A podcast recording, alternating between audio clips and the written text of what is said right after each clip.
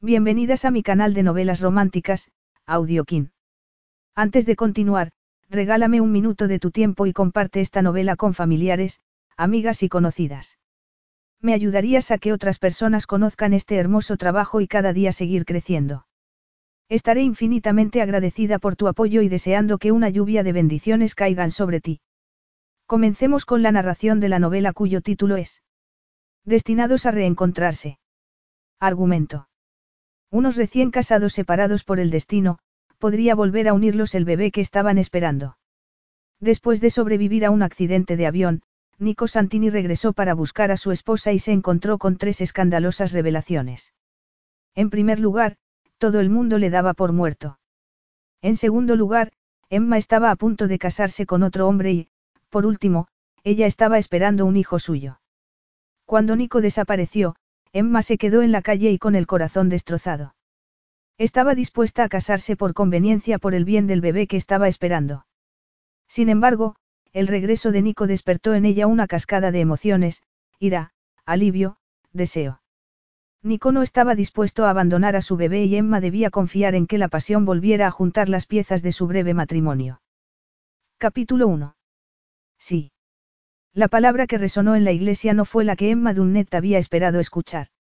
En realidad, no era la palabra que imaginaba nadie porque, en aquella parte de la ceremonia, se presuponía que todo el mundo, que todos los asistentes, permanecieran deliberada y respetuosamente en silencio.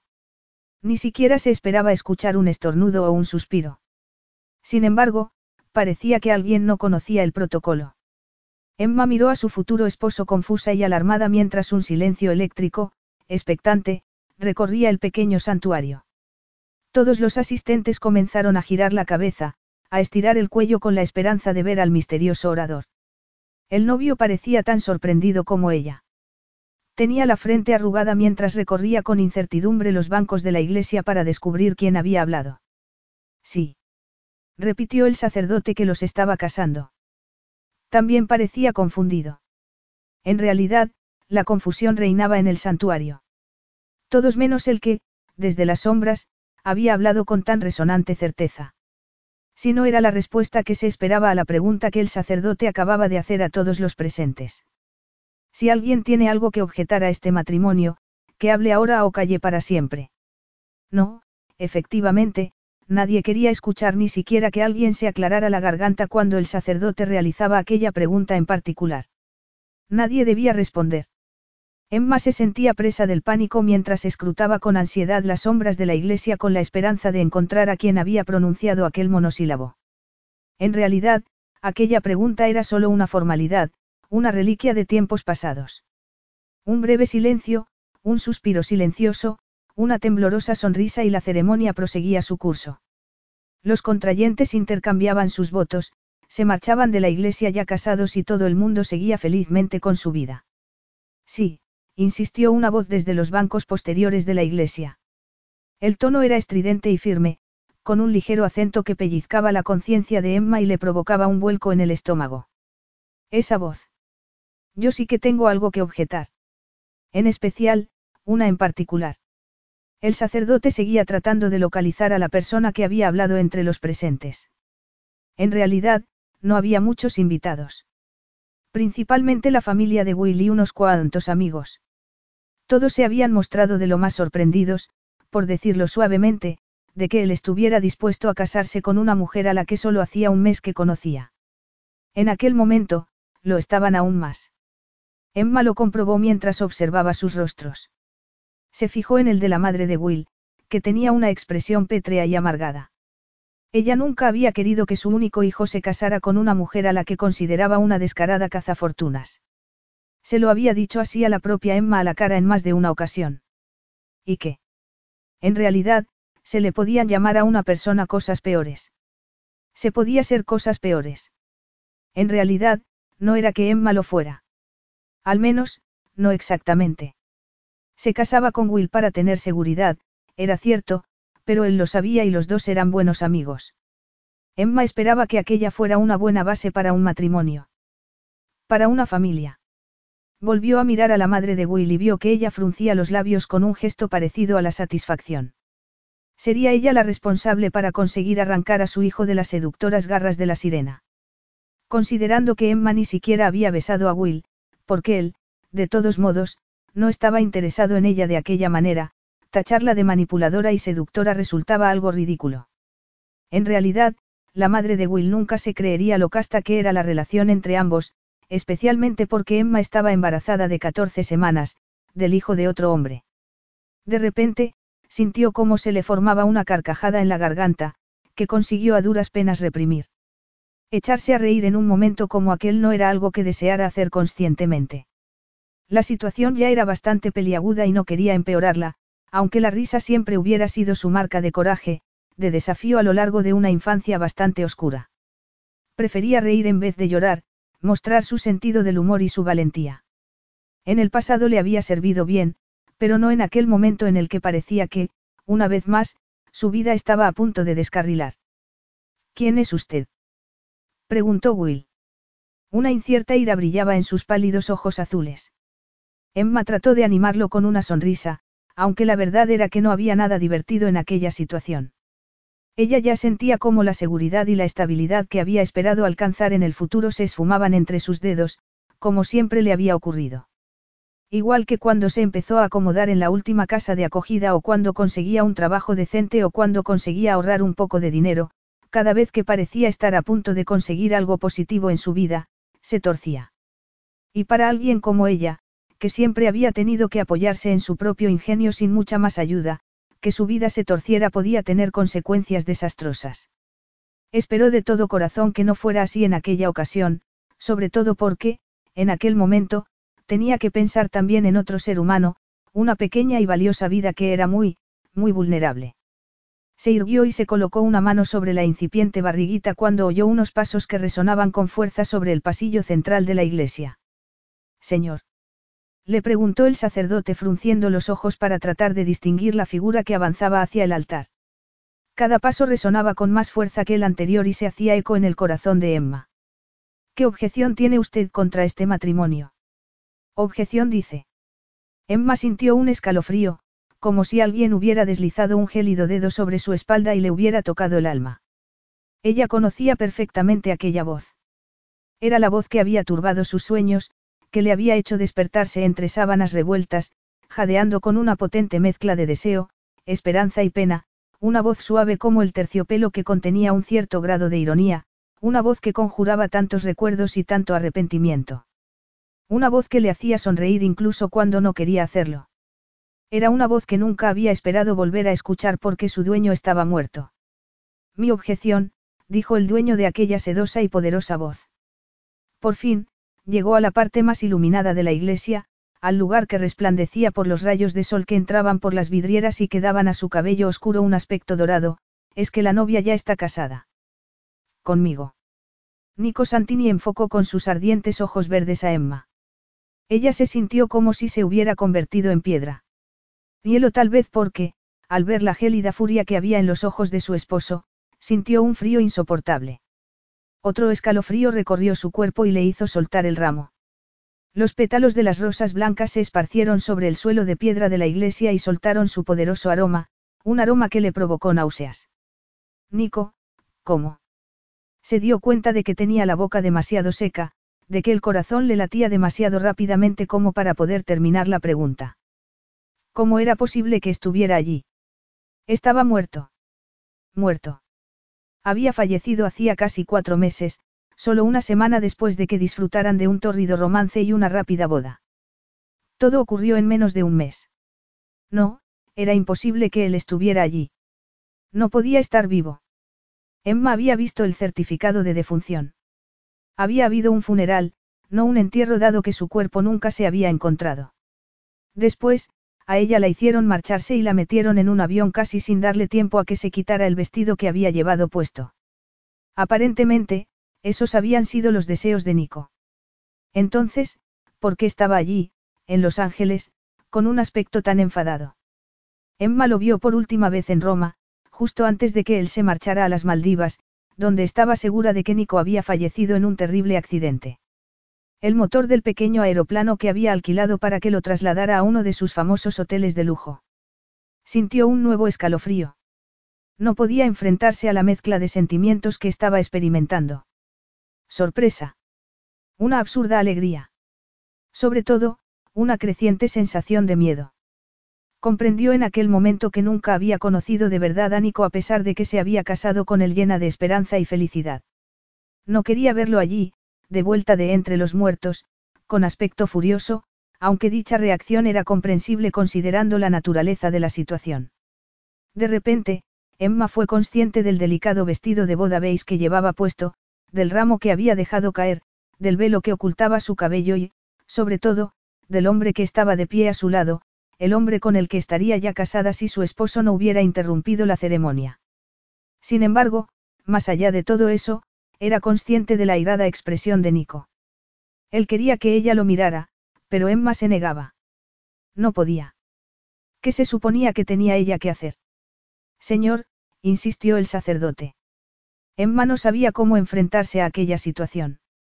Lo único que se le ocurría era salir corriendo, aunque sabía que no llegaría muy lejos con aquel vestido y los zapatos de tacón. Nico estaba allí. Su esposo. En realidad, no se conocían y, a pesar de la felicidad que ella había sentido entre sus brazos, había empezado a temer que él se estuviera cansando de ella del modo que le había ocurrido a todas las personas que habían pasado por su vida. Todas las familias de acogida. Todos los amigos. Todos los que se interesaban por ella. Todos terminaban marchándose. Incluso su propia madre. ¿Por qué iba Nico a ser diferente? La familia de él no había pensado lo contrario. Emma. Le preguntó Will con voz suave. Ella se volvió para mirarlo y vio el gesto herido que empañaba su rostro. ¿Qué podía decirle? Will, yo, lo siento, te lo puedo explicar. En realidad, Emma sabía que no podía. Nico, estaba allí, de pie, como un ángel vengador, como un imponente guerrero, fiero y airado. Su esposo había vuelto de entre los muertos. Emma, ¿qué está pasando? Le preguntó Will, levantando un poco la voz. ¿Quién es este hombre? ¿Lo conoces? ¿De verdad estás casada con él? Te hablé de Nico, susurró Emma. El rostro de Will reflejó una profunda confusión. Pero me dijiste que había muerto. Claro que me conoce, lo interrumpió Nico. Su voz reflejaba un profundo desprecio. Y sí, está casada conmigo. Soy su esposo, añadió mientras observaba a Will y a Emma alternativamente. Ella se sentía completamente inmovilizada por aquellos ojos verdes como esmeraldas, unos ojos que había visto llenos de deseo, que le habían observado con pasión antes de que la besara. En aquellos momentos, aquellos ojos tenían un brillo acerado y frío. Ya no había afecto alguno en ellos. Emma, insistió Will. El sacerdote se aclaró la garganta mientras Nicola miraba muy fijamente. Era una situación horrible, aterradora. Nico no se mostraba cálido y amoroso como un amante. En realidad, parecía que la odiaba y tal vez así era. Tal vez la había odiado antes de irse a las Maldivas. Nico ya se había cansado de ti, Emma. Él mismo me lo había dicho. Cuanto antes te marches de aquí, mejor. Después de una vida de rechazo, Emma podía distinguir perfectamente cuándo sobraba. Cuando no la querían. Había aprendido a identificar las señales, la impaciencia en las miradas, la tensión en los labios, las pausas incómodas y las miradas significativas. Por supuesto, en ocasiones no necesitaba esforzarse por identificar las señales. Las palabras no dejaban lugar a ninguna duda. A Emma. Por supuesto que no. Recordó la voz de su madre de acogida, llena de incredulidad, a pesar de que ya habían pasado muchos años. Sí, Emma sabía distinguir perfectamente el rechazo. Por lo tanto, no se había planteado esperar. Abrió la boca. La volvió a cerrar. Dejó escapar un pequeño gemido de incomodidad. La mirada de su esposo se tiñó de arrogante satisfacción. Él tenía el control de la situación, como ocurría siempre. Por muy feliz que Emma hubiera sido durante su breve relación, siempre había tenido muy claro quién mandaba. Nico. Siempre Nico. Fue él quien marcó las normas de su relación.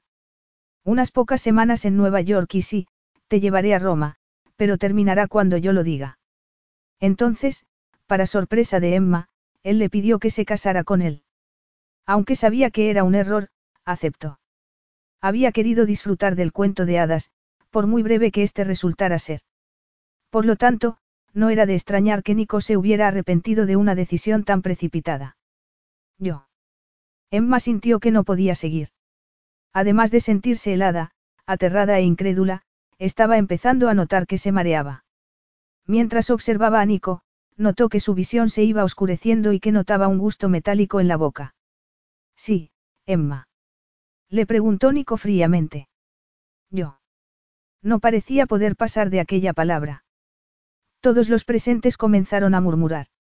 El mundo empezó a perder nitidez, como si Emma estuviera mirando a través de un telescopio que se iba oscureciendo. Will la observaba con una mezcla de preocupación y enojo. Emma no tuvo fuerzas para volver a mirar a Nico. Trató de hablar, pero no consiguió pronunciar palabra.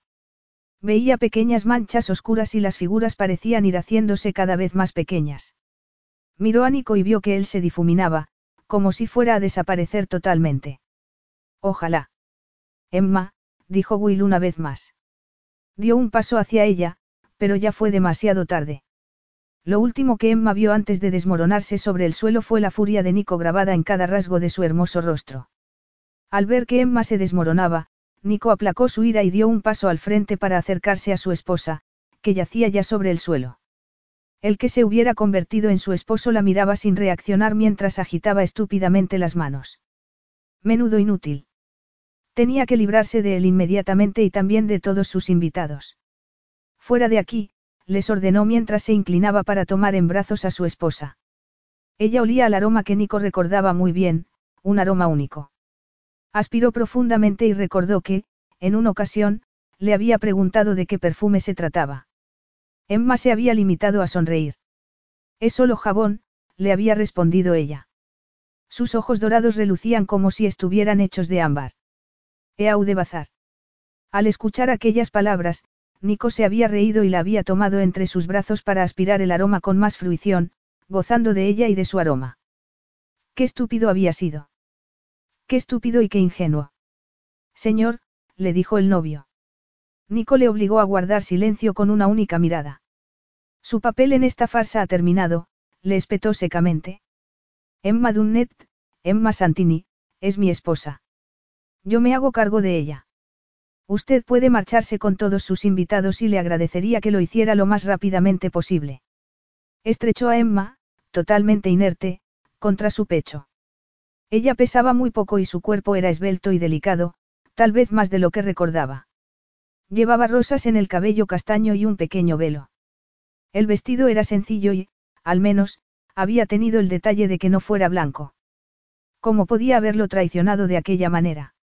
En realidad, no podía sentirse sorprendido. Ya había experimentado antes la traición, las mentiras. La aventura de su madre, el distanciamiento de su padre, todo basado en la mentira que él era, y quien no era. Si las personas a las que más amaba en el mundo le habían engañado tan profundamente, no debería escandalizarle una traición más, y mucho menos de ella. El sacerdote le indicó una pequeña habitación que había a un lado de la iglesia. Nico depositó a Emma sobre un raído sofá y dio un paso atrás.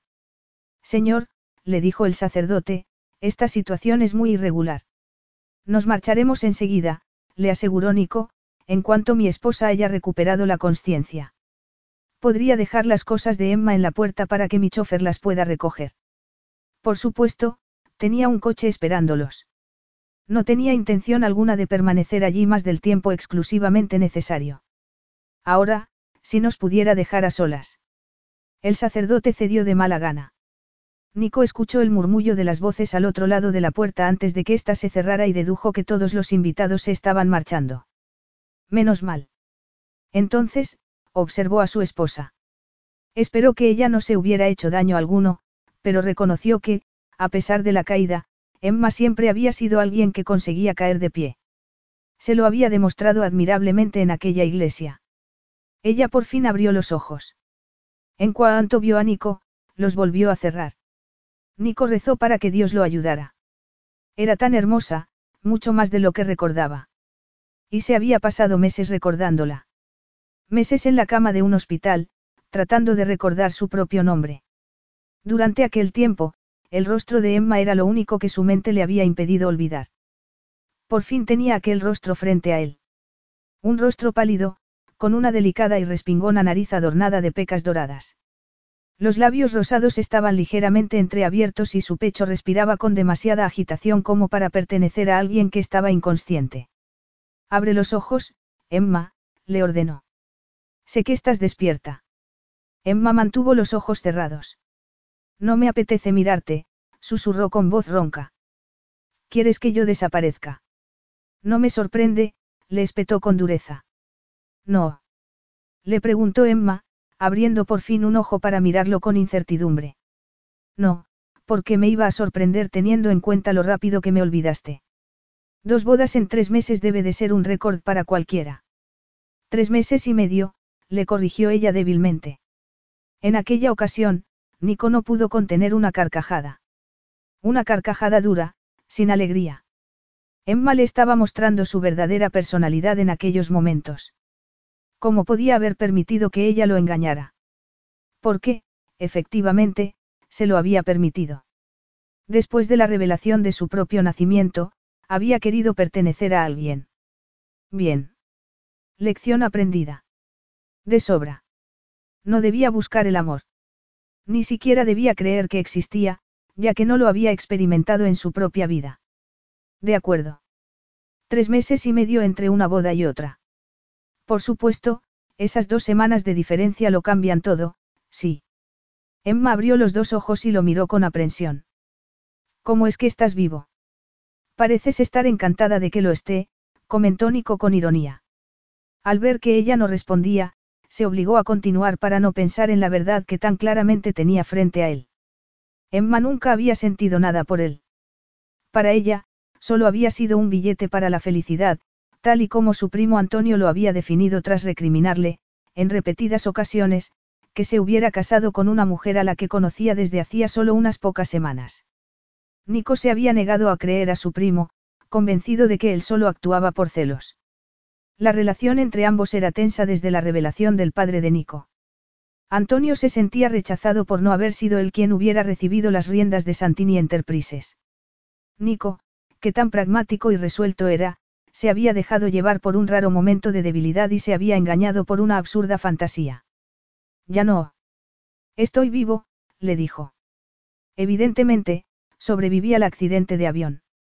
Emma sacudió lentamente la cabeza mientras lo miraba con incredulidad. ¿Y dónde has estado estos tres meses? Le preguntó con voz débil. Ella estaba tumbada sobre aquel sofá como una especie de princesa de cuento, con el cabello recogido y adornado de rosas. Tenía una figura elegante, ligera, que le hacía recordar a Nico cómo había explorado cada rincón, cada curva, poseyéndolo. Supongo que querrás decir tres meses y medio, le contestó apretando los puños. Después de que el avión se estrellara contra el Océano Índico, me rescató un barco pesquero y me llevaron a un pequeño hospital a una isla cercana. Por último, me trasladaron a un centro de rehabilitación en Yakarta hasta que regresé a Roma la semana pasada. ¿Alguna otra pregunta? ¿Por qué no me hiciste saber que estabas vivo? Primero porque estaba en coma y ni siquiera podía recordar mi nombre. No tenía identificación alguna, por lo que nadie podía saber quién era yo. Todo quedó destruido en el accidente. Emma abrió mucho los ojos y se incorporó ligeramente en el sofá. Estuviste en coma. Es algo tarde para mostrar preocupación. Nico, no puedes culparme por no saber qué. Pero si puedo culparte por querer casarte con el primer hombre que te lo pidió, le espetó él conteniendo la ira. Supongo que fue el primero, claro, en realidad, no puedo decir que se trate de un espécimen muy impresionante. Te aseguro que podrías haber encontrado otro mejor. No insultes a Will, replicó ella con resignación. Tampoco lo culpes. Él no te ha hecho nada. Era cierto, pero Nico no podía evitar sentir una furia insoportable. No, afirmó. En realidad no lo culpo. Más bien al contrario, querida, afirmó.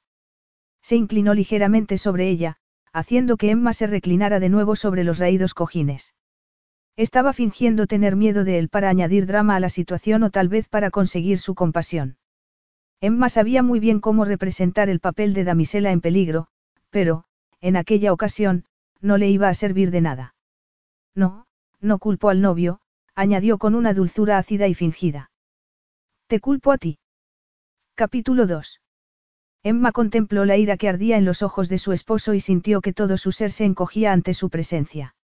Suponía que era de esperar que él se sintiera furioso, pero el gesto de desprecio que retorcía sus labios hacía que ella deseara encogerse sobre sí misma, cerrar los ojos y fingir que Nico no estaba presente. Menuda situación. Aquel matrimonio había sido un error. Estaba segura de que Nico ya había llegado a esa conclusión antes de su accidente, aunque en aquellos momentos prefiriera fingir que se sentía muy herido. Sí, ella había estado a punto de casarse con otro hombre tan solo unos pocos meses después de casarse con él. Sin embargo, a él lo habían dado por muerto. No había hecho nada malo. Emma, ¿me podrías explicar por qué querías casarte tan pronto con otro hombre? Tenía que hacerlo, replicó ella secamente.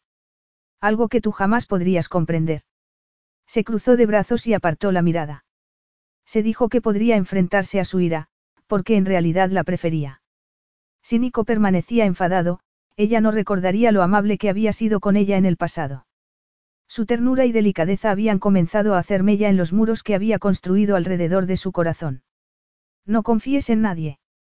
No dejes que nadie se te acerque. No sientas nada por nadie, porque así no te harán daño.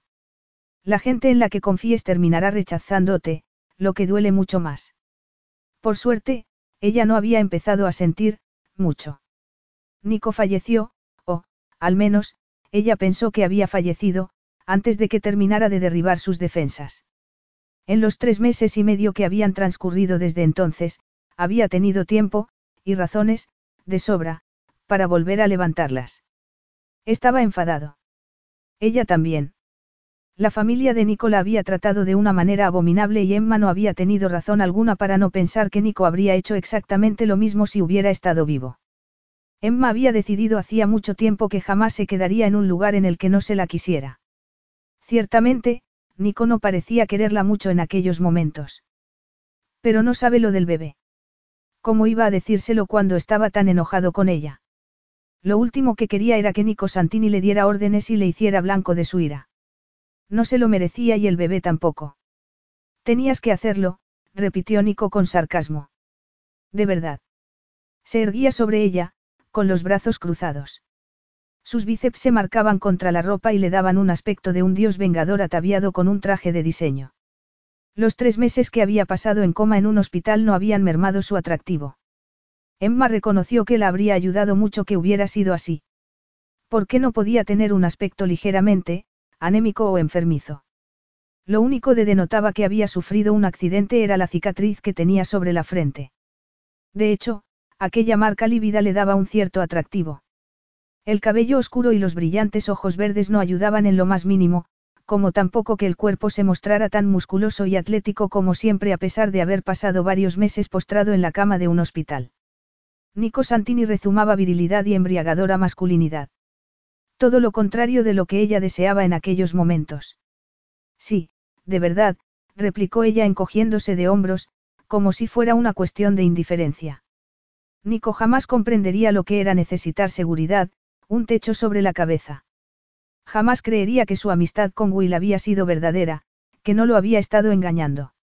Sinceramente, no pensaba darle ninguna explicación para que Nico terminara burlándose de ella. Tú estabas muerto, Nico, al menos, eso era lo que yo creía. No tengo que excusarme en modo alguno y tú no tienes ningún derecho a sentirte enfadado. ¿Que no tengo derecho? exclamó él escandalizado. No, no lo tienes, insistió Emma. Solo llevábamos casados una semana. Apenas nos conocíamos. ¿Cuánto tiempo esperabas que ejerciera como viuda doliente? Evidentemente, más de lo que lo hiciste, le espetó él antes de darse la vuelta. Emma no iba a creerse bajo ningún concepto que él se sentía herido por lo que ella había hecho. Después de todo, no había estado enamorado de ella. Lo había sabido siempre en lo más profundo de su ser.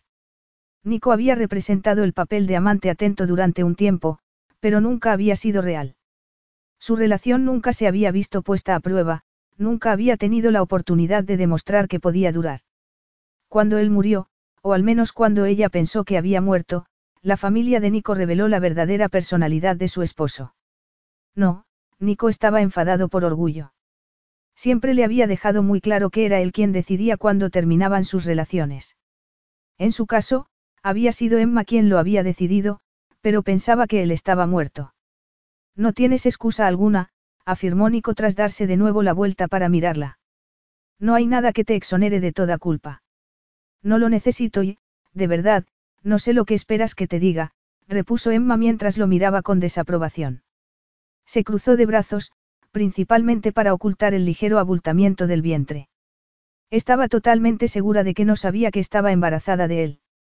Cuando lo supiera, Emma no tenía ni idea de lo que sería capaz de hacer. Dudaba que él quisiera proseguir con el matrimonio, pero moriría antes de permitir que Nico le arrebatara a su pequeño. Aquel bebé sería la única familia que había tenido en toda su vida. No tenía intención de revelar más de lo necesario, al menos hasta que supiera lo que Nico quería y supiera que podía confiarle la verdad. Sin embargo, mirando aquellos hermosos ojos verdes, recordaba con dolor y vergüenza cómo él la había observado cuando se conocieron, cómo él la miró con algo muy parecido al amor. Por supuesto, no lo era, pero, aún así, a Emma le había parecido que sería lo más cercano al amor que experimentaría a pesar de que él le había dejado muy claro desde el principio que no la amaba. A ella no le había importado. Lo había aceptado del mismo modo que había aceptado su vida entera. Sospechaba que había algo en ella que impedía que las personas que la conocían la amaran. A su alrededor, solo había encontrado indiferencia, tibia amabilidad o crueldad descarada. Todo el mundo terminaba abandonándola. Sin embargo, en lo sucesivo, tendría que pensar de un modo diferente porque tenía que cuidar de otra persona. La más importante de su vida. Una persona cuyo bienestar importaba mucho más que el de la propia Emma. Emma trabajaba como camarera en un café cuando conoció a Nico cinco meses atrás. El café era la clase de establecimiento que los millonarios no solían frecuentar, pero Nico apareció allí un día. Se sentó en una mesa junto a la ventana y se puso a examinar documentos mientras se tomaba una copa de Chianti. Emma se quedó totalmente absorta observando la precisión de sus mejillas, el grosor de sus labios, la anchura de sus hombros y la calidad de la tela de la camisa que se estiraba sobre su espalda. Por supuesto, Nico no se percató de su presencia, al menos hasta que ella aspiró el picante aroma de su colonia y, totalmente abrumada por su belleza y apostura, tropezó y le tiró un plato entero de espaguetis a la boloñesa sobre el regazo. Nico se puso de pie, sorprendido y furioso a la vez. Entonces, accidentalmente, golpeó la copa de vino y derramó el chianti sobre los papeles que había estado examinando. Con una rápida reacción, consiguió levantar la copa en cuestión de segundos, pero, por supuesto, ya era demasiado tarde. Él estaba cubierto de pasta y salsa y los papeles empapados de vino. Un desastre total. La situación era horrible. Emma estaba segura de que la iban a despedir por ello, pero no pudo evitar echarse a reír. Era su mecanismo de defensa, el modo en el que evitaba que la crueldad de la gente le hiciera daño o sintiera pena por ella. Cuando sintió la mirada furiosa de Nico sobre ella, Emma se cubrió la boca con una mano, pero ya era demasiado tarde. No era momento de reírse, sobre todo cuando aquel hombre tan guapo y evidentemente tan poderoso había visto cómo su cena, su trabajo y su traje se arruinaban en una décima de segundo. Y ella era la culpable. Lo siento muchísimo, le dijo, a pesar de que otra ligera risita se le escapaba entre los dedos. Nicola observó durante un momento interminable y, por primera vez, ella sintió el impacto de sus ojos. Eran como láseres color esmeralda. Y era tan guapo, le pareció que era el hombre más guapo que había visto nunca. Tenía unas pestañas muy largas y rizadas. ¿Qué hombre tiene unas pestañas como esas y, al mismo tiempo, es capaz de tener un aspecto formidable y masculino? Se está riendo. Le preguntó. Su voz tenía un ligero acento. No, susurró en tono muy poco convincente. Nico no tuvo tiempo de responder porque el dueño del restaurante se presentó inmediatamente ante ellos. Signor Santini, lo siento muchísimo. No me puedo creer lo que ha ocurrido. No le quepa la menor duda de que voy a despedir a esta chica tan torpe y estúpida, le prometió Tony mientras miraba a Emma con desaprobación. Vea por tus cosas. Quiero que te marches inmediatamente. Ha sido un accidente, susurró Emma, aunque sabía que no le iba a servir de nada. Suponía que se merecía que la despidieran, pero, al mismo tiempo, le dolía y la asustaba. Resultaba difícil conseguir un trabajo sin referencias y ella vivía al día. No tenía más de 10 dólares en el bolsillo y nada para comer. Observó cómo Nico recogía los espaguetis que aún tenía pegados en los pantalones y los depositaba sobre la mesa con un gesto de repugnancia. Me marcharé, pero me debes el sueldo de una semana. Serás impertinente. Rugió su jefe mientras gesticulaba nerviosamente con las manos frente al rostro de Emma. El sueldo de una semana cuando has insultado a mi mejor cliente. Vete de aquí. A pesar de que estaba temblando, Emma se mantuvo firme. Siento mucho lo que ha ocurrido, pero he trabajado la semana entera y se me debe ese dinero, afirmó. Lo necesitaba. Desesperadamente.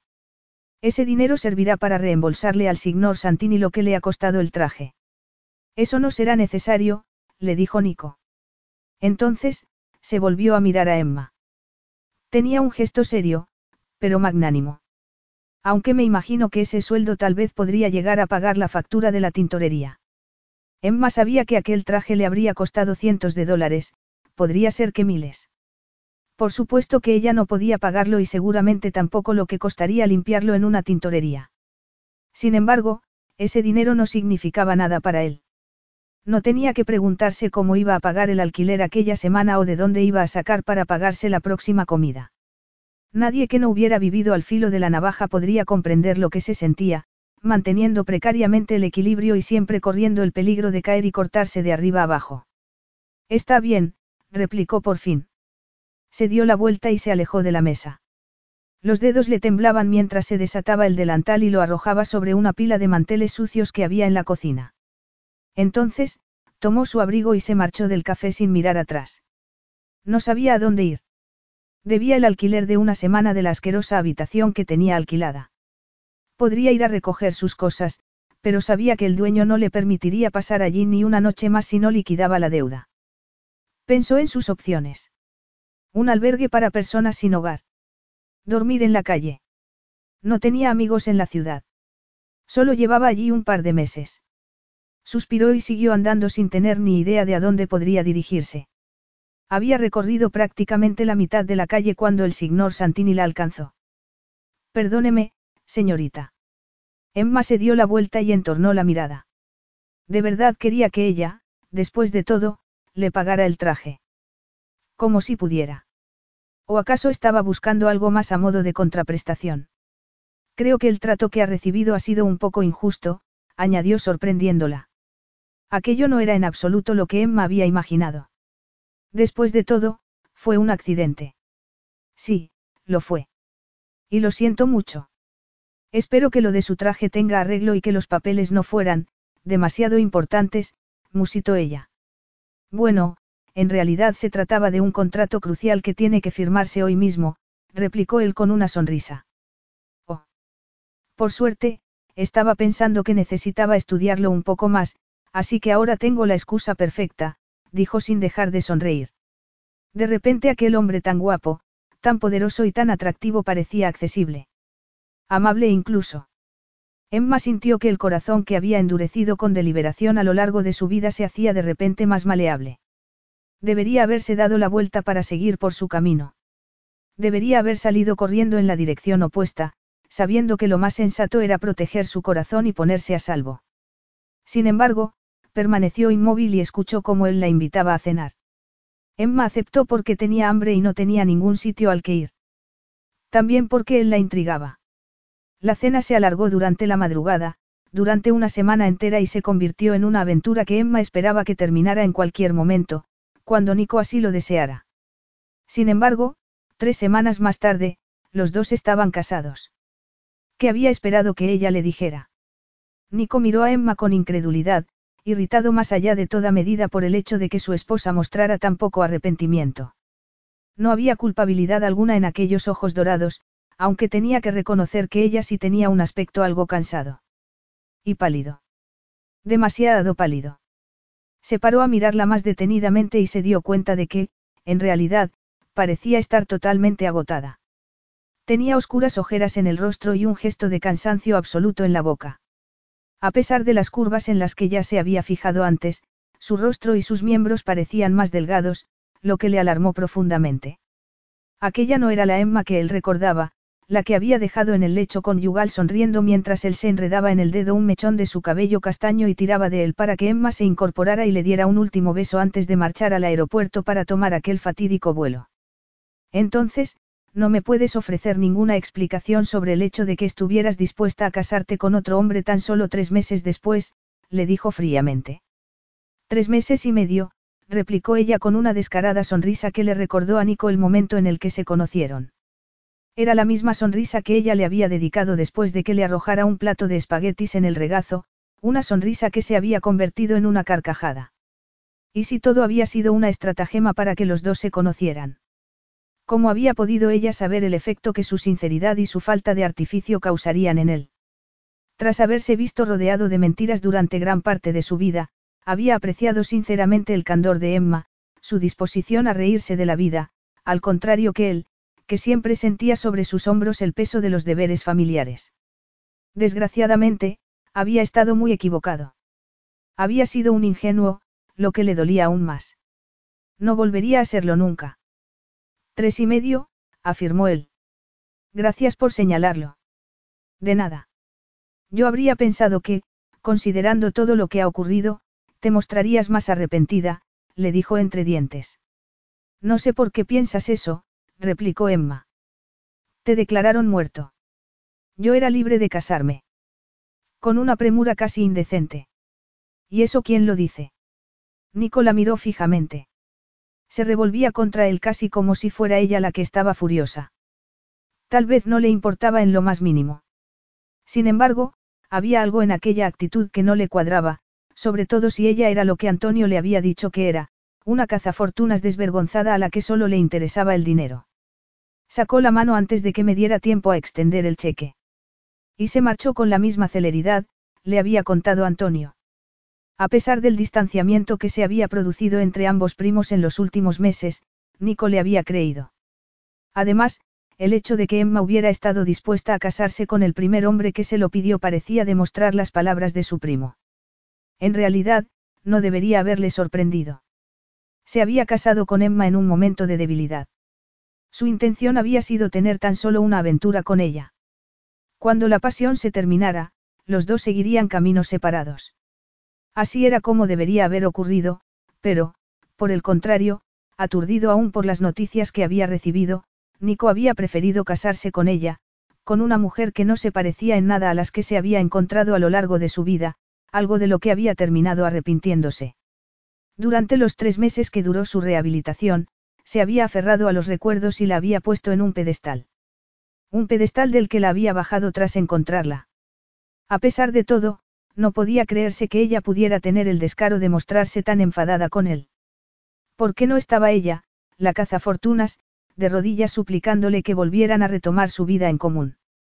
No se despreciaba a la gallina de los huevos de oro cuando ésta volvía a aparecer, sino que, más bien, se daba las gracias y se hacía todo lo posible por mostrar arrepentimiento para poder tener la oportunidad de seguir recogiendo aquellos preciados huevos. Emma no se estaba comportando así. ¿Por qué? ¿Acaso era porque la había sorprendido cuando estaba a punto de casarse con otro hombre o era que había algo más, algo que él desconocía o que no comprendía? Tal vez no has considerado las implicaciones de que yo siga con vida, comentó fríamente. No estoy muerto por lo que tú, de hecho, sigues legalmente casada conmigo. Jamás hubiera pensado que, considerando todo lo ocurrido, querría seguir casado conmigo. Considerando todo lo ocurrido. ¿A qué te refieres, Emma? Ella apartó la mirada. Tenía las manos entrelazadas sobre el vientre. En realidad, solo convivimos durante un par de semanas. Fueron unos días maravillosos, cierto, pero, en realidad siempre esperé que terminarías arrepintiéndote de que nos hubiéramos casado. Si no hubiera sido por ese accidente. Si no hubiera sido por ese accidente, ¿qué? Emma se encogió de hombros. Nico dio un paso al frente. Habríamos terminado por divorciarnos, ¿no te parece? Resulta evidente que nuestro matrimonio fue un error. Ya lo veo. Aunque le escocía que ella hubiera pronunciado aquellas palabras, tenía que reconocer que había algo de verdad en ellas. Se habían casado con mucha precipitación. Eran solo unos desconocidos. Tal vez sí se hubiera arrepentido. Entonces, solo por curiosidad, ¿por qué accediste? Emma lo miró. Había desafío en su mirada. ¿Por qué? Porque quería ser feliz, aunque solo fuera durante un breve espacio de tiempo. Era lo mejor que se me había ofrecido en mucho tiempo, le dijo secamente. Nico escuchó cómo ella lo reconocía abiertamente. Mejor así. Bueno, ahora ya sabemos por fin qué terreno pisamos, le espetó con una falsa sonrisa. Considerando la naturaleza de nuestra situación, estoy seguro de que podremos conseguir fácilmente la anulación y si no, pues el divorcio. Pronunció aquellas palabras con pesadumbre. A pesar de lo que estuviera sintiendo en aquellos momentos o la precipitación con la que se hubiera casado con ella, había tenido la intención de tomarse sus votos muy en serio. Al contrario que Emma. Ella palideció. En su rostro se reflejó algo parecido al dolor. Entonces, levantó la barbilla un poco más. Si eso es lo que quieres. ¿Acaso no es lo que quieres tú? Le desafió Nico. No veo que te estés tomando muchas molestias por recuperarme, Emma. En realidad, considerando mi fortuna, habría esperado una bienvenida algo más cálida. Después de todo, el estado de mis cuentas bancarias es mucho más impresionante que el de las del tipo al que estabas dispuesta a entregarte, añadió. Sintió que se le hacía un ligero nudo en el estómago al recordarlo. ¿Cómo se llamaba? Wilke. Will Trent. ¿De verdad fue lo mejor que pudiste encontrar? Preguntó con desilusión. Emma dejó escapar un bufido. Te aseguro que no quiero recuperarte, si con esto te quedas más tranquilo. En ese caso, estamos totalmente de acuerdo. Yo tampoco quiero recuperarte. ¿Por qué has venido hasta aquí, Nico? Supongo que tenía que verlo por mí mismo, respondió. No había querido creer a su primo. No había querido creer que Emma no era lo que parecía, la mujer en la que él la había convertido durante los tres meses de rehabilitación. Pues ya lo has visto, replicó ella. Parecía agotada. Ahora lo he visto, sí. Sin embargo, por extraño que pudiera parecer, Nico sentía pocos deseos de marcharse y abandonarla. Podría solicitar la anulación o el divorcio sin la necesidad de volver a verla. ¿Por qué no lo hacía? ¿Por qué permanecía allí de pie, incapaz de dejarla ir? Tenía que reconocer que sentía algo por Emma.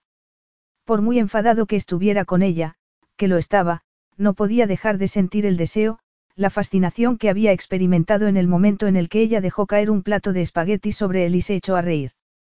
Por mucho que lo deseara, no podía alejarse de ella. Nico, susurró ella con incertidumbre. Evidentemente, estaba esperando que él se marchara, tal y como había sido la intención de Nico. Sin embargo, él no podía hacerlo. Estaban casados y, aunque el matrimonio había sido muy precipitado, él se tomaba muy en serio sus votos. ¿Acaso quería dar por terminado aquel matrimonio tan precipitadamente como lo había empezado? Y Emma. Estoy pensando, dijo por fin. Emma entornó la mirada. Entonces, se puso muy pálida y se cubrió la boca con una mano. Nico frunció el ceño. Estaba a punto de preguntarle si se encontraba bien, pero no tuvo oportunidad. Lo siento, murmuró ella. Entonces, se levantó precipitadamente del sofá y echó a correr hacia el cuarto de baño, que, por suerte, estaba pegado a aquella pequeña sala. Entonces, comenzó a tener arcadas y a vomitar ruidosamente en el retrete. Capítulo 3. Emma había esperado que las náuseas hubieran remitido. Arrodillada frente al retrete, con la mejilla apoyada contra la pared, cerró los ojos y trató de reponerse. Acababa de echar todo lo que tenía en el estómago y, desgraciadamente, Nico lo había escuchado todo. Que Dios la ayudara. ¿Qué iba a pasar cuando volviera a encontrarse frente a frente con él? Se sentía demasiado agotada como para poder pensar. A pesar de que ya no tenía nada en el estómago, sintió de nuevo náuseas, pero consiguió controlarlas. Oyó que él se acercaba a la puerta del cuarto de baño y pudo oler el aroma de su colonia, lo que le revolvió de nuevo el estómago a pesar de que el corazón se le había llenado de anhelo por los recuerdos. Pasear de la mano, estar juntos en la cama con las piernas entrelazadas, con miedo a creer que alguien como ella pudiera disfrutar de un final feliz, pero esperanzada a pesar de todo. Evidentemente, el final feliz no se había hecho realidad para ella a juzgar por la situación en la que se encontraba. ¿Qué estaba pensando Nico? ¿Podría ella dejar que se marchara sin saber que iba a ser padre? Sin embargo, la alternativa era mucho peor, un matrimonio sin amor con un hombre frío y autocrático que la despreciaba. Era eso lo que quería para su hijo. Lo mismo que ella había tenido, un padre que nunca la había querido y que solo sufría su presencia. Has vomitado, le dijo él sin entonación alguna. Vaya, qué observador, Sherlock, replicó ella. Tienes unas dotes de deducción sobresalientes, añadió antes de volver a cerrar los ojos. Seguía con la mejilla contra la pared y se sentía totalmente agotada. Toma. Nico se agachó junto a ella y le ofreció un pañuelo. Emma se incorporó y apoyó la espalda contra la pared. Entonces, se secó los labios y vio cómo Nico se inclinaba sobre el retrete y tiraba de la cadena. Gracias, murmuró ella. Me sentiré mejor dentro de unos minutos. ¿Tú crees? Le preguntó él frunciendo el ceño. ¿A qué ha venido eso? ¿Ha sido la sorpresa que te ha producido mi aparición la que ha hecho que eches todo el almuerzo o acaso es que estás enferma? Emma dudó un instante. Aquella pequeña pausa, de apenas un segundo, sirvió para que la sospecha se reflejara en el rostro de Nico. Emma. Ella comprendió que no podía mentirle sobre algo tan importante. Sin embargo, ¿cómo podía confesarle la verdad? No sabía lo que él sería capaz de hacer. ¿Y si le quitaba al bebé, del mismo modo que a ella la habían apartado de su madre. Tal vez él sugiriera un matrimonio solo en apariencia y la instalara en una casa lejos de él, fuera como fuera, estaba segura de que podría soportar lo que fuera mientras tuviera a su bebé consigo. Sin embargo, no tenía garantía ninguna de que Nico no la apartara de su vida cruelmente, considerando lo furioso que se sentía con ella. Podría ser que la dejara marchar. Tal vez su hijo no le importaba lo más mínimo. En realidad, no lo conocía lo suficiente como para poder saberlo, pero tenía miedo de contarle la verdad. Su experiencia en la vida había sido muy dura. Su propia infancia había sido triste y miserable, sin cariño alguno. Quería mucho más para su hijo. Sin embargo, se lo podría proporcionar sin Nico. Pensó en Will con arrepentimiento y anhelo. Will habría sido un buen padre. Le habría dado un hogar a ella y a su hijo. Tan mal estaba anhelar aquellas cosas tan sencillas e incluso estar dispuesta a casarse para conseguirlas. ¿Estás enferma, Emma? Le preguntó Nico. ¿Me podrías ayudar a levantarme, por favor? replicó ella a su vez, ofreciéndole una mano. Me gustaría beber un poco de agua antes de responder a todas tus preguntas. No creo que sean muy difíciles de responder, contestó él extendiendo la mano. Simplemente con que me digas que sí, que estás enferma, asunto resuelto. Bueno, sí, he estado un poco enferma, dijo ella. En realidad, eso era cierto. Agarró la mano de Nico y se sobresaltó al notar su tacto. Entonces, sintió cómo los dedos de él hacían los suyos y tiraba de ella para ayudarla a que se pusiera de pie. Recordó cómo aquella mano había tocado cada centímetro de su cuerpo íntima, tiernamente, con posesión, haciendo que sintiera tanto placer, tanto amor, no, eso no. Eso nunca. Se tambaleó y estuvo a punto de caerse sobre él. Consiguió evitarlo en el último instante. No quería tener más contacto físico con Nico porque no confiaba en su propia reacción. Solo el aroma que emanaba de su cuerpo provocaba en ella un fuerte anhelo. Un poco enferma, repitió él. Seguía mirándola con sospecha, fijamente. La ayudó a regresar al sofá, pero Emma se dio cuenta de que el olor a la cera de las velas y al ambiente propio de una iglesia no la ayudaba a calmar sus náuseas. Necesitaba aire fresco, libertad. Además, quería tener tiempo para pensar en cómo podría enfrentarse a aquella situación. ¿Podríamos ir a otro sitio para tener esta conversación? Le preguntó un poco desesperadamente.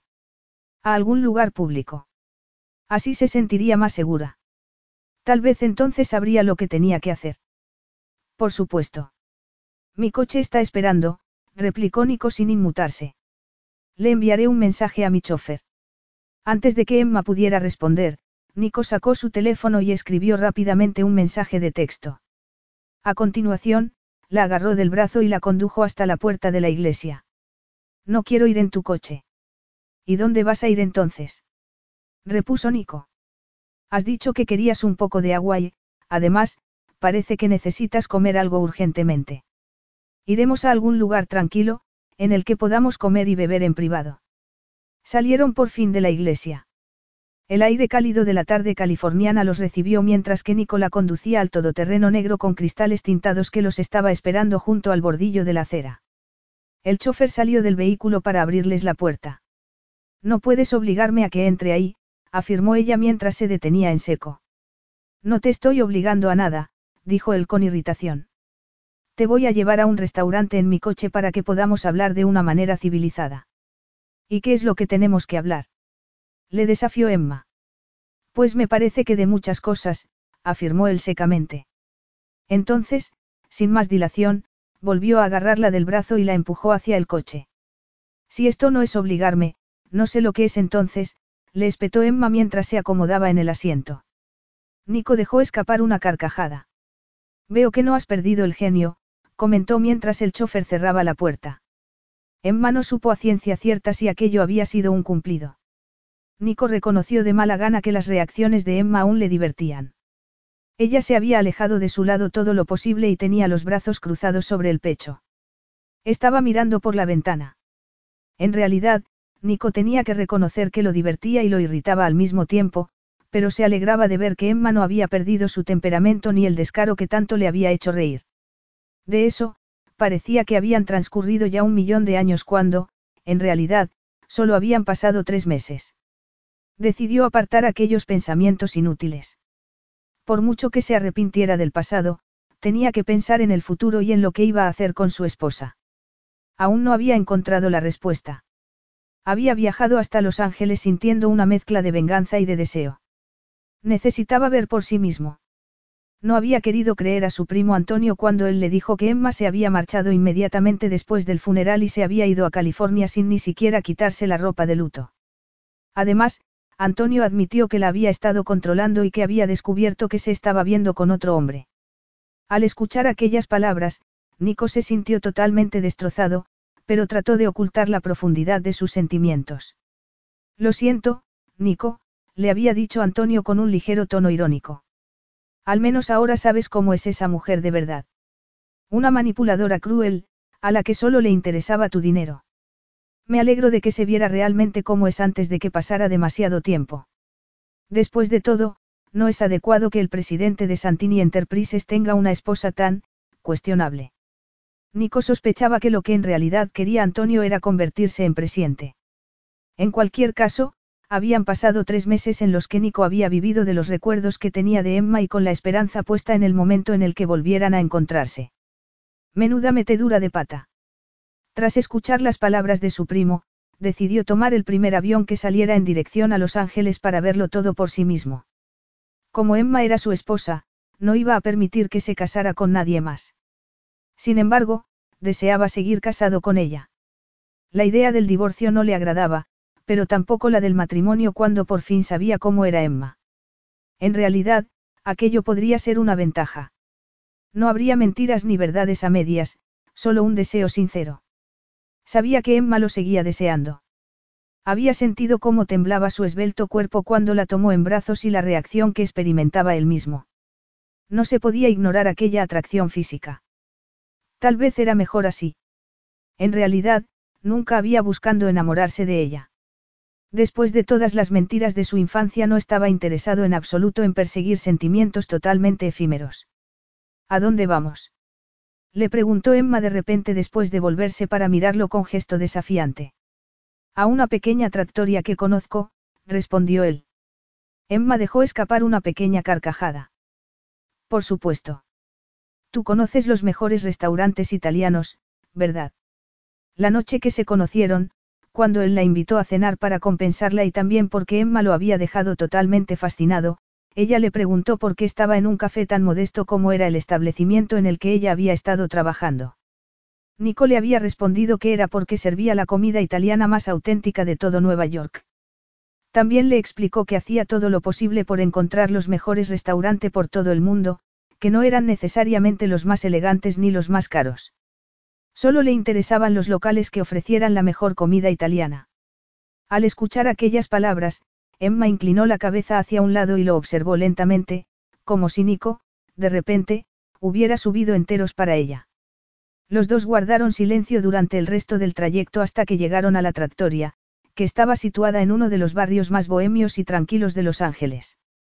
Estaba situada a poca distancia de la playa.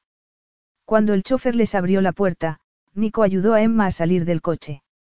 Entraron juntos en el restaurante y Nico le indicó la mesa que el chofer les había reservado mientras se dirigían hacia allí. Emma observó la mesa, que estaba puesta para dos en un rincón muy íntimo del local y, una vez más, Nico se preguntó por qué parecía sentirse tan incómoda en su compañía en vez de hacer todo lo posible por recuperarlo dado que su segunda boda había quedado anulada para siempre. ¿Estabas enamorada de él? Le preguntó en cuanto se sentaron. Emma lo miró asombrada y suspiró. Entonces, bajó la mirada. No. Entonces, ese hombre te interesaba también solo por su dinero. Emma levantó los ojos rápidamente y le dedicó una mirada de desaprobación. En realidad no, pero hay algo malo en eso. En casarse con alguien por su dinero. Yo diría que sí. Eso lo dice una persona que jamás ha pasado hambre, replicó ella. Tomó el menú y examinó su contenido con mirada pétrea. Nico se encontró en la incómoda situación de tener que tragarse un poco sus palabras. Admito que no tiene nada de vergonzoso casarse por dinero si se es sincero sobre ello, comentó. Un matrimonio de conveniencia puede resultar una opción muy sensata. Sin embargo, fingir que se siente algo cuando no es así no está bien. De repente, se sintió como si ya hubiera revelado demasiado y tomó su menú. Eso es precisamente lo que había entre Will y yo, dijo Emma. Fuimos completamente sinceros el uno con el otro desde el principio. Yo no lo amaba y él no me amaba a mí. Éramos solo amigos. Buenos amigos y el matrimonio nos convenía a ambos, añadió mientras dejaba el menú sobre la mesa. Por lo tanto, te agradecería que dejaras de dar cosas por sentado. Has decidido ya lo que te apetece comer. No tengo hambre. Emma, no seas infantil. No soy infantil, replicó ella. De verdad que no tengo hambre. En realidad, últimamente no he tenido demasiado apetito, añadió tras apartar la mirada. Entonces, se mordió el labio como si lamentara haber hecho aquella confesión. ¿Acaso es que estás enferma? insistió él de nuevo. La estaba mirando fijamente y notó que las mejillas de Emma se ruborizaban delicadamente y que ella se negaba a mirarlo. ¿Qué era lo que le estaba ocultando? Emma. Ella dejó escapar un ligero sonido, una mezcla entre un suspiro y un sollozo. Inclinó la cabeza. Al ver aquella reacción, Nico sintió que la sospecha se transformaba en alarma. Emma, insistió. Se inclinó sobre la mesa y le rozó una mano con la suya. Tenía la piel suave y muy fría, tanto que Nico sintió el impulso de envolvérsela con la suya para transmitirle su calor. La ira desapareció en un instante y se vio reemplazada por una profunda y repentina preocupación. Emma, dime. Estás enferma. Te puedo proporcionar el mejor tratamiento médico que puedas.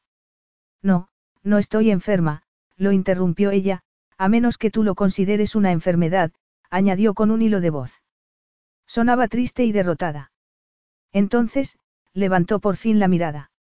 Nico, la verdad es, que estoy embarazada. Capítulo 4. Al ver la mirada de incredulidad de Nico, Emma dejó escapar una carcajada. Por supuesto, la situación no tenía nada de divertida, pero la risa siempre había sido su defensa. A pesar de todo, se apretó la mano contra la boca para contenerse. Deberías ver el gesto que tienes ahora en la cara, le dijo. Al escuchar aquellas palabras, la incredulidad del rostro de Nico se transformó en irritación. Me lo imagino, replicó él secamente. Embarazada, añadió sacudiendo lentamente la cabeza. Entonces, por eso te ibas a casar con ese hombre. Con Will. Preguntó Emma, sorprendida de que él hubiera reaccionado así. No parecía muy afectado por el hecho de saber que fuera a ser padre. Sí. Sabía que no podía cuidar sola al bebé, dado que apenas puedo mantenerme yo misma. Will sabía que estaba embarazada y no le importaba. Y, sin embargo, no tardó ni un segundo en marcharse cuando supo que estabas casada conmigo. ¿Qué clase de hombre hace algo así? En realidad, no le diste mucha elección, replicó ella, enojada por el tono de condena que había en la voz de Nico. Tú le dijiste que se marchara. ¿Por qué no iba a hacerlo? ¿Qué otra cosa debía hacer cuando, evidentemente, no nos podíamos casar dado que yo todavía sigo casada contigo? Decidió que tendría que llamar a Will para explicárselo todo. Temía aquella conversación, aunque fuera por teléfono. Pobre Will. Había sido tan amable con ella, qué manera más horrible de devolverle lo que había hecho. Bueno, yo diría, o al menos esperaría que un hombre debería tener más consideración por su propio hijo. Emma lo miró fijamente y se dio cuenta de lo que Nico estaba pensando. Estaba convencido de que Will era el padre. A pesar de que se sintió furiosa por ello, admitió que no era descabellado que Nico hubiera llegado a aquella conclusión. El embarazo aún no se le notaba dado que solo estaba embarazada de 14 semanas y... Miró fijamente a Nico y sintió la tentación de no sacarlo de su error. ¿Por qué debería hacerlo? En aquellos momentos, parecía que él la odiaba. No era el padre que ella deseaba para su bebé y, por ende, tampoco el esposo de sus sueños. Nico acababa de darle la única salida que podía tomar. Si él creía que estaba embarazada del hijo de otro hombre, se divorciaría de ella. ¿Acaso no era lo mejor para todos? Nunca iba a amarla ni a confiar en ella y aquellos sentimientos no eran la base adecuada para un matrimonio o una familia. A ella siempre le había ido mucho mejor sola. Debería levantarse y marcharse por el bien de su hijo. En realidad, era el hijo de ambos, por eso, cerró los ojos y dejó escapar un largo suspiro de derrota. Nico, el bebé no es de Will, le dijo de mala gana, preguntándose si no estaría cometiendo un terrible error. Otro más. No podía comprender por qué había cambiado de opinión. Tal vez era porque ella jamás había conocido a su padre. No podía hacerle lo mismo a su hijo, ni a Nico. Aunque fuera lo más inteligente. De otro hombre entonces. Le espetó él con gesto aún más airado. Pues sí que te mueves rápido, Emma, mucho más de lo que yo había imaginado, según parece. Emma sintió una furia que igualaba e incluso superaba la que Nico parecía estar experimentando. Eso era lo único que se le había ocurrido. Que el bebé era de otro hombre. No habían parado de tener sexo durante todo el tiempo que estuvieron juntos. ¿Por qué no se le había ocurrido que él, su esposo, era el padre del bebé que estaba esperando? Eres un hombre profundamente insultante, replicó. Tengo que decir que parece que tienes un verdadero talento para ello, unido también al hecho de sacar conclusiones equivocadas, que es lo que llevas haciendo desde que interrumpiste mi boda. Nico se inclinó sobre la mesa. Sus ojos relucían como si fueran de jade. Una boda que jamás debería haberse planeado. Estabas muerto. Las palabras parecieron resonar por todo el restaurante. Entonces, alguien se aclaró la garganta justo junto a ellos.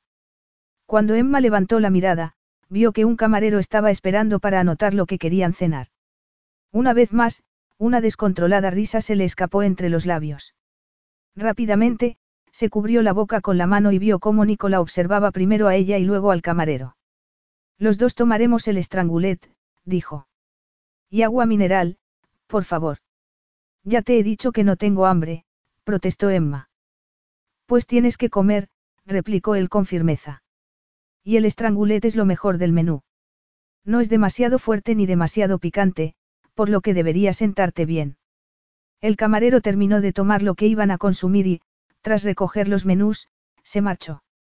Emma se reclinó sobre la silla y pensó que, incluso cuando estaba siendo considerado, Nico se mostraba arrogante e imposible, decidiendo lo que según él necesitaban los demás. Ciertamente, Emma estaría mucho mejor sin él. Había sido siempre así. En un principio, a ella no le había importado que tomara todas las decisiones. La primera noche la invitó a cenar y luego, como se había hecho demasiado tarde, insistió en que se quedara a pasar la noche. Un caballero de los pies a la cabeza, no la había tocado. Después, cuando empezaron su relación, Nico le había dejado muy claro que era solo algo temporal. Emma estaba a su disposición por el tiempo que él decidiera que lo suyo iba a durar. Lo organizó todo, alojamiento, viajes, incluso lo que Emma se ponía, lo que bebía y lo que comía. Con cierta amargura, recordaba que ella había sido como una muñeca para él. Entonces no le había importado porque el mundo que él le presentaba resultaba glamuroso y adictivo. Se había limitado a dejarse llevar y a disfrutar del cuento de hadas, aunque había tratado de recordarse que, como todo en su vida, aquello no iba a durar. Durante el mes que duró su relación, ambos parecieron vivir sumidos en una ensoñación. Primero en Nueva York, donde se alojaron en el hotel más opulento que Emma pudiera haber imaginado nunca. Después en Roma, en el lujoso ático que él tenía allí. Cuando conoció a Nico, Emma ni siquiera tenía pasaporte. No había viajado a ninguna parte ni había hecho nada, solo tratar de sobrevivir. Nico le había abierto las puertas del mundo. Viajes, lujo, maravillosa comida, atención. Tantos mundos, incluido el de la pasión. Sin embargo, Emma decidió que no podía dejar que los recuerdos la distrajeran en aquellos momentos. Entonces, ese Will estaba dispuesto a casarse contigo a pesar de que estabas embarazada del hijo de otro hombre. Le preguntó Nico sacudiendo la cabeza. Evidentemente, aquella noción le resultaba increíble, por no decir repelente. Así es. En aquel momento, el camarero regresó para llevarles el agua y llenarles las copas. Emma dio un sorbo. Tenía la garganta muy seca y el corazón le latía con fuerza. Respiró profundamente. En realidad, no quería casarse con nadie. No le interesaba una relación romántica, pero su madre no hacía más que presionarle. Es un hombre tímido, apocado, y no pudo soportarlo. Así que nuestra boda era la solución. Era un acuerdo amistoso, basado principalmente en la compañía que nos haríamos el uno al otro, nada más. Como te dije, nos convenía a ambos. Nico no parecía particularmente impresionado por aquellas palabras. ¿Y el niño? Le preguntó. Estaba dispuesto a criarlo como suyo, a actuar como su padre. Emma tragó saliva y asintió. Al principio se había sentido demasiado enfadada como para corregir a Nico, pero estaba empezando a sentirse incómoda. Sabía que tenía que decirle la verdad. Cuanto más tardara en hacerlo, más furioso se sentiría él por el engaño. Sabía que tarde o temprano terminaría enterándose porque, era un secreto que, irremediablemente, terminaría saliendo a la luz. Además, se le daba fatal mentir. Sin embargo, no lograba encontrar la manera ni las palabras necesarias para hacerlo. Sí. Como ya te he dicho, es un buen hombre. Emma había conocido a Will en una fiesta para la que la habían contratado como camarera. Él estaba en el bar, bebiendo compulsivamente. En un momento dado, empezó a hablarle de lo controladora que era su madre y del deseo que tenía de poder vivir simplemente su vida sin que ella lo interrumpiera a cada paso. Will estaba profundamente comprometido con su trabajo y no le interesaban las relaciones románticas, aunque creía que, algún día, no le importaría tener hijos. Por aquel entonces, Emma acababa de descubrir que estaba embarazada y no hacía más que preguntarse cómo iba a poder salir adelante. Estaba viviendo en un pequeño estudio, llevando una existencia miserable mientras se esforzaba por hacer durar el dinero que el primo de Nico le había dado antes de marcharse. Sin embargo, a pesar de todo, no se le pasó por la cabeza en ningún momento deshacerse del bebé. Quería tener a alguien a quien amar, alguien que le perteneciera. Una familia por fin, algo que no había conocido nunca. La familia que siempre había anhelado. En broma, le había dicho a Will que deberían casarse. Entonces, para su sorpresa, Will le había tomado la palabra. Le dio su tarjeta y le pidió el número de teléfono. Emma dio por sentado de que todo se quedaría en eso, una conversación de un hombre borracho y nada más, hasta que él le escribió un mensaje al día siguiente. Will, ¿hablabas en serio? En ese momento, Emma se dio cuenta de que sí. Había estado hablando en serio. Aquella era su única opción cuando tenía que empezar a pensar en otra persona, en alguien muy importante. Se pasaron un par de semanas conociéndose. Will se mostró como un libro abierto. Era un adicto al trabajo con unos hábitos sencillos. Le gustaba relacionarse, pero, en general, disfrutaba más de su propia compañía. Le pidió que firmaran un acuerdo prenupcial, lo que por supuesto era comprensible y le dijo a Emma que ella podría redecorar el apartamento que él tenía en Santa Mónica como más le gustara mientras dejara el despacho como estaba. A él le gustaba la idea de tener un bebé e incluso la había acompañado a la ecografía que ella había tenido que hacerse hacía doce semanas. Nunca había habido pasión alguna entre ellos, pero a Emma no le había importado. Después de Nico, no estaba lista para volver a dejarse llevar y él parecía encantado con su propia compañía. Emma tenía que pensar en su bebé y eso le había parecido más que suficiente. El matrimonio que hubieran tenido habría sido sencillo, previsible y seguro. En un abrir y cerrar de ojos, todo eso había desaparecido. El futuro que ella se había esmerado tanto por construir se había hecho pedazos en cuestión de segundos por obra y gracia del hombre que estaba sentado frente a ella. Pareces muy triste, comentó él en tono jocoso. ¿Acaso lo echas de menos? Es un hombre muy amable y, como tú mismo has dicho, estaba dispuesto a aceptar al hijo de otro hombre, replicó Emma secamente, por lo que sí. Lo echo de menos. Era un buen amigo. ¿Y el padre? Le preguntó Nico. Supongo que será otra muesca más. Otra muesca más. Pero ¿quién se pensaba Nico que era ella, Matari? Dejó escapar una carcajada de incredulidad y sacudió la cabeza. Tu cinismo me resulta muy divertido, si no resultara totalmente patético. Emma sabía que no debería mostrarse tan frívola y descarada. Por muy tierno que hubiera sido Nico mientras estuvieron juntos, sabía que también podía ser un hombre cruel, que sabía muy bien lo que quería y cómo conseguirlo. ¿De cuánto estás? Le preguntó él mientras se reclinaba en su asiento y la observaba atentamente. Emma dudó. Consideró varias opciones. La primera, mentir para protegerse a sí misma y a su bebé y, la segunda, decir la verdad, y aceptar las consecuencias. Le pareció que no tenía mucha elección. ¿Y bien? insistió Nico. Emma tragó saliva. No, no de mucho. No de mucho. ¿Por qué no lo sabía? Tantos hombres había habido en su vida. Nico no se lo podía creer. Cuando la tomó entre sus brazos por primera vez, le pareció muy inocente y muy dulce, tan diferente de las mujeres que habitualmente se llevaba a la cama, que normalmente eran tan pragmáticas como él en lo que se refería a los asuntos del corazón. Recordaba el momento perfectamente. Habían pasado tres días desde que se conocieron. Ella le había confesado que no tenía ningún sitio al que ir, por lo que Nico le había dicho que se podía quedar en la suite de su hotel. Se sentía mal por haber sido él la causa de que la hubieran despedido. Había estado totalmente decidido a ser el perfecto caballero y lo había sido, a pesar de que la atracción que había sentido por Emma amenazaba con apoderarse por completo de él. Su aparente falta de picardía lo había conquistado. Después de las mentiras de su infancia, del silencio de su madre, de la frialdad dolorosa de su padre, encontrarse con alguien tan sencillo e inocente fue una agradable novedad. Qué equivocado estaba. Y si Emma había planeado su primer encuentro, cuando se puso de puntillas y le rozó los labios con un ligero beso. Y si había estado fingiendo cuando él le preguntó, lleno de deseo y necesidad, y ella respondió con una trémula y delicada sonrisa. ¿Estás segura? Emma se había limitado a suspirar delicadamente, como si fuera una rendición. Sí. De verdad había sido capaz de fingir de aquella manera. Sin embargo, lo que ocurrió después no pudo ser fingimiento. De eso estaba completamente seguro. Recordaba el cuerpo de Emma bajo el suyo, moviéndose delicadamente y llena de deseo.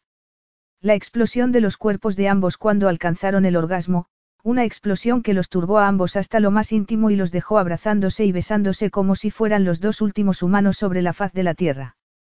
Cuando la miró, sonriendo de incredulidad, ella soltó una carcajada. Vaya. Al escuchar aquellas palabras, Nico sonrió y se tumbó sobre la espalda arrastrándola a ella sobre él, sujetándola con fuerza. La satisfacción sexual combinada con un profundo sentimiento de plenitud. No, ciertamente, algunas cosas no podían fingirse. Sin embargo, en aquellos momentos, Emma tenía un aspecto ciertamente sospechoso. Mantenía la mirada baja mientras tomaba pequeños traguitos de agua. La mano le temblaba alrededor del vaso. ¿Qué era lo que estaba ocultando? ¿Quién era el padre?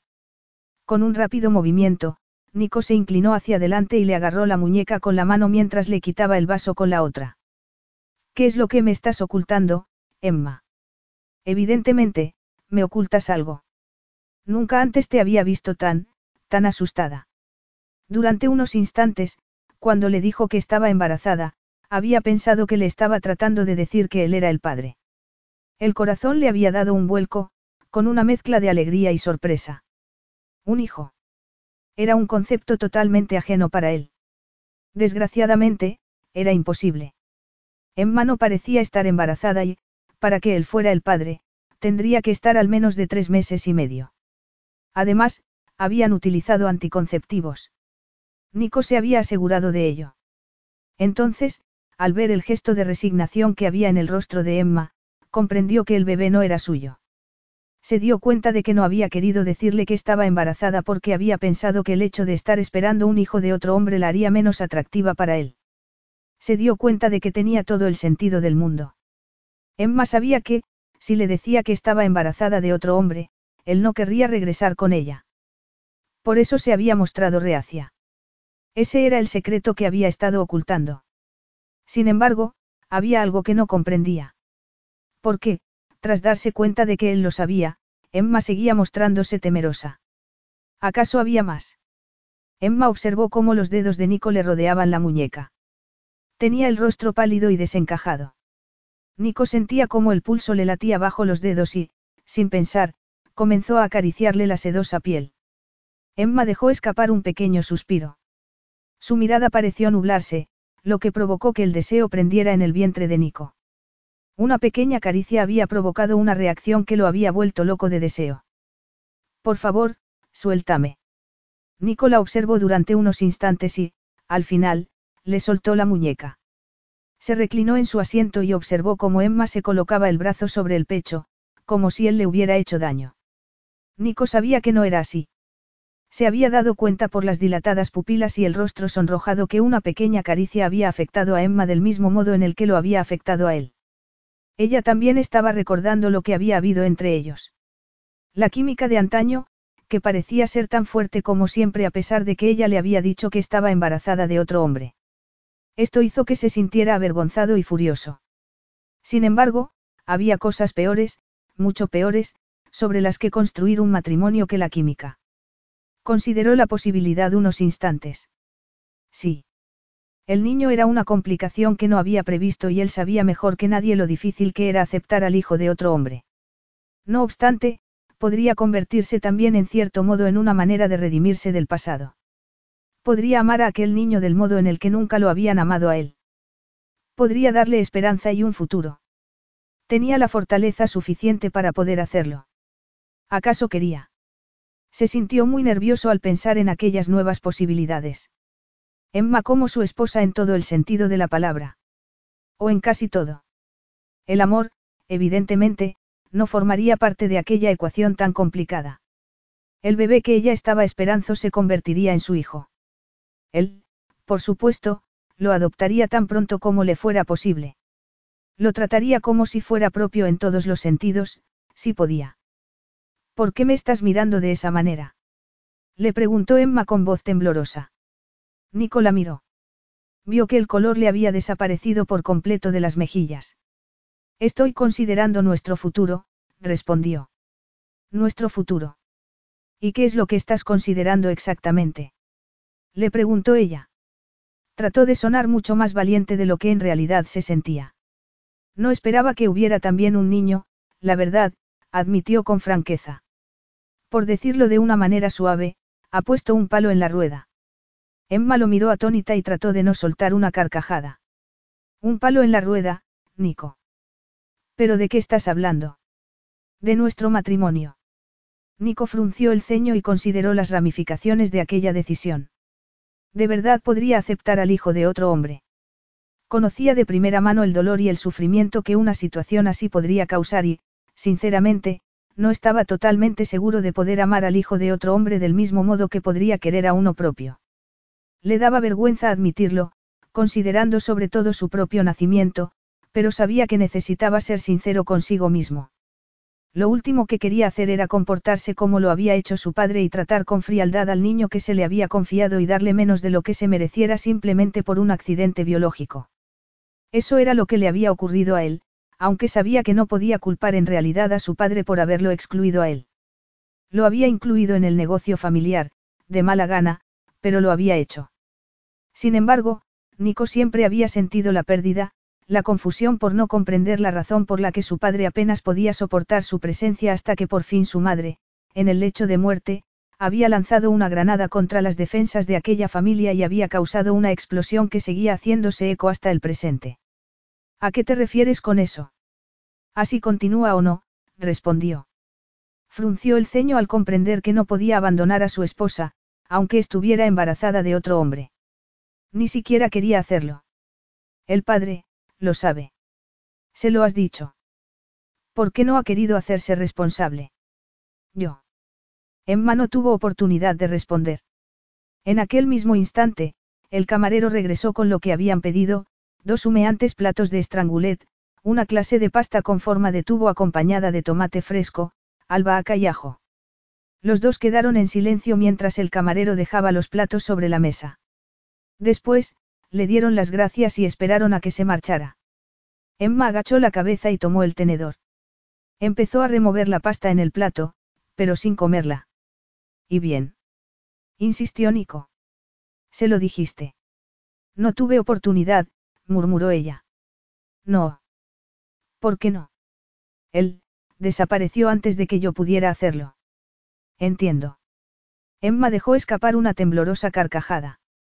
Te aseguro que no. En ese caso, cuéntamelo, le espetó él. La ira se reflejaba claramente en su voz. Mírame, por el amor de Dios, Emma. ¿Acaso estás tan avergonzada de tu propio comportamiento que ni siquiera puedes mirarme a los ojos? No estoy avergonzada, replicó Emma levantando la mirada para que él pudiera ver el brillo dorado de sus ojos, aunque tal vez tú sí deberías estarlo por hacer este tipo de juicios y asumir estas cosas sobre mí. Si hubiera sabido lo absurdo y lo arrogante que eres, no me habría casado nunca contigo. Nicola observó atónito durante unos instantes. Entonces, su ira pareció acrecentarse. De verdad. Solo estoy tratando de encontrar respuestas, respuestas que tú pareces tener pocas ganas de darme y eso me resulta muy sospechoso. Ay, Nico, dijo Emma. Dejó escapar una carcajada que sonó mucho más parecida a un sollozo. Por el amor de Dios. No puedo seguir con este ridículo fingimiento ni un minuto más. No sé ni siquiera por qué lo he intentado. Muy bien, exigió él, ¿por qué no me dices la verdad de una vez por todas? Emma lo miró de nuevo con una profunda resignación. Nico, no hay otro hombre. Ni Will ni ningún desconocido ni nadie más que te estés imaginando con tu inacabable cinismo. Tú eres el padre de este bebé. Capítulo 5. La suerte estaba echada. Además del miedo y de la incertidumbre, Emma sintió un profundo alivio. Nunca se le había dado bien mentir, lo que siempre le había causado problemas de niña. No podía fingir que no había robado comida o copiado los deberes o cualquier otra cosa para poder seguir subsistiendo.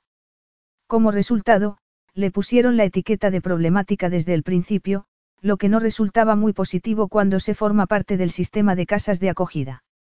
Una familia detrás de otra, como si se estuvieran deshaciendo de un paquete que no desean. ¿Qué otra cosa podría haber hecho sino contarle a Nico la verdad? Había tratado de dejarse llevar y decirle que, efectivamente, había otro hombre, pero le había resultado demasiado difícil e insultante. Había visto la furia que se reflejaba en su rostro cuando pensaba que ella había tenido otro amante a pesar de su propio pasado.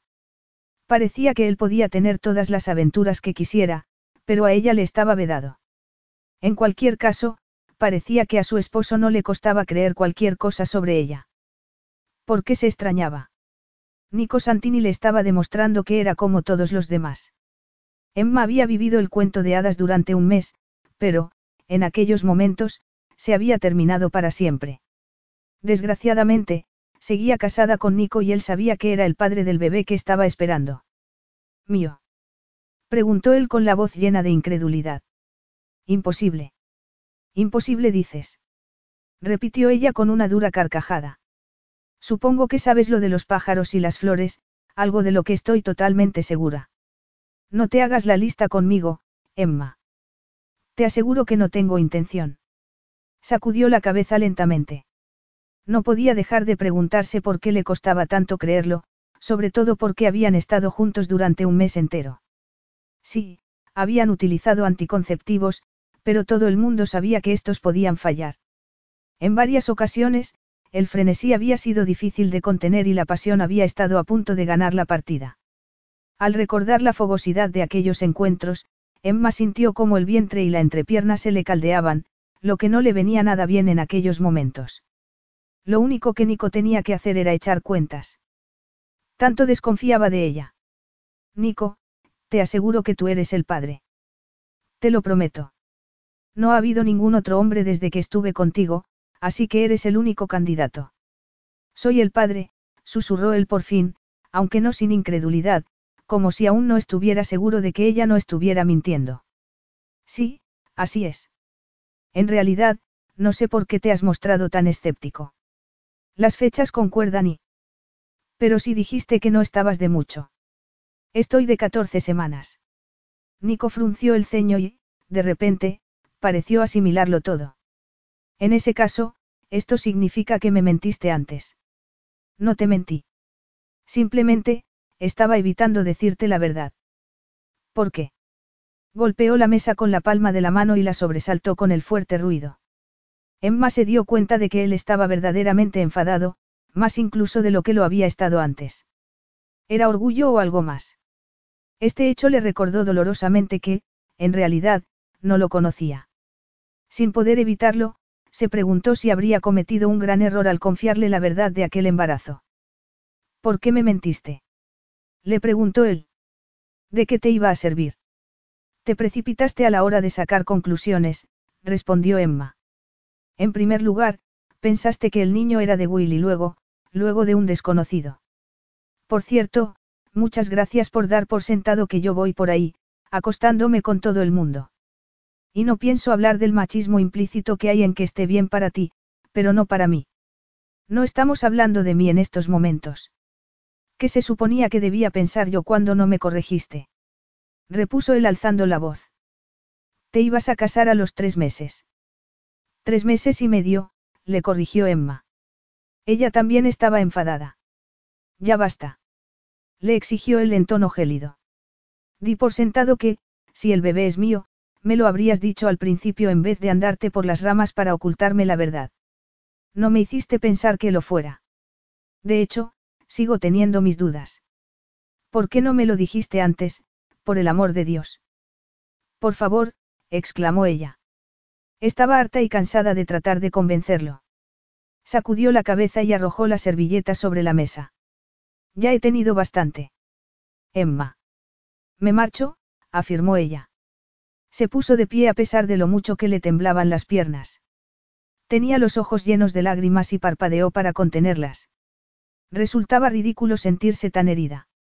Nico no confiaba en ella, pero la propia Emma no confiaba en él.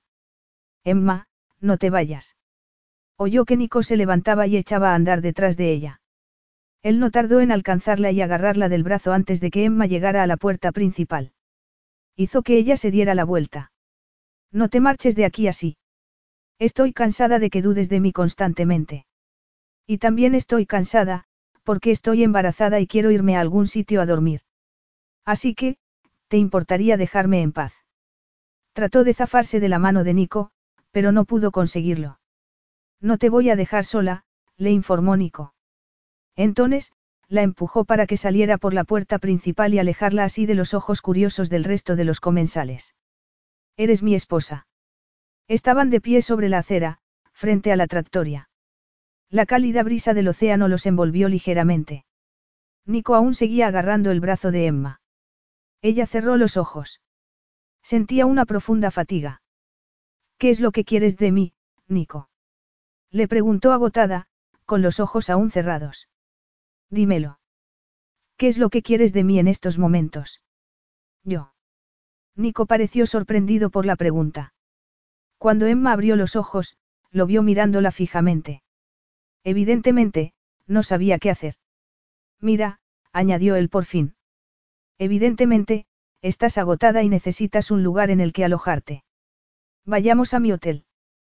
Podremos tener esta conversación más tarde. Como si le hubiera hecho una señal, su coche apareció en aquel momento. El chofer se bajó inmediatamente. Emma dudó. No quería que Nico le dijera lo que tenía que hacer, pero sabía que necesitaba descansar y se estaba haciendo tarde. Tal vez al día siguiente conseguiría encontrar la solución que le resultaba invisible en aquellos momentos. Encontraría el modo de que todo aquello tuviera sentido. Está bien, dijo. Aceptó, aunque no de muy buena gana. El chofer abrió la puerta trasera del coche y Nico la ayudó a entrar.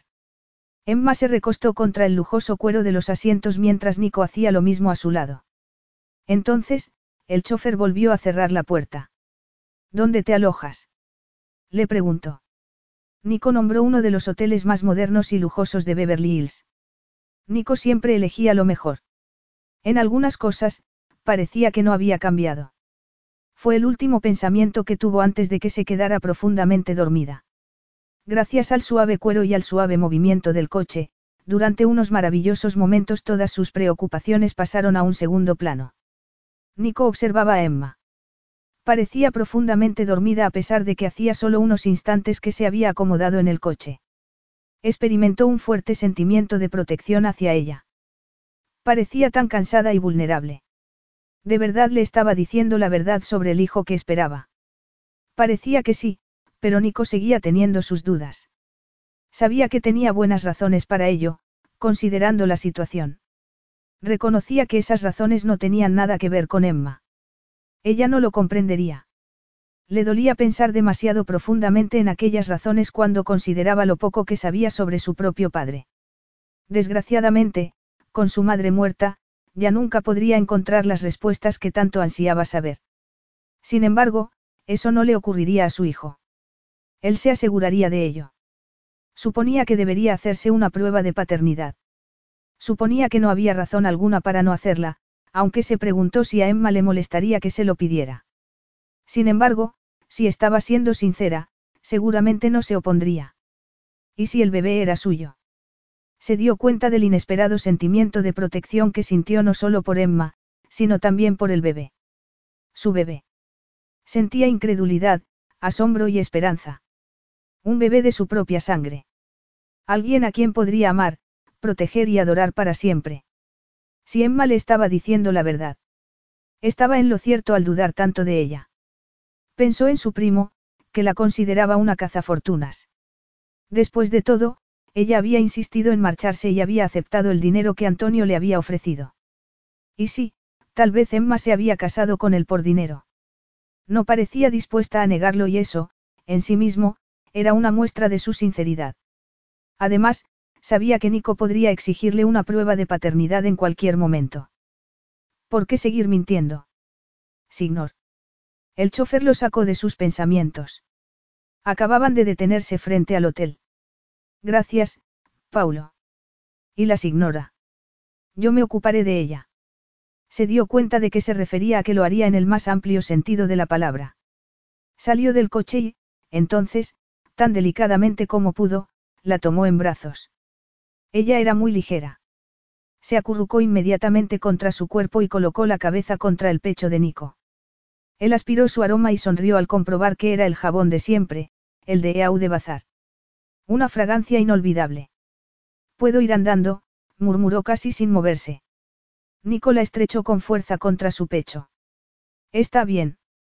Verdaderamente, estaba más que bien. Resultaba muy agradable sentir a Emma contra su cuerpo. El deseo se despertó dentro de él, provocándole una insistente presión en la entrepierna. La movió ligeramente hacia arriba. No quería complicar las cosas incluyendo aquel elemento, por muy maravilloso que hubiera sido. Al menos no de momento. Entraron en el hotel y Nico atravesó el lujoso y moderno vestíbulo. Algunas personas se volvieron para mirarlos, pero él permaneció impasible y tomó el ascensor privado que los llevaría directamente a la suite del ático. Cuando entraron, depositó a Emma sobre uno de los sofás del enorme salón. Dio un paso atrás y vio cómo ella levantaba la cabeza para mirar a su alrededor. Vaya, susurró mientras observaba los carísimos muebles, los enormes ventanales desde los que se dominaba una espectacular vista de la ciudad y un increíble piano de cola. Menudo sitio. ¿Quieres irte a la cama? Le preguntó. Su intención había sido que la pregunta fuera del todo inocente, pero no pudo evitar sonrojarse y sentir de nuevo el calor en la entrepierna al mencionar aquellas palabras tan evocadoras. Es decir, que si quieres irte a dormir. Emma sonrió ligeramente y lo miró desde debajo de las pestañas. Sé a lo que te referías. Si te soy sincera, lo que más me apetece es darme un baño. Supongo que esta suite tendrá un jacuzzi enorme en algún sitio, ¿verdad? Por supuesto. Excelente, dijo. Se estiró y el vestido de novia se le tensó por encima de los senos haciendo que el deseo consumiera un poco más a Nico. Se puso de pie. Vamos a buscarlo. Nico se contuvo como pudo mientras le enseñó el cuarto de baño que tenía dentro de su dormitorio, con una tentadora y enorme cama. Daba la casualidad de que era la única cama de la suite, pero ya cruzarían ese puente cuando llegaran a él. El cuarto de baño estaba tan equipado como Emma había esperado. Tenía una enorme bañera de mármol negro con muchos chorros. Tienes un albornoz en la puerta, le dijo. Y todas las cosas de aseo que puedas necesitar ahí, en la estantería. Si te hace falta algo más. Supongo que mis cosas, replicó ella. No tengo más ropa que este vestido. ¿Y dónde están tus cosas? En el apartamento de Will, en Santa Mónica. Si me das la dirección, haré que Paulo vaya a por ellas y te las traiga aquí. Emma dudó. Entonces, asintió una vez, aunque se notaba que tenía dudas. Está bien. Gracias. ¿Quieres ir tú a por ellas personalmente? Le preguntó. Emma suspiró. No, Nico. No especialmente, aunque siento que le debo a Will una explicación. Es un hombre bueno y amable y yo, básicamente, le dejé plantado en el altar. Por un buen motivo. Sin embargo, se merece una conversación. Debería llamarlo esta misma noche, admitió. Entonces, abrió los ojos y una expresión de sobresalto se reflejó en su rostro. Acabo de darme cuenta de que me dejé el bolso en la iglesia, con mi teléfono y mi cartera. Paulo lo recogió todo antes de marcharnos de la iglesia. Está en el coche. Haré que te lo suba. Emma dudó un instante, como si quisiera argumentar algo, pero entonces asintió. Gracias. Nicola miró fijamente y, entonces, se dirigió a ella con voz muy tranquila. Sé que he estado muy enfadado, Emma, pero no soy ningún monstruo. Estoy tratando de ser razonable sobre todo lo que está ocurriendo. Lo sé, respondió Emma, aunque no parecía particularmente convencida. A Nico le dio la sensación de que a su esposa le costaba tanto como a él mostrar confianza. Sin embargo, él no le había dado nunca razón alguna para que desconfiara de él. Que disfrutes de tu baño, dijo antes de cerrar la puerta a sus espaldas. Inmediatamente, oyó que ella echaba el pestillo de la puerta. Se dirigió al salón y se sirvió un generoso whisky. A continuación, salió al balcón que rodeaba el ático por todas partes. Las relucientes luces de los ángeles se distinguían bajo sus pies, llegando hasta el océano, que se extendía como una manta de oscuridad hasta el horizonte. Respiró profundamente y dejó escapar el aire mientras rememoraba los acontecimientos de los últimos días. En pocos instantes, se sintió tan tenso y agotado como Emma. Hacía menos de una semana estaba en Yakarta. Había ido recuperando la memoria después de un mes muy difícil. Primero habían sido pequeños fragmentos, muy confusos, y luego más claros y precisos. Lo primero que recordó fue a Emma. Cuando el resto de su vida permanecía confuso y borroso, ella había surgido entre las tinieblas como una luz de esperanza. Había sido su ángel salvador. Le avergonzaba reconocer lo mucho que se había aferrado a aquel recuerdo. Había sentido que lo ayudaba a recuperarse. Cuando le costaba caminar o pensar con claridad, se imaginaba el futuro que lo esperaba junto a ella, el júbilo que ambos sentirían cuando volvieran a encontrarse, la incredulidad que ella experimentaría cuando supiera que estaba vivo, todo ello le había empujado a salir adelante. La realidad no podía ser más distinta. Aún le dolía pensar en el momento en el que descubrió que Emma iba a casarse, la traición, el hecho de que ella admitiera sin reparo alguno que se había casado con él por dinero, todo le escocía. Y mucho. Dos semanas atrás, por fin pudo ponerse en contacto con su primo Antonio. Este, en primer lugar, se quedó atónito al saber que había sobrevivido y luego, más tarde, se alegró por ello. Antonio siempre se sentiría furioso de que el padre de Nico lo hubiera elegido a él, al intruso, por encima de su propia sangre, aunque solo lo hubiera hecho para ahorrarse la humillación de admitir frente al mundo entero que su esposa lo había traicionado. Cuando Nico regresó a Italia, Antonio le contó todo lo ocurrido. Le relató con pelos y señales, y un sentimiento de profunda satisfacción, todo lo que pasó después de su supuesta muerte.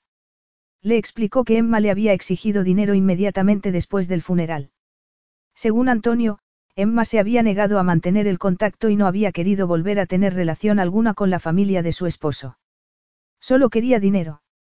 Antonio le dio diez mil dólares, una cantidad algo escasa en realidad, pero Nico suponía que Antonio se había negado a ofrecerle más a alguien a quien consideraba como una cazafortunas y una sinvergüenza.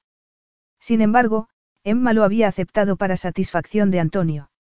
Considerando el acuerdo prenupcial que Nico y ella habían firmado, ella habría tenido derecho a mucho más.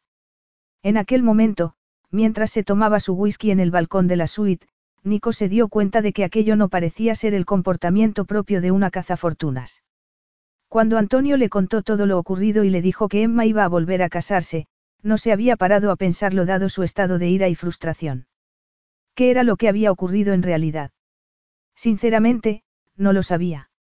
Se tomó el whisky que le quedaba en el vaso de un trago y comprendió que, lo que todo aquello le demostraba, era que no conocía a su esposa. Tendría que valorar muy cuidadosamente si podía confiar en ella. Sin embargo, si Emma iba a tener un hijo suyo, tendría que remediar ambas situaciones lo más pronto posible. Capítulo 6. Emma apoyó la cabeza sobre el reborde de mármol negro de la bañera y cerró los ojos para disfrutar del agua cálida y perfumada de rosas. Poco a poco, sus músculos habían empezado a relajarse. Deseó poder quedarse allí para siempre y olvidarse del mundo, y sobre todo del hombre que la estaba esperando al otro lado de la puerta. Desgraciadamente, no podía hacerlo. Una vez más, se preguntó si había sido un error contarle a Nico lo del bebé. Decidió que, aunque lo hubiera sido, ya no había vuelta atrás. Le había confesado a Nico que era el padre del bebé que estaba esperando. Tanto si él la creía como si no, tendría que afrontar las consecuencias. Seguiría él sospechando de ella.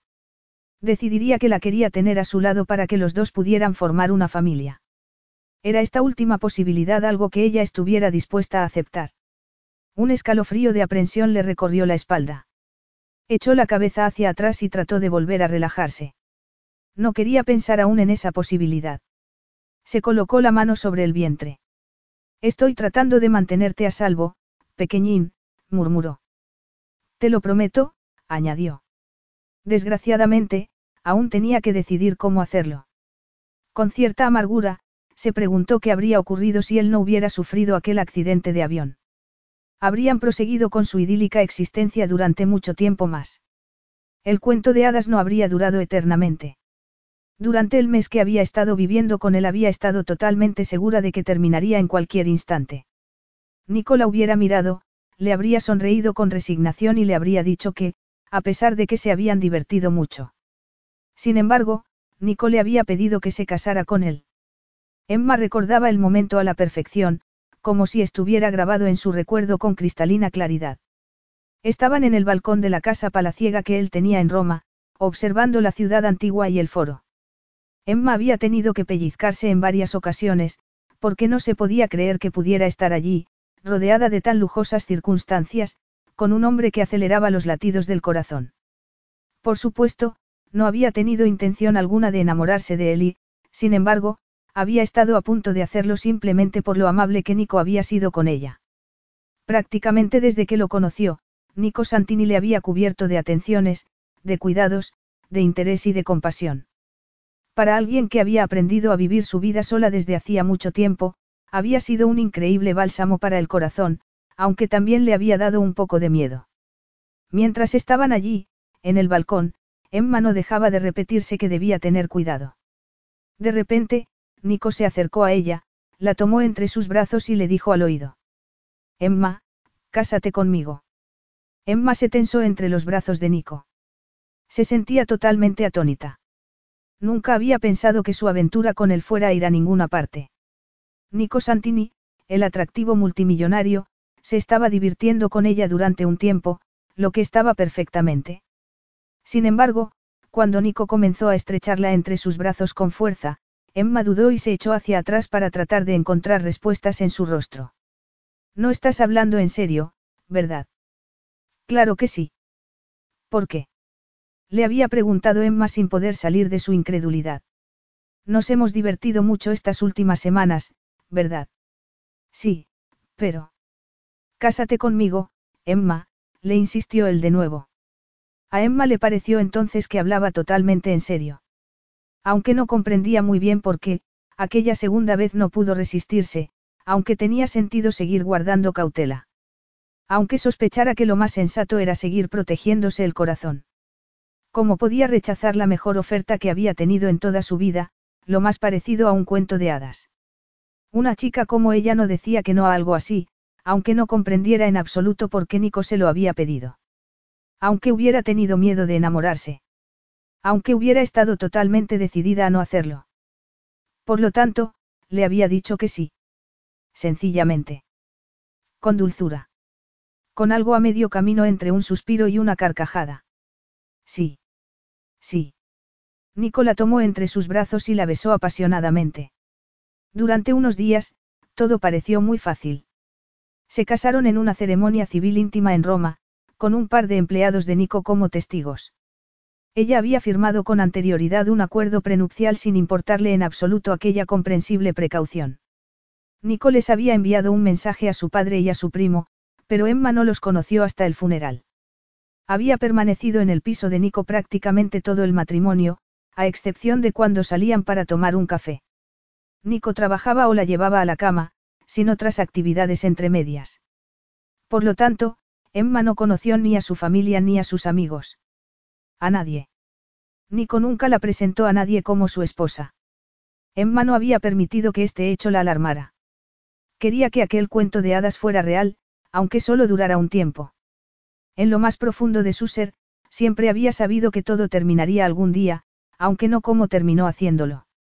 Porque un hombre como Nico, rico, poderoso y atractivo, podría querer permanecer casado con una mujer como ella. Entonces, una semana más tarde, él se marchó.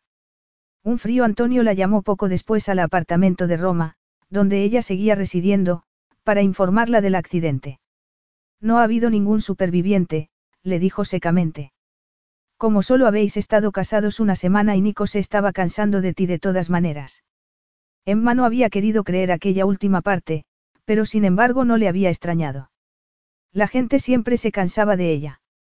Ninguna de las familias de acogida había querido adoptarla. Había ido de una en otra porque no era lo suficientemente encantadora ni siquiera para la que ella más había querido. Emma. Por supuesto que no. La certeza en la voz de aquella mujer, la única a la que Emma se había atrevido a amar, rechazándola sin dudarlo era un recuerdo que no podía recordar sin una profunda tristeza. En cualquier caso, Antonio le había dejado muy clara la situación. Tú no eres parte de esta familia ni nunca lo serás. Te voy a dar diez mil dólares solo como gesto de buena voluntad si me prometes que no volverás nunca por aquí. ¿Te ha quedado claro? En aquel momento, Emma se sentía tan desesperada por marcharse. Sabía que hubiera sido Nico quien le habría hablado con aquel desprecio y le habría pedido que se marchara con tanto desdén. Por lo tanto, se aferró a lo poco que le quedaba de orgullo y se marchó. Sí. Me ha quedado muy claro, le respondió. Habló como si no le importara, aunque había sentido como si el corazón se le estuviera rompiendo en mil pedazos. Por suerte, no fue así. Emma decidió que no lo permitiría y que no volvería a permitirse amar a nadie. Ni siquiera a Nico. Mucho menos a Nico. Y, sin embargo, ¿en qué situación se encontraba en aquellos momentos? Aunque estaba agotada, Emma supo que no podría dormir hasta que hubiera hablado con Nico. No podría descansar hasta que supiera lo que él tenía pensado para ella, para su hijo. Y si decidía que no podía confiar en ella y le quitaba al bebé. En ese caso, huiría. Correría todo lo rápido que pudiera para alejarse de allí. Sin embargo, primero tenía que explicárselo todo a Will. Se lo debía. Quitó el tapón de la bañera y observó cómo el agua y las aromáticas burbujas desaparecían por el desagüe. Entonces, salió de la bañera y se envolvió en el albornoz más grueso y lujoso que había visto en toda su vida. Se mesó el cabello con los dedos e hizo buen uso de los productos de cosmética del hotel. Cuando terminó, cuadró los hombros, levantó la barbilla y salió del cuarto de baño. Vio que su bolso estaba sobre una mesa. Buscó dentro el teléfono y se dirigió a la intimidad de su dormitorio para realizar la temida llamada. Emma, respondió Will tras el primer tono, ¿te encuentras bien? He estado muy preocupado. Ay, Will. Lo siento mucho. Entonces, ese hombre es tu esposo. Yo pensaba que estaba muerto, pero, resulta que no es así. No pareció muy contento de verte. No, pero lo solucionaremos, dijo. Al menos, debería intentarlo. Esperaba que Nico fuera de la misma opinión. Bueno, ya sabes que me tienes a tu disposición, afirmó Will tras un instante. Emma sintió que los ojos se le llenaban de lágrimas. Aunque hacía muy poco que lo conocía, Will era un buen amigo y ella le estaba muy agradecida. Gracias. Mantendrás el contacto conmigo. Lo intentaré, respondió Emma. En aquellos momentos, era lo máximo que le podía ofrecer. Dio por terminada la llamada y comprendió que ya no había nada que le impidiera ir a buscar a Nico. Sintió que el suelo de mármol estaba muy frío y suave cuando entró en el salón. Tardó unos minutos en encontrarle. Nico estaba en la terraza, contemplando las luces de la ciudad. Respiró profundamente y abrió la puerta corredera para salir al balcón. El cálido aire de la noche la envolvió. Hola, Nico. Él se dio la vuelta, sobresaltado por la suave voz de Emma. Había estado tan perdido en sus pensamientos que no había notado que la puerta se había abierto ni que ella había salido a la terraza. La miró y vio que su rostro estaba arrebolado por el baño y que el cabello se le rizaba sobre los hombros por la humedad. Iba totalmente envuelta en el albornoz y, sin embargo, éste le ofrecía una embriagadora vista de la delicada piel que tenía entre los senos, un valle oculto cuyas delicias recordaba demasiado bien. El albornoz le llegaba por encima de las rodillas, por lo que podía adivinar la hermosa curva de los dorados muslos. Todo lo que veía provocaba que quisiera tocar a Emma. Las palmas le picaban por la necesidad del contacto. Un simple tirón y el cinturón del albornoz cedería. Ella se lo podría quitar y, entonces, daría un paso hacia él, desnuda y perfecta. Nicola tomaría entre sus brazos como lo había hecho en el pasado. Con un gran esfuerzo, Nico apartó aquellos pensamientos. En aquellos momentos, no podía complicar la situación con el sexo. ¿Has disfrutado del baño? Le preguntó con voz solícita. Sí, muchas gracias, respondió ella con una ligera sonrisa. Se me había olvidado lo fácil que es acostumbrarse a esta clase de vida. ¿Qué hiciste después del accidente? Le preguntó él. Sentía una gran curiosidad y estaba decidido a averiguar todo lo que tenía que saber sobre ella para deducir si podía confiar en ella o no. ¿Te refieres a después del funeral? replicó ella. Entonces, suspiró e hizo ademán de regresar al interior de la suite. ¿Te importa si nos sentamos? Me duelen mucho los pies. Sí. Le preguntó Nico. No pudo evitar mostrar preocupación. Ella soltó una pequeña carcajada mientras regresaban al interior. Los tacones y el embarazo no van bien juntos, respondió Emma mientras tomaba asiento en uno de los sofás y se recogía las piernas debajo de los muslos. ¿Qué hice? se preguntó. Entonces, la expresión de su rostro se hizo más pensativa, más reservada. Primero, deja que te pregunte lo que hiciste tú. Ya te lo dije. Estuve en el hospital. Sí, pero, murmuró ella mientras sacudía lentamente la cabeza. No puedo dejar de pensar que sobreviviste a un accidente de avión. Debió de ser, una experiencia aterradora. En realidad, no me acuerdo de nada, dijo Nico. Bajó la mirada. Se sentía muy vulnerable al admitirlo. Era como una deficiencia, una debilidad. No. No, respondió él. Se acomodó más en el sofá y apoyó las manos sobre los muslos. Del momento del accidente no recuerdo absolutamente nada. De hecho, ni siquiera me acuerdo de estar en ese avión. Lo último que recuerdo fue darte un beso de despedida un poco antes, aparentemente, añadió tras una pausa, es habitual que el cerebro bloquee ese tipo de traumas. Unas veces los recuerdos regresan y otras no. Eso es lo que me han dicho los médicos. Oh, Nico. De lo único que me acuerdo es de cuando me desperté en la cama de aquel hospital, dijo. Miré a mi alrededor y no sabía dónde estaba ni quién era. Sentía la cabeza vacía. Solo había oscuridad. Me resultó totalmente aterrador. Ni siquiera soy capaz de imaginarlo, comentó ella en voz muy baja. ¿Durante cuánto tiempo estuviste así? Cuando empezaste a recordar. Nico se encogió de hombros. Una vez más, sintió una profunda vulnerabilidad al admitir su ignorancia. Francamente no lo recuerdo, pero sé que no ocurrió de inmediato.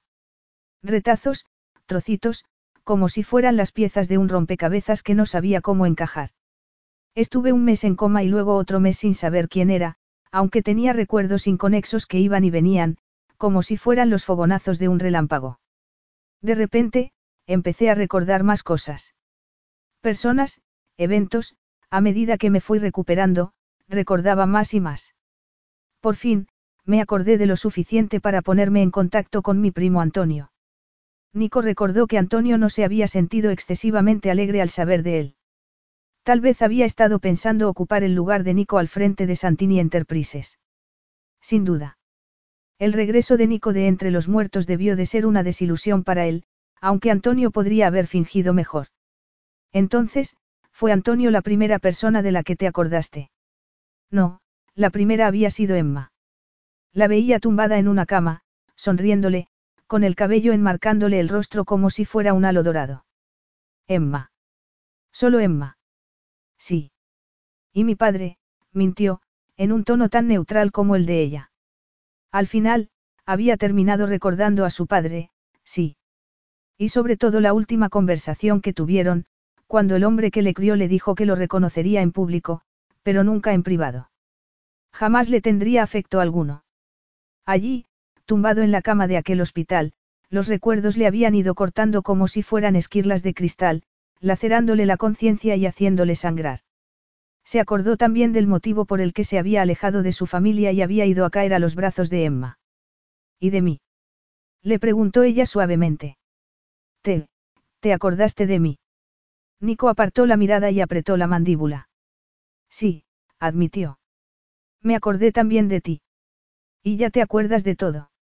Aparte de lo de estar en el avión, claro. Ya no hay más vacíos. No, al menos no lo creo. Supongo que resulta difícil saber lo que uno es incapaz de recordar si no te acuerdas. En ocasiones tenía la sensación de que se le había olvidado algo importante, pero los médicos le habían asegurado que era normal en los pacientes con amnesia. Había aprendido a no hacerle caso y a centrarse en lo que sí podía recordar, como en Emma, hasta que se enteró que ella sí le había olvidado. Todo debió de ser muy difícil, dijo Emma. Sí.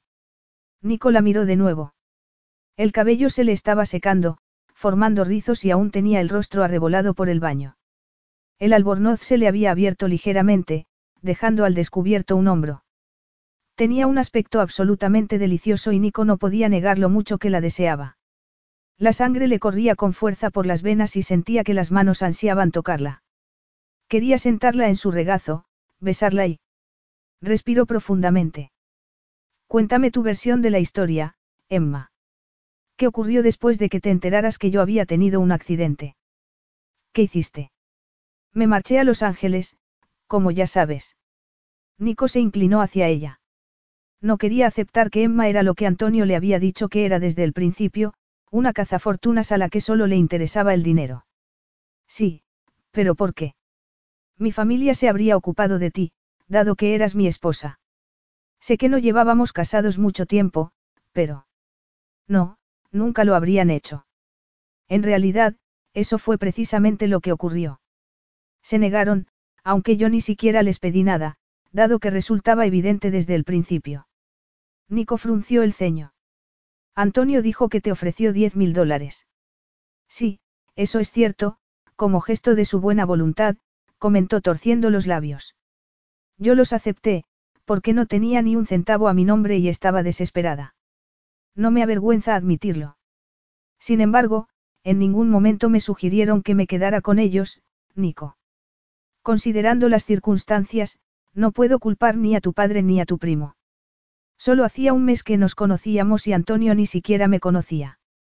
Acepté el dinero que me ofreció, por lo que supongo que él pensó que eso demostraba lo que siempre había creído sobre mí.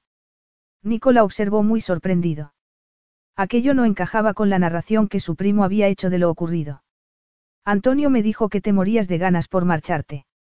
Eso es cierto, admitió ella. Sabía que no me querían allí, por lo que preferí irme. Nico volvió a reclinarse sobre el sofá. Sentía un nudo en el estómago. Aquella versión no encajaba con lo que le habían contado, aunque se dio cuenta de que no debía sorprenderle. Sin embargo, porque había creído a ciegas la versión de Antonio.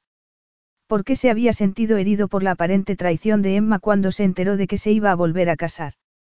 La ira siempre parecía la opción más fuerte. ¿Me crees? Le preguntó Emma. Sí, admitió él, asombrado por la sinceridad de sus palabras. Sí te creo. De repente, los últimos tres meses y medio adquirieron una nueva e incómoda perspectiva.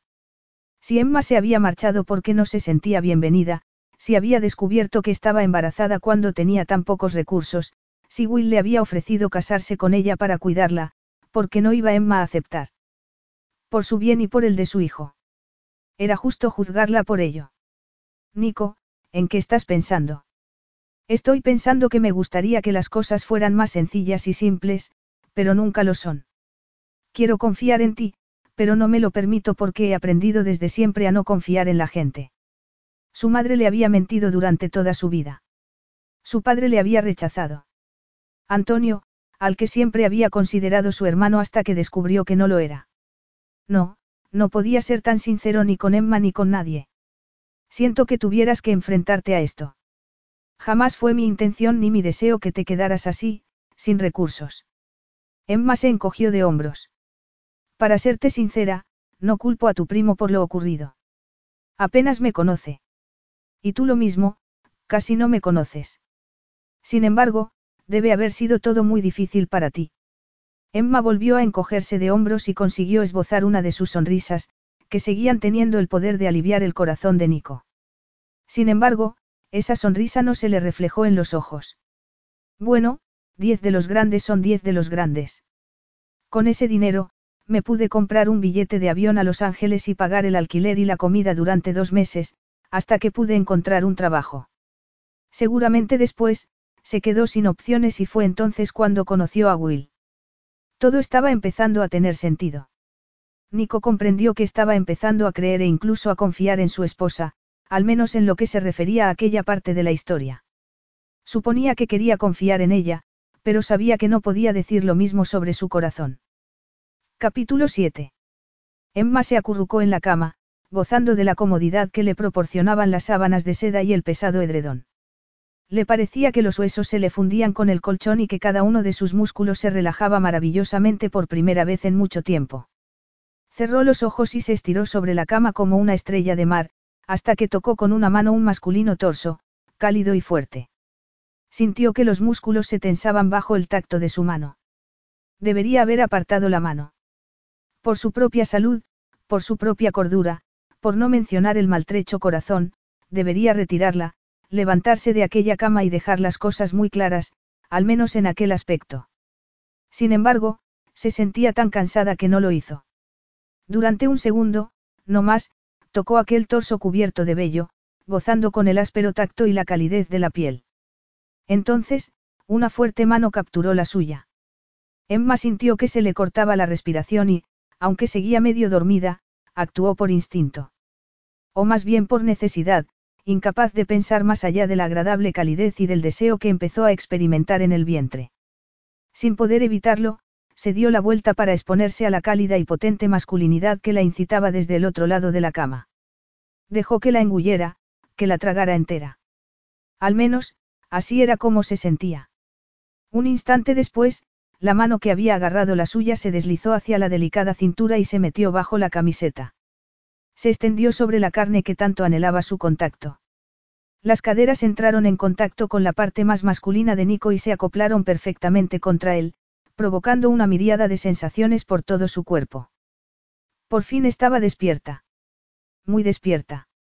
Una bruma muy diferente envolvía su mente, una bruma de arrollador y embriagador deseo. Empezó a abrirse paso por todo su cuerpo, despertando sus sentidos y provocando anhelos cuyas consecuencias no importaban en absoluto. Sin poder detenerse, ni desearlo se apretó contra él. Sintió unas fieras flechas de placer recorriéndole todo el cuerpo cuando la erección de Nico se acomodó entre sus muslos. Él dejó escapar un gruñido ahogado y la encajó más íntimamente contra sus caderas, apretándola contra su cuerpo para que el deseo fuera aún más apasionado, más profundo. Entonces, capturó los labios en un torrido beso que hizo que Emma recordara lo explosiva e intensa que había sido su vida en común. Maravillosa, intensa y excitante en lo que se refería a la pasión. Las caricias de Nico se apoderaron de ella como un tornado arrasador. La boca devoraba la de ella con una insistencia tierna y aterciopelada que le llevaba el pensamiento de deseo y anhelo.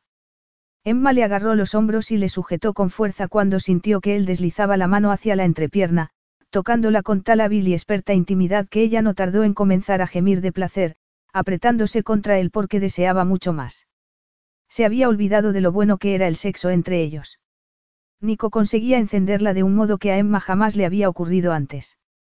Nico debía de estar sintiendo lo mismo que ella. Comenzó a levantarle la enorme camiseta que ella se había puesto para dormir, desesperado por apretar su caldeada piel contra la de ella. Sin embargo, de algún modo en medio de la bruma del deseo, del fuego de la necesidad, la cordura comenzó a reclamar su lugar. Una vocecilla comenzó a decirle que aquello no era una buena idea, considerando cómo estaban las cosas entre ellos. De algún modo, Emma consiguió aferrarse al poco sentido común del que aún disponía. Espera, susurró mientras le empujaba para que se apartara de ella. Nico se detuvo inmediatamente. ¿Qué pasa, Emma? Le preguntó él. Su voz sonaba ronca. Tenía los labios a pocos centímetros de los de ella y la frente cubierta de sudor. No deberíamos, lo siento, pero yo, no estoy preparada para esto. Lentamente, Nico se apartó de ella. Lo siento, dijo secamente mientras se sentaba sobre la cama y se mesaba el oscuro cabello con las manos. No tienes que, susurró Emma cerrando los ojos. El corazón le latía a toda velocidad y el cuerpo le vibraba por todas partes, presa de un deseo insatisfecho. Yo soy la que debería sentirlo, añadió. No quería, bueno, supongo que ocurrió sin pensar. Sí, lo sé. La voz de Nico sonaba muy seria. Emma abrió un ojo y se sorprendió al ver que él no se estaba comportando airadamente con ella. Vio que la estaba sonriendo y no pudo evitar devolverle la sonrisa. Entonces, se le escapó una carcajada. Aquel lado de Nico, el sonriente y simpático, resultaba mucho más agradable que el hombre autocrático y arrogante con el que ella se había encontrado la noche anterior. Se alegraba de ello. Se alegraba por él. Vamos, dijo él agarrándole la mano de nuevo. Tenemos cita con el médico esta mañana. Sí. La noche anterior, después de su conversación, Emma se había ido a la cama, demasiado agotada para darse cuenta de que Nico, evidentemente, se había ido a acostar al otro lado de la cama. No se había percatado de su presencia hasta que amaneció, cuando estiró un brazo y entró en contacto con la masculina gloria del cuerpo de él. Sí. La concerté anoche, después de que te vinieras a acostar. Se levantó. Tan solo llevaba puestos unos boxer y tenía un aspecto absolutamente magnífico. Su piel relucía como la seda sobre unos fuertes y bruñidos músculos. Emma anheló volver a tocarlo, deslizar las manos sobre aquella cálida y sedosa carne. Basta ya, Emma. Me hicieron una ecografía hace dos semanas, le dijo. Todo estaba bien entonces. No creo que necesite otra. Quiero verlo por mí mismo, replicó él con voz firme mientras se dirigía al cuarto de baño. Además, por supuesto, está la cuestión de la prueba de paternidad. Oh. Emma observó cómo se metía en el cuarto de baño y cerraba la puerta. Una prueba de paternidad. Nico seguía sin creer que él fuera el padre. Seguía pensando que ella le estaba mintiendo descaradamente sobre algo tan importante. Se dijo que no debería sentirse molesta porque Nico quisiera estar seguro. Después de todo, no hacía mucho que se conocían y educar a un bebé era algo muy importante. A pesar de todo, se sentía dolida y enojada al mismo tiempo consigo misma por estarlo. Una vida entera viviendo al margen de la gente le había enseñado a no sentir apego, a no amar ni esperar ser amado. Todo había empezado con su madre, de la que la habían separado cuando solo tenía seis meses de vida y luego había seguido con las familias de acogida con las que, tan desesperadamente, había tratado de integrarse. Algunas habían sido amables, otras no demasiado, unas incluso crueles, pero, en realidad, ninguna había sentido cariño por ella. Jamás la habían escogido. A Emma. Por supuesto que no. Nunca olvidaría aquellas palabras, el tono de la voz de la madre de acogida a la que había llegado a querer, cuando ella pensaba que Emma no la estaba escuchando. Estaba atendiendo una llamada de la trabajadora social. Emma había pensado que su madre de acogida por fin diría las palabras que llevaba toda su vida deseando escuchar. Después de aquello, tomó la decisión, con tan solo diez años de vida, de no volver a hacerse ilusiones con nadie. Había sido una decisión consciente, que siempre había seguido a rajatabla. Por eso, no podía dejar que Nico Santini superara sus defensas, aunque estuviera casada con él. Se alegraba de no haber permitido que la situación fuera más allá aquella mañana. No lo permitiría hasta que hubiera decidido cómo iba a manejar aquella situación. La puerta del cuarto de baño se abrió. Nico salió con una toalla alrededor de las caderas. Tenía el cabello húmedo y encrespado de la ducha. Emma observó atónita cómo él buscaba un par de calzoncillos en la maleta que tenía abierta sobre un portaequipajes. Entonces, dejó caer la toalla al suelo. Emma apartó rápidamente la mirada. Nico, protestó débilmente. ¿Qué ocurre? respondió él mientras se ponía los calzoncillos. Emma miró de reojo, incapaz de resistirse. No es que no me hayas visto desnudo antes. Y estamos casados. Tal vez estemos casados, pero nuestra relación no es así. Bueno, esta mañana no lo parecía, murmuró en voz baja, casi como si fuera un ronroneo. Sacó una camisa azul y se la puso. En cuanto a eso, dijo Emma mientras se llevaba las rodillas al pecho y se abrazaba las piernas, pensé que ibas a dormir en el sofá o algo así. Los sofás no son tan cómodos y, además, había sitio de sobra en la cama, comentó. Se volvió para mirarla mientras se abrochaba los botones de la camisa y ocultaba su magnífico torso, el torso que ella había estado explorando tan solo minutos antes. No tanto, afirmó ella.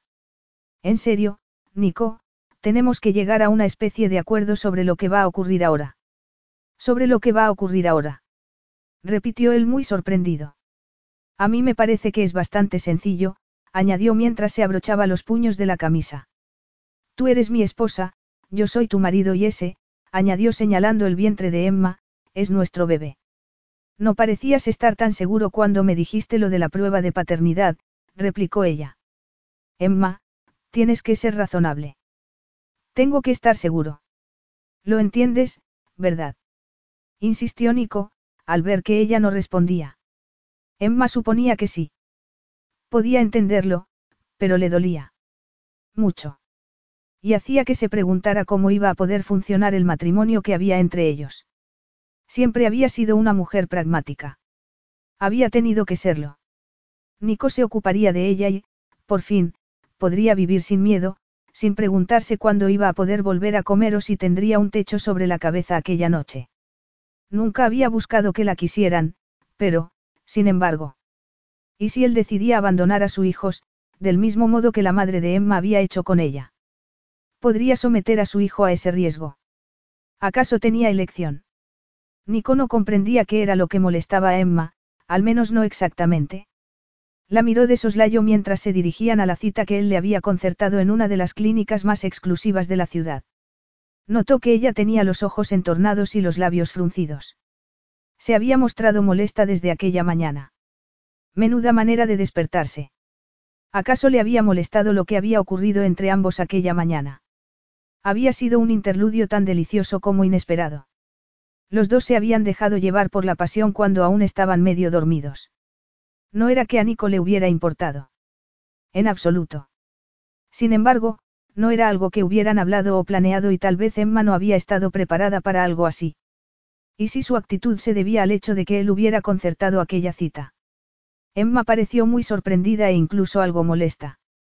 Sin embargo, tenía que comprender que una prueba de paternidad era totalmente necesaria. Considerando además lo ocurrido con su propia familia, Nico necesitaba estar totalmente seguro de que era el padre de aquel bebé. Decidió que hablaría de nuevo con ella después de la cita con el médico. Necesitaban dejar todo muy claro. Además, Nico tenía que decirle exactamente lo que esperaba de su matrimonio. La miró de nuevo y vio que tenía una expresión resignada en el rostro. No le gustaba verla así, sino riendo, pero desde que le había dicho que iban a ir al médico, lo único que había conseguido sacarle habían sido monosílabos. La noche anterior y aquella mañana se habían aclarado mucho las cosas para él. Si el bebé era suyo, y tal vez incluso aunque no lo fuera, sabía que quería un matrimonio de verdad con Emma. La química entre ambos era demasiado poderosa y, aunque en ocasiones ella le sacaba de sus casillas, le hacía reír. Nico disfrutaba de su compañía y le gustaba. Todas esas razones le parecían suficientes para que Emma fuera su esposa en todo el sentido de la palabra y los tres formaran una familia. En aquella ocasión, no se haría ilusiones con el amor, pero los dos disfrutarían del resto de los beneficios de su unión. Estaba seguro de que Emma no podría ponerle ningún pero a aquella situación.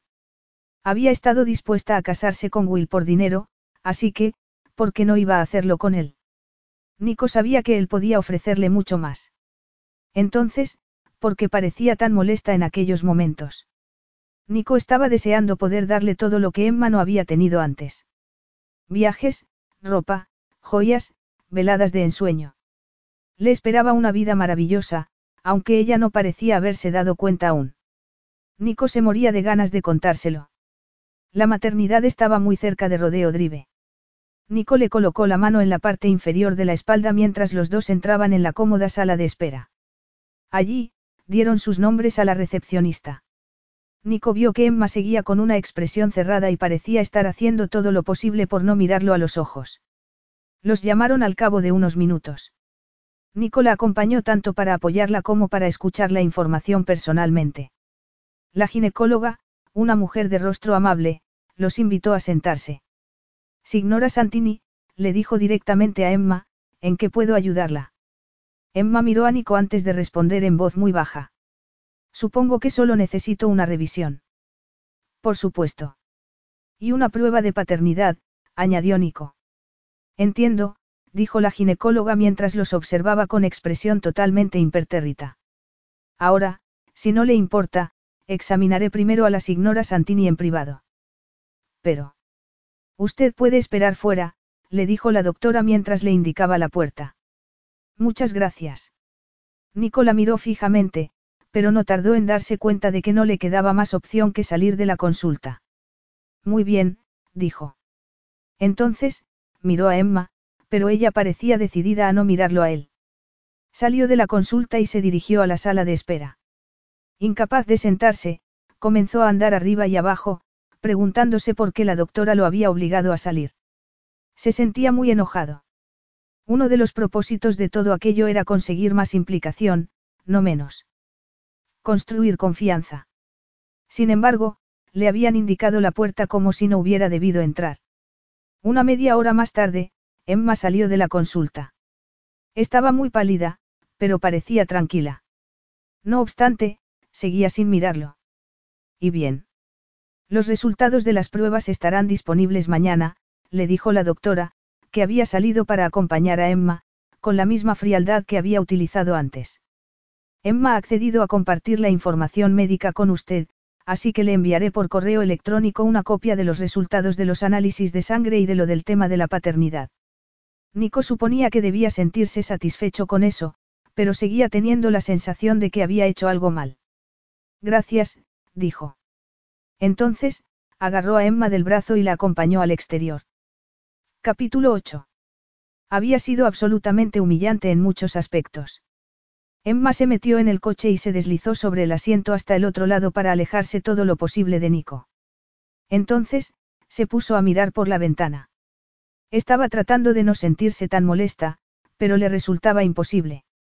Ni siquiera podía mirar a Nico a la cara. He reservado una mesa en Davy para almorzar, le dijo él después de que el chofer hubiera arrancado el vehículo. Preferiría no ir, repuso ella. Preferiría regresar al hotel. Tienes que comer. Aquello era cierto. La ginecóloga le había dicho, entre otras cosas, que estaba un poco baja de peso. Como explicación, Emma le había dicho que tenía náuseas por las mañanas. En ese caso, llamaré al servicio de habitaciones, le dijo a Nico. Si tan preocupado estás, podrás ver lo que como. Pero no quiero ir a dar la nota a Davy. ¿Dar la nota? ¿Es eso lo que estamos haciendo? Le preguntó Nico perplejo. Lo que sea, replicó ella. Se encogió de hombros y siguió mirando por la ventana. También se me había ocurrido que podríamos ir de compras. ¿Necesitas algo de ropa? Solo tenías unas cuantas cosas en la maleta y no me parecieron muy adecuadas. Es que solo tengo unas pocas cosas, dijo ella. ¿Y qué pasó con la ropa que yo te compré? Le preguntó Nico. Antes de su accidente, había llevado a Emma de compras en Roma. Las dejé allí. No tuve oportunidad de llevármelas. ¿Por Antonio? Le preguntó él con voz airada. Podríamos decir que sí. Me mostró la puerta y no me dio opción de llevarme nada, así que no lo hice. Lo siento mucho, respondió él con voz seca. Razón de más para ir de compras otra vez, añadió. Tenía el tono de voz deliberadamente suave, el que pone una persona cuando está tratando de mostrar paciencia sin conseguirlo. Tal vez más adelante. No hay necesidad de comprarme ropa si resulta que el bebé, después de todo, no es tuyo. Y eso no lo sabremos hasta mañana, añadió. Entonces, se giró hacia él y le dedicó una irónica sonrisa. Es mejor esperar, ¿no crees? ¿Es esa la razón de que estés de mal humor? Ya te dije que la prueba de paternidad era simplemente una precaución. Tendremos los resultados en menos de 24 horas y, mientras tanto. Bien. Perfecto. Como te he dicho, puedo esperar hasta entonces para comprarme ropa, afirmó. Se giró de nuevo hacia la ventana para que Nico no pudiera ver que los ojos se le habían llenado de lágrimas. Emma. Lo digo en serio, Nico, te ruego que me lleves de vuelta al hotel. Está bien. Nico golpeó suavemente el cristal que separaba al conductor de los pasajeros y le dio instrucciones para que volviera al hotel. Emma y él no intercambiaron palabra durante el resto del trayecto. Ella se bajó del coche antes de que éste se hubiera detenido del todo junto a la acera. No quería esperar a Nico. Lo único que deseaba era meterse en el dormitorio o en cualquier otro lugar en el que pudiera encontrar intimidad. Desgraciadamente, Nico tenía la tarjeta con la que funcionaba el ascensor, por lo que tuvo que esperar frente a las puertas a que él llegara. Este berrinche tuyo no te sienta nada bien. Berrinche, dices. Le espetó ella mientras se daba la vuelta para mirarlo. Le habría encantado darle un puñetazo, o echarse a llorar. ¿No te parece que ya me has insultado bastante por un día? Vio que la expresión del rostro de Nico pasaba de reflejar irritación a confusión. El ascensor se abrió. Emma entró y esperó a que Nico hiciera lo mismo. Los dos permanecieron en silencio mientras subían hacia el ático. En aquella ocasión, les pareció a ambos que el trayecto duraba una eternidad. Por fin las puertas se abrieron. Emma entró rápidamente en el ático, dispuesta a encerrarse en el dormitorio o en el baño para poder llorar en privado. Ya no iba a poder contener las lágrimas durante mucho más tiempo. Emma. La voz suave, amable, de Nico no ayudó en lo más mínimo. Por favor. Te ruego que digas qué es lo que está pasando. Sé que te he disgustado y quiero saber por qué. Si no lo sabes, es que eres un idiota, replicó ella. Tenía la voz ahogada por el esfuerzo de contener las lágrimas. Una comenzó a deslizársele por la mejilla y ella se la secó tan discretamente como pudo. En ese caso, soy un idiota. Vamos a hablar de esto, por favor. Está bien, dijo ella.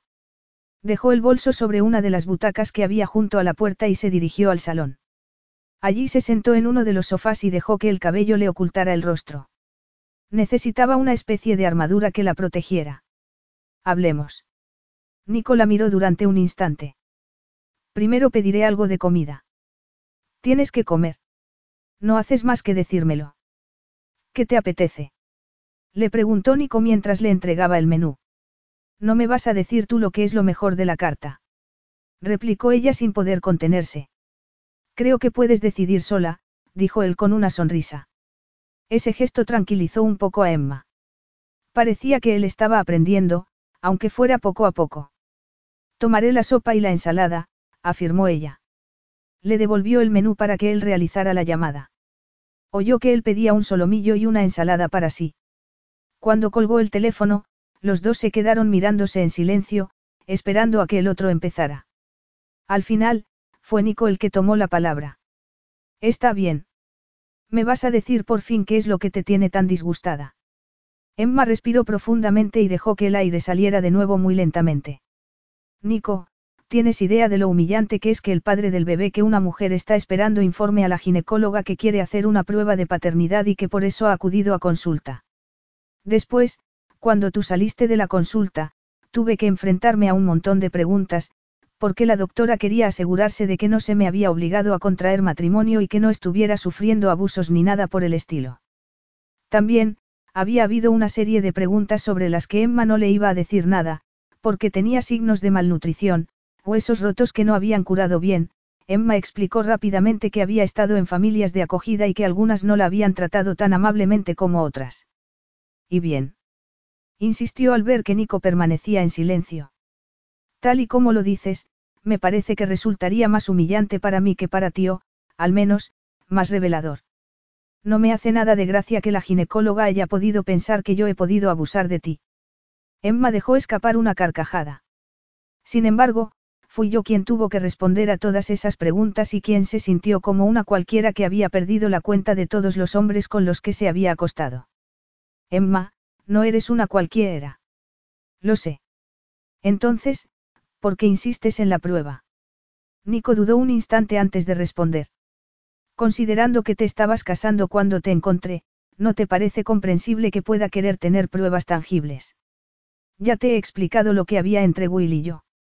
Solo éramos amigos, te aseguro que no tenía muchas opciones.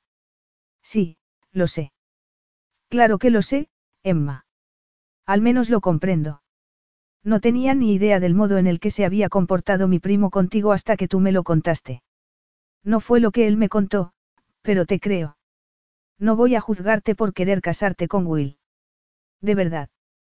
Porque esa ha sido la impresión que me ha dado. En ese caso, lo siento.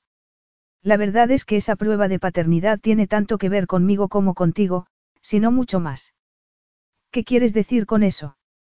Siento que tengo que estar absolutamente seguro de que soy el padre de ese bebé porque, porque mi padre no lo estaba sobre mí. Emma lo miró boquiabierta. Jamás había imaginado que Nico le iba a responder así. Mi padre no estaba seguro de serlo, añadió Nico, aunque no lo descubrí hasta hace muy poco. Él también se enteró de que no era mi padre biológico no hace mucho tiempo, pero me dijo que siempre tuvo sus sospechas, y me lo hizo saber, a su modo, a lo largo de toda mi infancia. Nico apartó el rostro para no mirar a Emma. Deseó no haberle contado aquel secreto, aunque sabía que era necesario. No lo sabía. Lo sé. Yo nunca te lo había dicho. Supongo que hay muchas cosas que no sabemos el uno sobre el otro. Solo estuvimos juntos un mes. ¿Por qué tenía tu padre tantas dudas sobre ti? Porque mi madre tuvo una aventura más o menos cuando yo fui concebido, respondió. Tragó saliva. No le estaba resultando fácil decir todo aquello en voz alta porque evocaba en él recuerdos muy dolorosos. El hecho de que su madre lo admitiera todo en el lecho de muerte le hizo sentir que la perdía en más de un sentido. Ella nunca lo ayudó a comprender por qué su padre se había mostrado tan frío con él a lo largo de toda su vida. Yo mismo no lo supe hasta hace muy poco. Creo que te dije que mi madre murió poco antes de conocerte, ¿verdad? Sí. Unos meses antes. Me lo dijo en el lecho de muerte. Quería enmendar sus errores de algún modo, pero, en realidad, yo habría deseado que no me hubiera dicho ni una sola palabra o que me lo hubiera dicho antes para ayudarme a comprenderlo todo. Yo le pregunté a mi padre y él mismo admitió que tenía dudas. Insistí en que nos hiciéramos una prueba de paternidad tan pronto como fuera posible y así lo hicimos. Los resultados fueron claros. Yo soy producto de una aventura. Lo siento mucho, Nico. Él se encogió de hombros. Al final, no cambió mucho. Considerando los resultados, yo me ofrecí a dejar mi puesto como presidente de Santini Enterprises. Antonio es pariente de sangre y él está muy capacitado. Además, yo tengo mis propios intereses empresariales. Me pareció lo más lógico, pero mi padre se negó. Dijo que no quería alimentar especulaciones, que le resultarían muy humillantes. ¿Y la relación con tu padre? Es lo que es. Lo que ha sido siempre. Distante hasta el punto de ser inexistente. Yo traté de ganarme su amor cuando era más joven, hice todo lo que pude, pero nada fue suficiente. Buenas notas, excelente comportamiento, amor incondicional hacia él. Me rendí hace mucho tiempo. ¿Y tu primo? ¿Qué clase de relación tienes con él? Nico se encogió de hombros. Estábamos muy unidos cuando éramos más jóvenes, dado que los dos somos hijos únicos. Nos criamos como hermanos. Antonio es el hijo de la hermana de mi padre y ella murió cuando Antonio era solo un adolescente, por lo que vino a vivir con nosotros. El padre de Nico quería a Antonio más que a él. Nico lo sabía. Antonio tenía la sangre de los Santini en las venas, mientras que Nico no. Más tarde, añadió, nos distanciamos y más aún cuando se revelaron los detalles de mi paternidad. Antonio quiso ocupar el puesto de presidente de la empresa, pero mi padre se negó. ¿Por qué me lo preguntas? Nico miró a Emma y vio que ella tenía una expresión dubitativa, insegura, como si tuviera algo más que decir, pero no se atreviera a hacerlo. Emma, ¿qué es lo que pasa? Un suspiro se escapó de los labios de ella. Entonces, apoyó la frente sobre las rodillas. Nico sintió como si se le helara el estómago. ¿Qué era lo que tanto le costaba a Emma decirle? Es sobre Antonio, dijo ella por fin. Algo que me dijo. Algo que te dijo. ¿Qué es lo que quieres decir? ¿Qué es lo que ocurrió entre Antonio y tú? Por favor, dime que no estás pensando que hubo algo entre Antonio y yo, replicó Emma. Porque, francamente, eso sería completamente absurdo. ¿Por qué nunca confías en mí? Entendido. Tienes razón, dijo él, tras soltar una ligera carcajada. ¿Qué fue lo que te dijo Antonio? Emma respiró profundamente. Me dijo que no quería que me quedara por allí porque tú le habías dicho que ya te estabas cansando de mí. Que habías empezado a considerar una anulación o un divorcio antes de marcharte a las Maldivas y que, si yo sabía lo que era mejor para mí, tomaría el dinero que él me ofrecía con agradecimiento y no regresaría nunca por allí ni trataría de ponerme en contacto con ninguno de los Santini. Te dijo, te dijo que yo ya me estaba cansando de ti. Repitió Nico completamente atónito. Sí. Y, francamente, no había razón alguna para que yo no le creyera. Solo llevábamos casados una semana y tú habías estado trabajando gran parte del tiempo. Me tenías siempre metida en el piso, sin presentarme a nadie y ni siquiera decirle a la gente que estabas casado. Nico parpadeó. Ciertamente, no se había parado nunca a considerarlo así. Era muy pronto. En ocasiones, yo me preguntaba si te avergonzabas de mí, le confesó ella. Para serte sincera, tampoco me habría extrañado que lo estuvieras. Yo no encajaba con tu gente, pero tú me pediste que me casara contigo tan repentinamente que, me llegué a preguntar si te habías arrepentido de una decisión tan impulsiva. Yo no había estado considerando ni una anulación ni un divorcio, afirmó él. Tal vez no se acordaba de todo, pero de eso estaba seguro.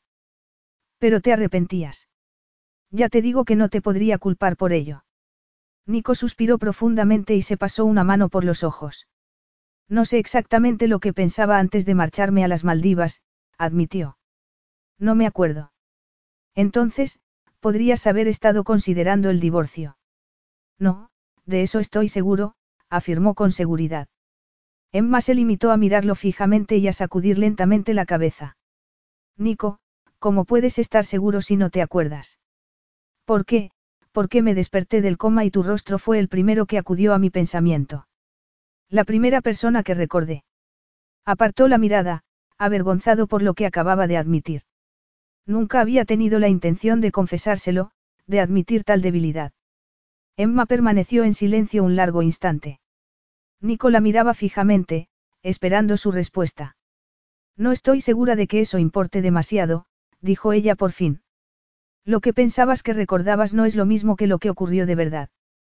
Pero si no sabemos lo que ocurrió de verdad. Nico, hablaba en serio sobre lo que te dije antes, lo interrumpió ella delicadamente. Apenas nos conocemos.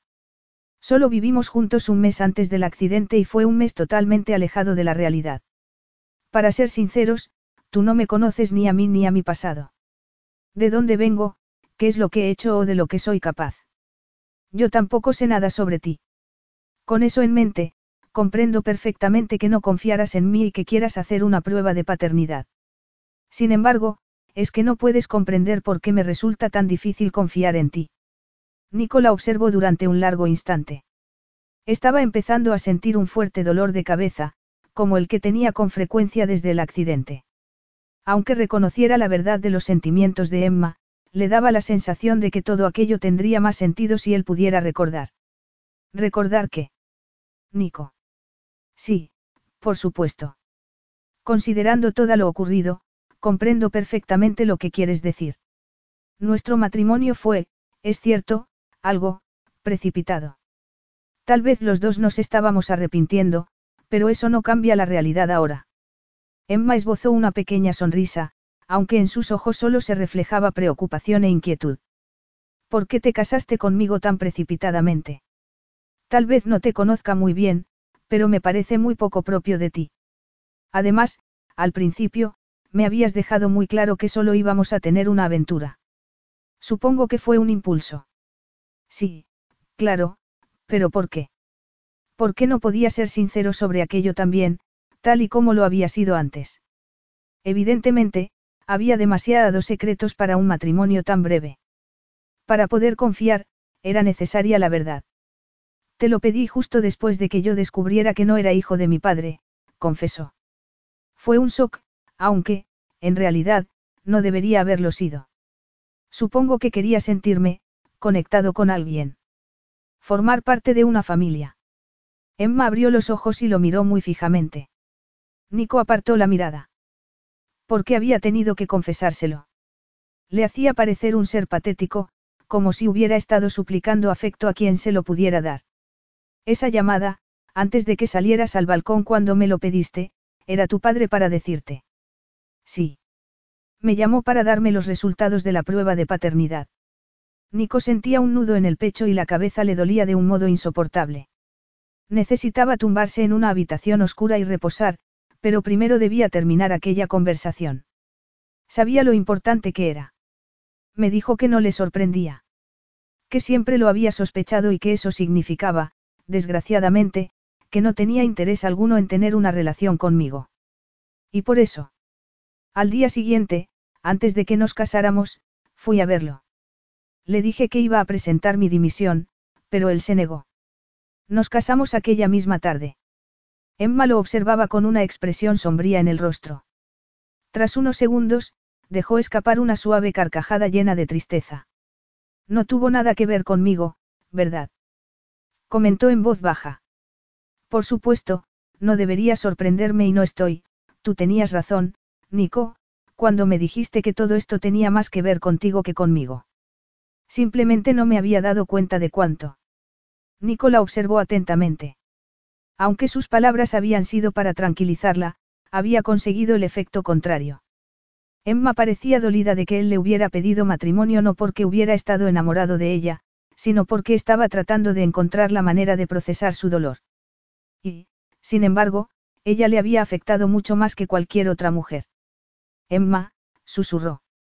Se apretó las manos contra las sienes, tratando de aliviar la presión que sentía. No pasa nada, Nico. Al menos ahora sabemos qué terreno pisábamos entonces y el que pisamos ahora. Oh, lo sabrás cuando recibas los resultados de la prueba de paternidad mañana. No necesito resultados, afirmó él tras apartarse las manos de la cabeza. Ya no. No. No, esto puede ser un nuevo comienzo para nosotros, insistió a pesar del dolor que sentía en la cabeza. Un nuevo comienzo. Repitió ella tras soltar una carcajada, una vez más sin humor alguno. ¿Cómo exactamente? Podemos decidirlo juntos, en cuanto al cómo. Nico se reclinó y dejó escapar un suspiro. Las sienes parecían estar a punto de estallarle. Había esperado poder controlar la migraña, pero esta amenazaba con ganarle la partida. Tenía unos minutos, tal vez incluso segundos, antes de que lo derrotara por completo. Lo solucionaremos, consiguió decir. Además, te prometo que siempre, siempre, cuidaré de ti. Te mantendré a salvo. Se interrumpió cuando el dolor se hizo insoportable. Sintió que se doblaba hacia adelante, hacia el suelo. Trató de incorporarse, pero el dolor era fortísimo. Empezó a notar que la vista se le nublaba. Lo último que oyó fue el grito de angustia de Emma. Capítulo 9. Nico. Emma se puso de rodillas junto al cuerpo de Nico justo cuando él cerraba los ojos. ¿Por qué no se había dado cuenta de que a Nico le ocurría algo? ¿Qué te ocurre? Le preguntó mientras le apartaba el cabello de la frente, que estaba húmeda por un sudor frío. ¿Me puedes decir qué es lo que te pasa? Es una migraña, susurró él a duras penas. Hizo un gesto de dolor y volvió a cerrar los ojos. Lo siento, pero creo, creo que voy a vomitar. Emma se puso de pie y fue rápidamente a la cocina, que ocupaba una pared del espacio abierto que era el salón. Abrió los armarios y encontró un bol, que le llevó a Nico justo a tiempo para que él pudiera vomitar. Vaya, esto lo tenemos en común, comentó en tono de broma para aliviar la situación. Primero, fui yo la que me puse a vomitar y ahora tú. Supongo que la próxima vez volveré a ser yo. ¿Tienes un pañuelo? Sí. En el bolsillo derecho, murmuró Nico. Emma sacó el pañuelo y le limpió delicadamente los labios. Nico sonrió débilmente y ella sintió que el corazón le daba un vuelco. No empieces ahora, Emma. No empieces a enamorarte otra vez de él solo porque te sonríe. ¿Vas a volver a vomitar? Le preguntó. Creo que no, susurró él. Gracias. ¿Tienes algún analgésico u otra medicación? Nico asintió. Está en mi bolsa de aseo, en el cuarto de baño. Un frasco marrón. Voy a por ello. Emma lo encontró sin dificultad y regresó al salón rápidamente. Nico trató de sentarse, pero volvió a desmoronarse con un gesto de dolor. No le gustaba que ella lo viera en aquel estado de debilidad. Tal vez Emma no supiera mucho sobre él, pero sí sabía que era un hombre orgulloso. Deja que te ayude a ir a la cama. ¿Puedo hacerlo solo? No, replicó ella, no puedes, a menos que quieras ir a cuatro patas. Deja que te ayude, Nico. Él asintió al ver que no le quedaba más remedio. Aceptó que Emma lo ayudara a ponerse de pie y, entonces, ella le rodeó la cintura con el brazo y consiguió llevarle al dormitorio. Allí, Nico se desmoronó sobre la cama.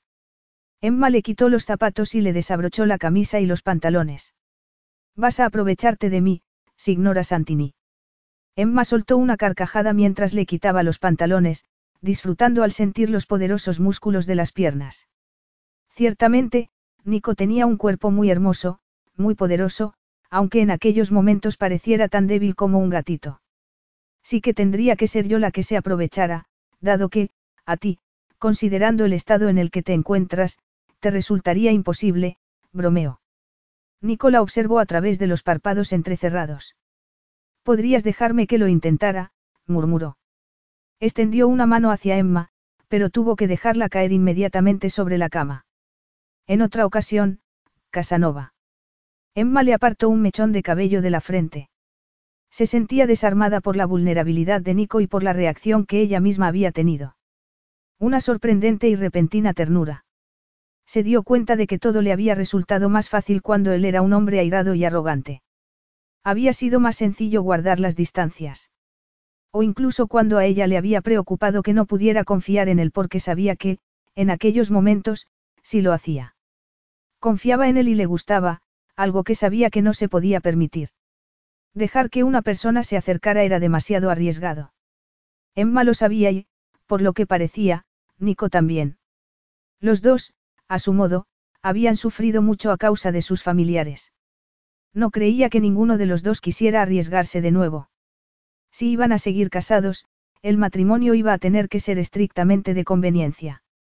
No podría haber sentimientos de por medio. Le vino bien recordar ese pensamiento en aquel momento en particular. Deberías dormir, le dijo mientras le cubría con el edredón. A pesar de todo, Nico extendió las manos y le agarró la muñeca con los dedos. Aquel ligero contacto fue suficiente para provocar un reguero de chispas por el brazo de Emma y volver a despertar el anhelo en el vientre. Tal vez, después de todo, debería aprovecharse de él. ¿Te vas a quedar conmigo? Le preguntó él con voz ronca. El deseo que Emma sentía se transformó en algo mucho más profundo, algo peligroso de lo que estaba tratando de mantenerse alejada. Pero necesitas dormir. Por favor. El anhelo que sintió en la voz de Nico terminó por derrotarla. Está bien. Nico tiró de ella hasta que consiguió acomodarla contra él. Emma apoyó la cabeza sobre el hombro de Nico. Notaba los latidos del corazón contra la mejilla. Durante el mes que pasaron juntos, se habían tumbado así en muchas ocasiones. Emma recordó que, cada vez que lo hacían, ella había experimentado un regusto agridulce. Agrio porque se había prevenido de no sentir demasiado, confiar demasiado. Dulce porque Nico había hecho que se sintiera segura, deseada e incluso amada. No había habido amor de por medio entonces y tampoco podría haberlo en aquellos momentos. Tal vez podrían forjar juntos un futuro por el bien de su hijo. Podrían aprender a llevarse bien, a gustarse el uno al otro, a ser una familia. Tal vez podrían. El sueño fue apoderándose de ella y se acurrucó un poco más a Nico. Tal vez aquello podría funcionar si los dos mostraban cabeza y corazón. Podría funcionar maravillosamente. Nico bajó el teléfono y observó atentamente el cielo azul. Su esposa está en realidad muy enferma, signor Santini. Tenemos que hacer algo al respecto inmediatamente. Las palabras de la ginecóloga aún le resonaban en la cabeza. Había notado una cierta censura en ellas y, aunque no le había dicho que era culpa suya, Nico se sentía como si así lo hubiera hecho. ¿En qué había estado pensando, llevando a Emma por la ciudad, provocando enfrentamientos sin sentido, cuando ella estaba embarazada, cansada y muy tensa emocionalmente? Además, tal y como la doctora le había recordado, estaba muy baja de peso, con una anemia muy severa y con la tensión alta. A Nico le había parecido que ella estaba algo pálida y muy desmejorada cuando la vio por primera vez, pero no se había imaginado la gravedad de la situación. Por ello, tenía que rectificar. Inmediatamente. Respiró profundamente y cuadró los hombros. Hizo todo lo posible por deshacerse del ligero dolor de cabeza que aún le quedaba como recuerdo de la migraña del día anterior. Había dormido casi 16 horas de un tirón y, aquella mañana, se había despertado con la cama vacía y el teléfono sonando. Era la llamada de la doctora para hablarle de Emma. Todo lo que le había dicho lo había dejado extremadamente alarmado y preocupado. Nunca se habría imaginado que las noticias serían tan inquietantes. Se mesó el cabello, que aún tenía húmedo por la ducha y se giró hacia la puerta del dormitorio. Tenía que encontrar a Emma. Por fin te has levantado, dijo ella. Estaba sentada en un taburete en la barra del bar. Siento haber dormido tanto tiempo, dijo él mientras se dirigía a la cocina para servirse un café. Me alegro de que lo hayas hecho. Evidentemente, lo necesitabas. Tú también tienes que dormir, comentó. Se volvió para mirarla con una taza de café en la mano. Ella tenía un aspecto muy relajado aquella mañana. Tenía el rostro sin maquillaje, el cabello recogido en lo alto de la cabeza y llevaba puesto un alegre vestido. No obstante, estaba tan pálida como de costumbre. La ginecóloga acaba de llamarme, le dijo. Sí. ¿Por qué te ha llamado a ti y no a mí? Preguntó Emma. Inmediatamente, la expresión de su rostro había cambiado. Se había vuelto reservada y alarmada, lo que hizo que Nico se sintiera culpable y triste. Creo que porque quería regañarme.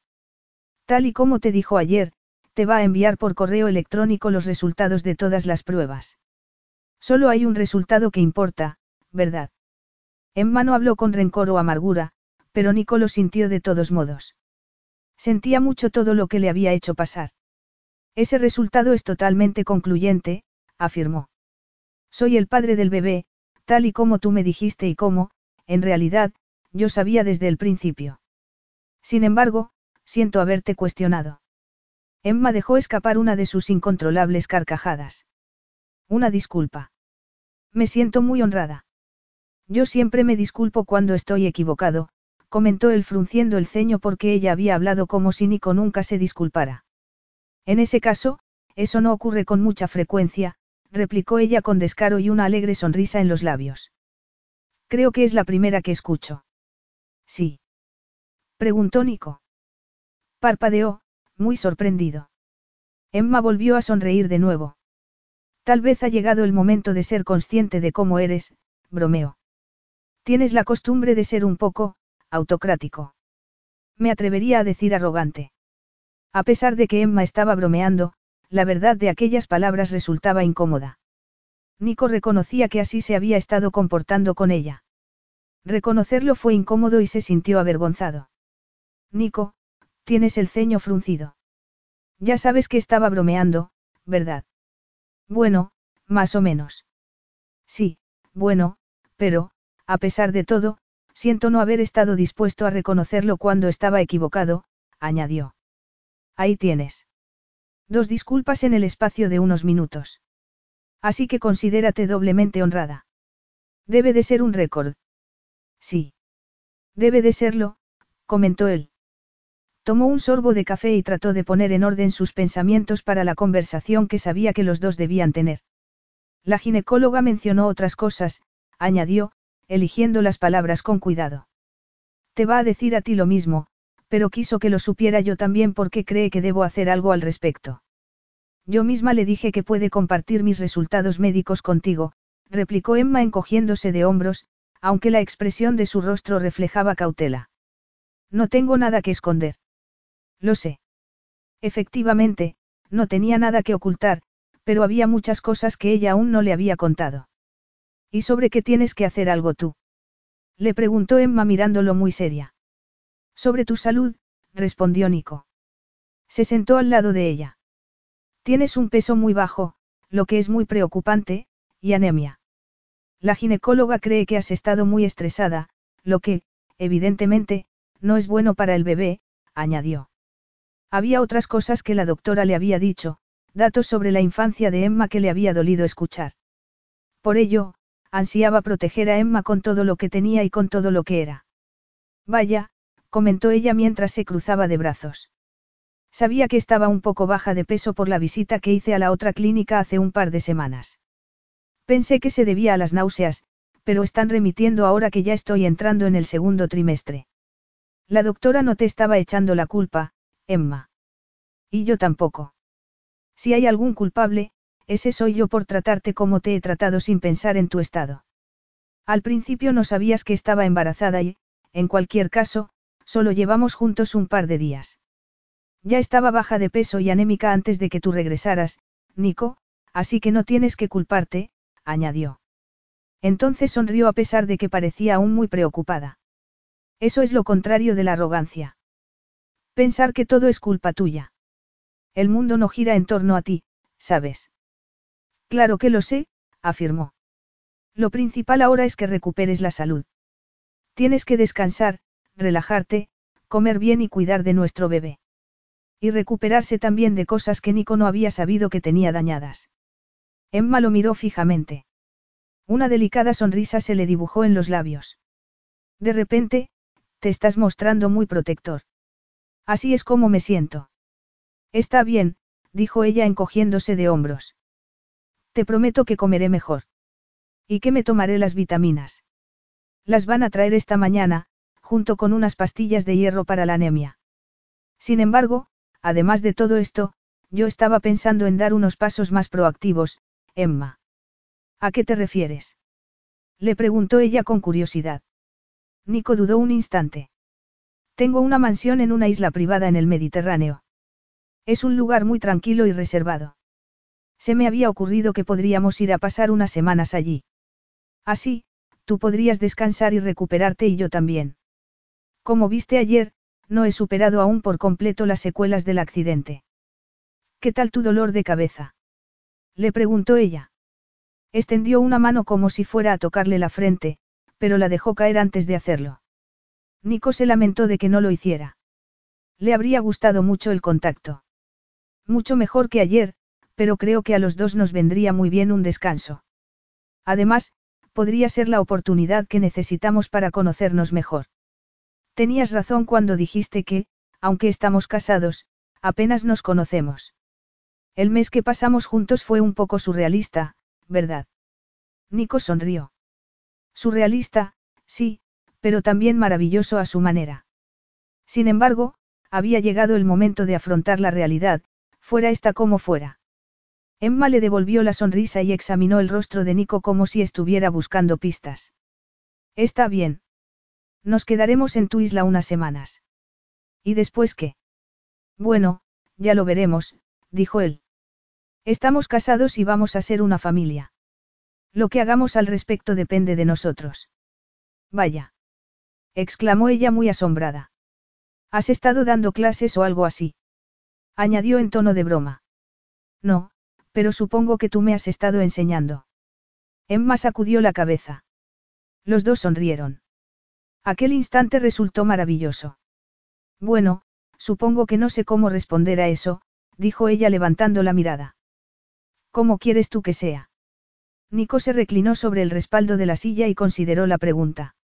Santini Enterprises tiene su sede en Roma, así que tendré que estar allí para trabajar, pero, cuando llegue el bebé, supongo que querremos más espacio que el que proporciona un piso en la ciudad. Pero si ese piso es como un palacio, comentó ella, riendo. Tal vez a ti te gustaría elegir nuestro nuevo hogar.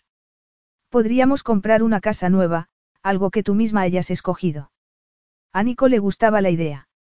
Un nuevo comienzo, lejos de su familia, de los recuerdos y de todo lo demás. Un nuevo comienzo para los dos. ¿Y podría escogerla? Preguntó ella con incredulidad. Bueno, la escogeríamos juntos, claro, pero ¿por qué no? Emma sacudió la cabeza muy lentamente. Es que, yo nunca, nunca he tenido una casa propia. No. Nico frunció el ceño al ver una vez más lo poco que sabía de ella. Sin embargo, estaba empezando a comprender, o al menos a adivinar, por lo que la doctora y la propia Emma le habían dicho sobre la infancia que había tenido. Falta de amor, incluso de cuidados básicos. Pruebas de que había sido objeto de crueldad, lo que le enojaba y le entristecía a partes iguales. No obstante, se recordó que, a partir de aquel momento, las cosas iban a ser muy diferentes. Para Emma y para él. Para ambos. Unas semanas juntos en una isla privada les darían oportunidades de sobra para conocerse, en todos los sentidos. Capítulo 10. Una vez más, como cuando conoció y se casó con Nico Santini, Emma sintió la necesidad de pellizcarse para asegurarse de que aquello no era más que un glorioso sueño que se iba a evaporar en cuanto abriera los ojos. Ponte cómoda, le dijo Nico cuando entraron en la cabina del avión privado de Santini. Nico le había dicho que, normalmente, viajaba en aviones de línea regular por razones medioambientales, pero había utilizado el avión privado de la empresa para llegar a Los Ángeles tan rápido como le fuera posible y lo tenían que llevar de nuevo a Roma. A la nueva vida que los esperaba. Al pensarlo, un escalofrío de excitación y aprensión le recorrió el cuerpo. Todo estaba pasando muy rápidamente. Resultaba increíble que, tan solo 48 horas antes, Nico se hubiera presentado en la iglesia para impedir su boda con Will. 24 horas antes, él había experimentado un cambio total de sí mismo, convirtiéndose en la amabilidad y la consideración personificadas, tal y como había sido cuando se conocieron. A pesar de todo, sabía que tenía que mantener las distancias, permanecer alerta. Nico parecía tener la intención de construir una nueva vida juntos, pero Emma tenía que protegerse, proteger su corazón.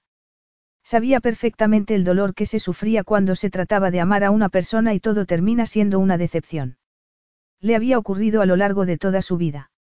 Primero con su madre, luego las madres de acogida, todos se habían marchado de su lado sin mirar atrás y la habían dejado destrozada.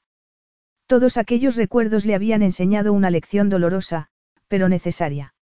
No iba a volver a exponerse a recibir aquella clase de sufrimiento nunca más. Dado que Nico tampoco parecía dispuesto, esperaba que entre los dos pudieran conseguir que su relación funcionara. Este avión es maravilloso, afirmó mientras acariciaba suavemente el cuero de un sillón que había a un lado de la cabina, colocado frente a otro y con una pequeña mesita de café entre ambos. Te lo encenaré entero antes de que despeguemos. Vamos, dijo Nico.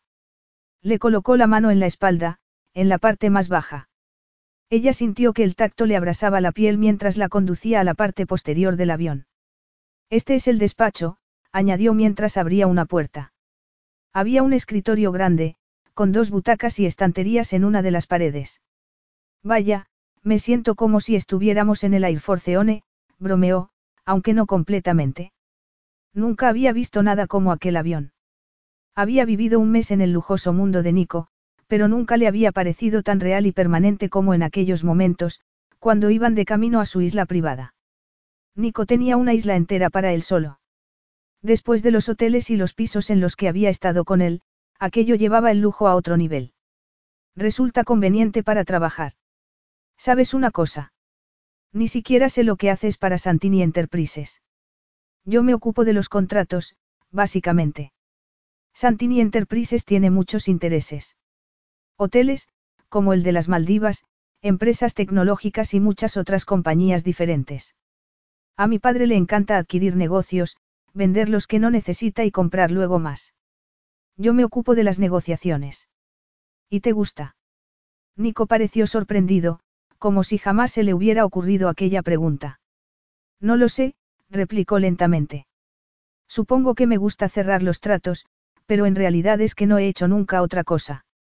Mi futuro siempre era trabajar para Santini Enterprises. Nunca se me dio la posibilidad de considerar otra opción. Aunque mi padre sospechaba que yo no era su hijo, quería que yo me hiciera cargo del negocio familiar. En ocasiones me he preguntado por qué. Orgullo tal vez.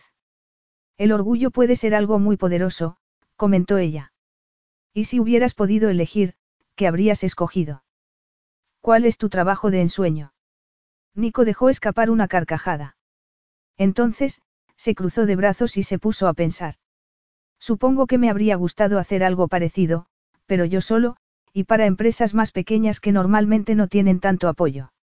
Una especie de asesor, pero para negocios que necesitan tener esa oportunidad. Me gusta cómo suena eso, comentó Emma. Se imaginó la clase de negocios a los que él se refería. Empresas que empezaban en el garaje de alguien, o una madre que convertía su cocina en una panadería, o un estudiante de secundaria que convierte una idea en un negocio multimillonario. Sí. Sí. Me gusta la idea de cuidar a los peces pequeños, replicó ella, dado que yo siempre he sido uno de ellos. Es así como te has sentido siempre. Como un pez pequeño. Si con eso te refieres a alguien que nunca ha podido elegir ni ha tenido oportunidades, totalmente. Nunca se me ha dado bien crearme oportunidades para salir adelante. Para una persona sola puede resultar algo aterrador. Por eso creo que sería magnífico que tú pudieras ayudar a esa clase de personas. Además, creo que se te daría bien. Le darías a la gente el valor y la oportunidad para salir adelante.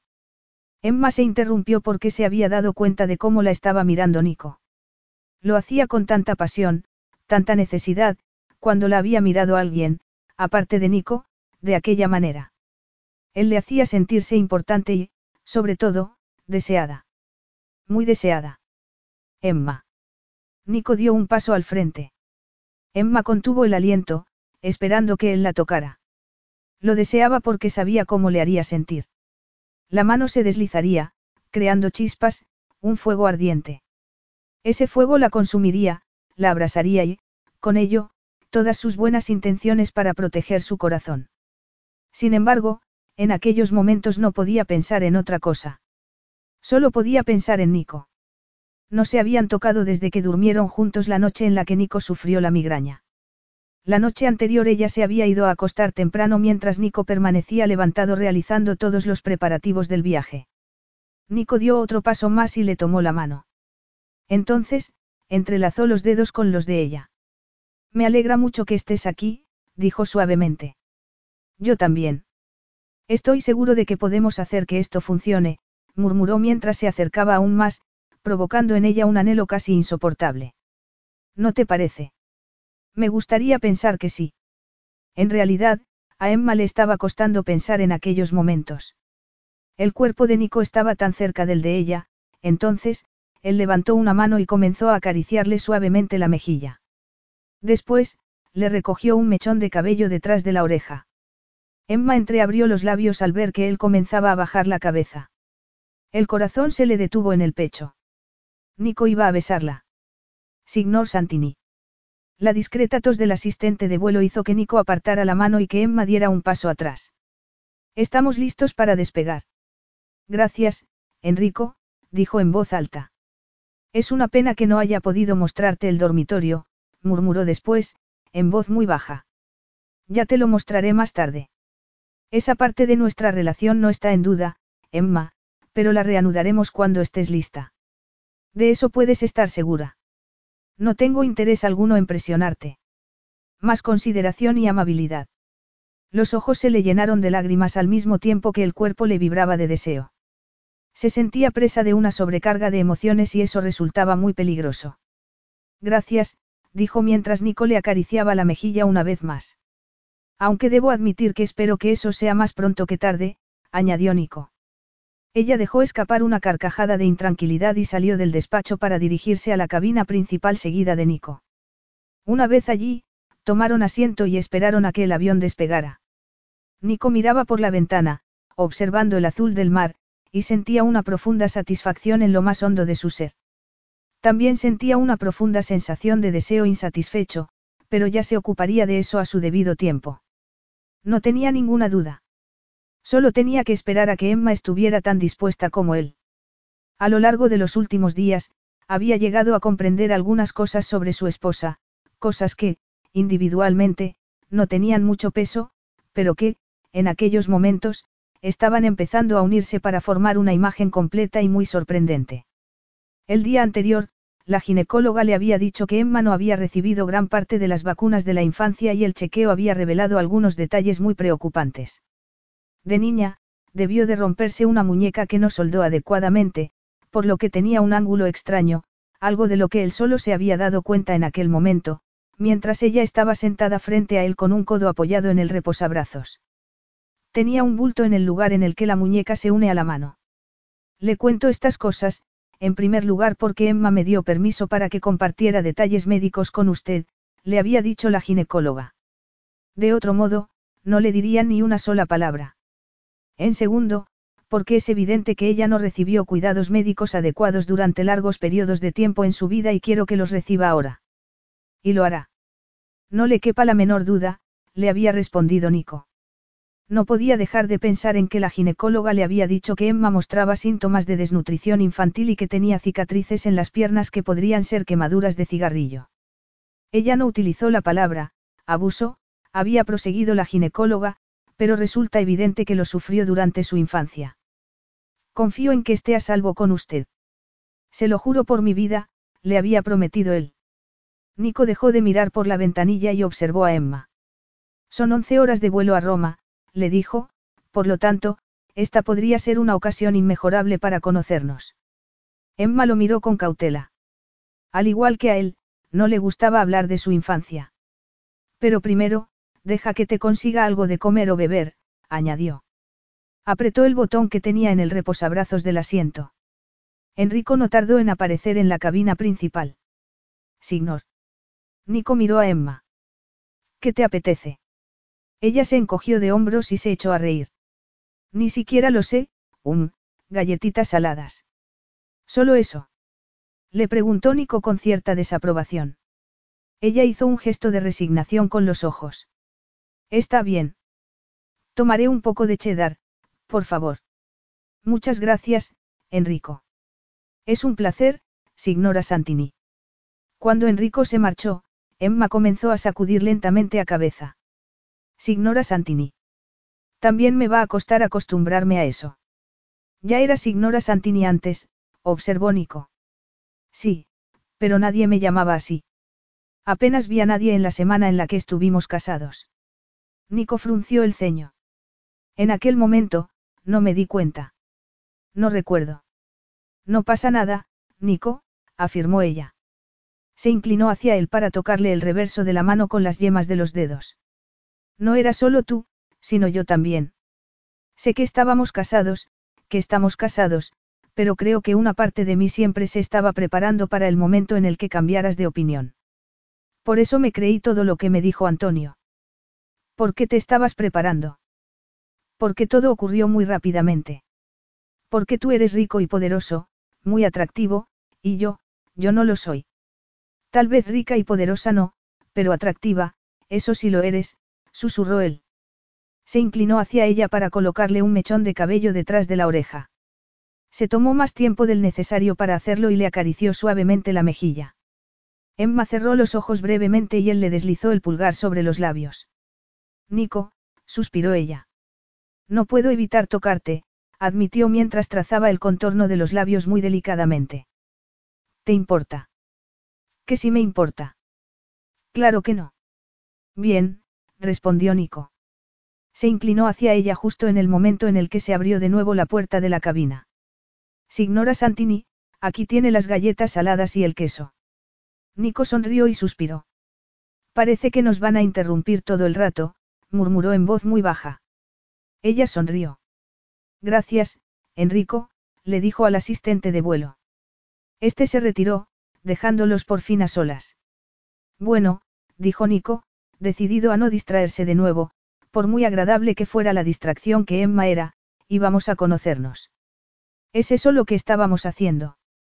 Bromeó ella mientras colocaba un trozo de queso encima de una galleta y se lo comía con fruición. Supongo que hay maneras diferentes de conseguirlo, pero, por el momento, considerando que lo más probable sea que nos vuelvan a interrumpir, seguiremos con la conversación. Una pena. Lo era y Nico se alegraba de que ella lo pensara así también. Algún día conseguirían remediarlo. Muy pronto.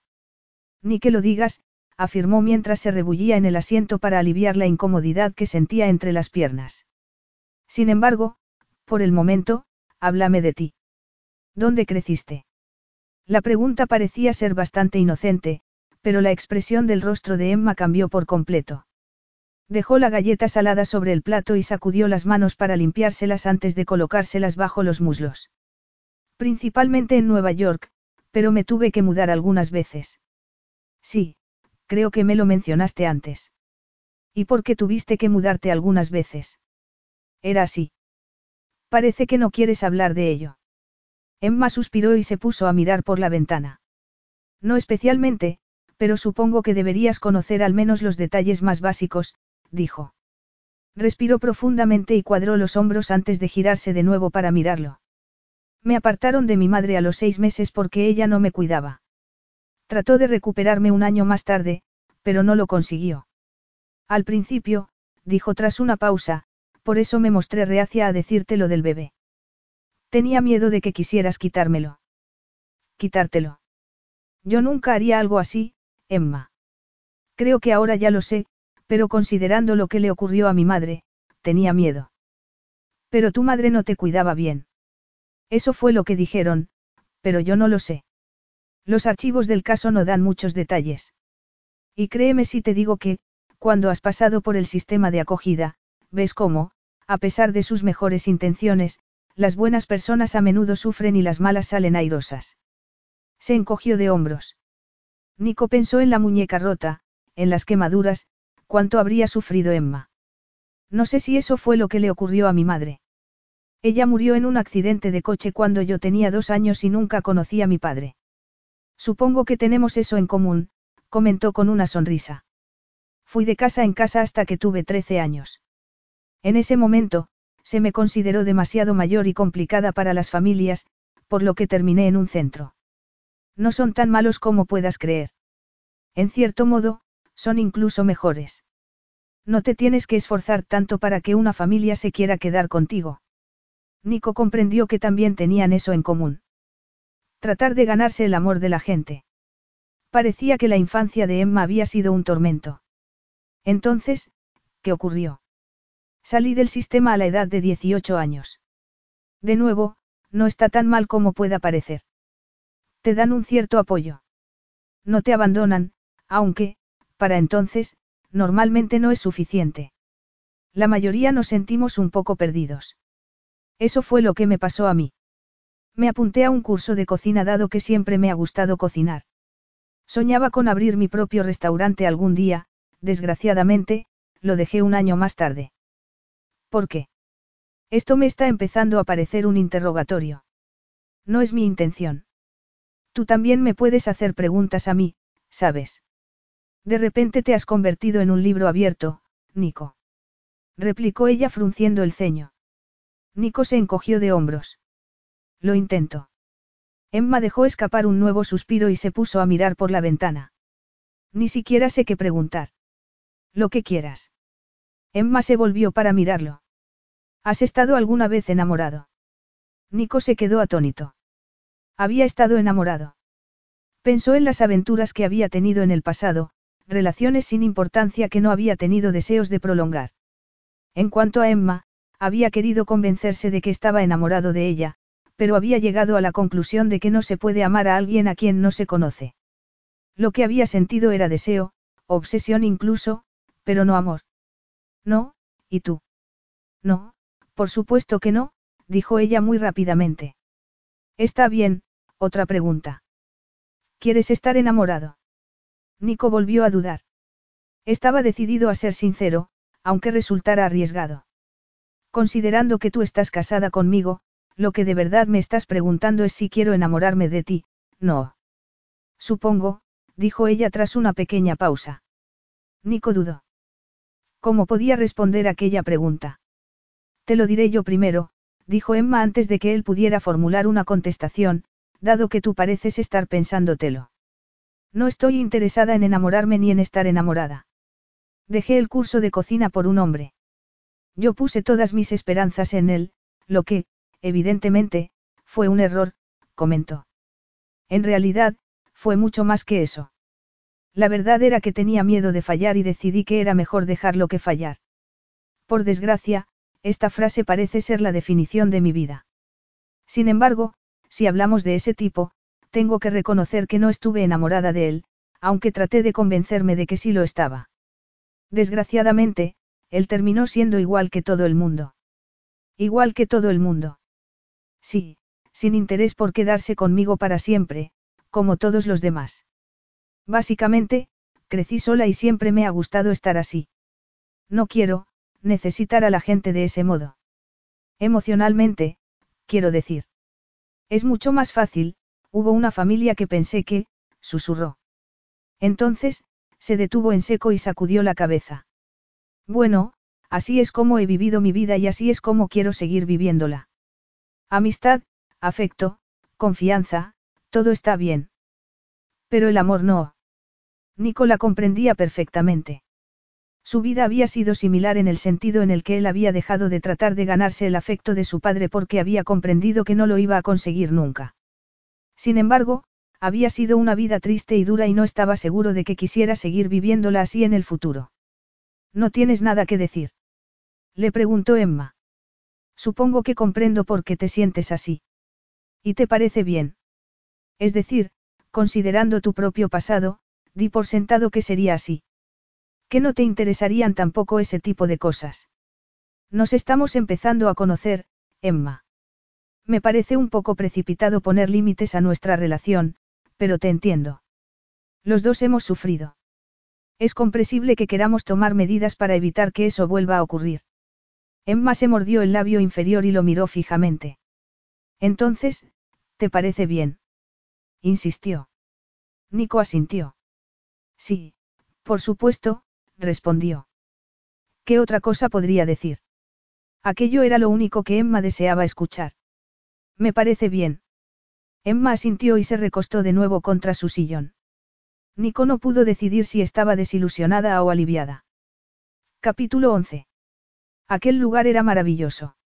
Emma estaba en la terraza de su suntuoso dormitorio en la mansión de Nico observando cómo el sol se ponía sobre las tranquilas y azules aguas del mar Mediterráneo. Las olas lamían la arena blanca de la playa que había a los pies de los hermosos jardines de la mansión. Habían llegado a la isla el día anterior. El vuelo en el avión privado los llevó hasta Roma y allí tomaron una avioneta de alquiler que los llevó directamente a la isla. Estaba a pocos kilómetros de Capri, cerca de la bahía de Nápoles. Cuando llegaron, Emma se sentía demasiado afectada por los cambios de zona horaria y demasiado agotada. Se limitó a dirigirse a su dormitorio y desplomarse sobre la cama que María, el ama de llaves de Nico le había preparado. El dormitorio de Nico estaba junto al suyo y se comunicaban a través de una puerta, pero esta permaneció totalmente cerrada.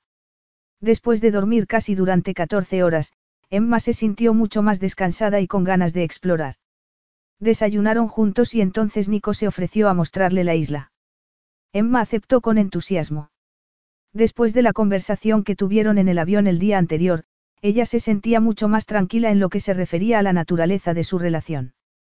Podrían ser amigos e incluso amantes, pero no se enamorarían.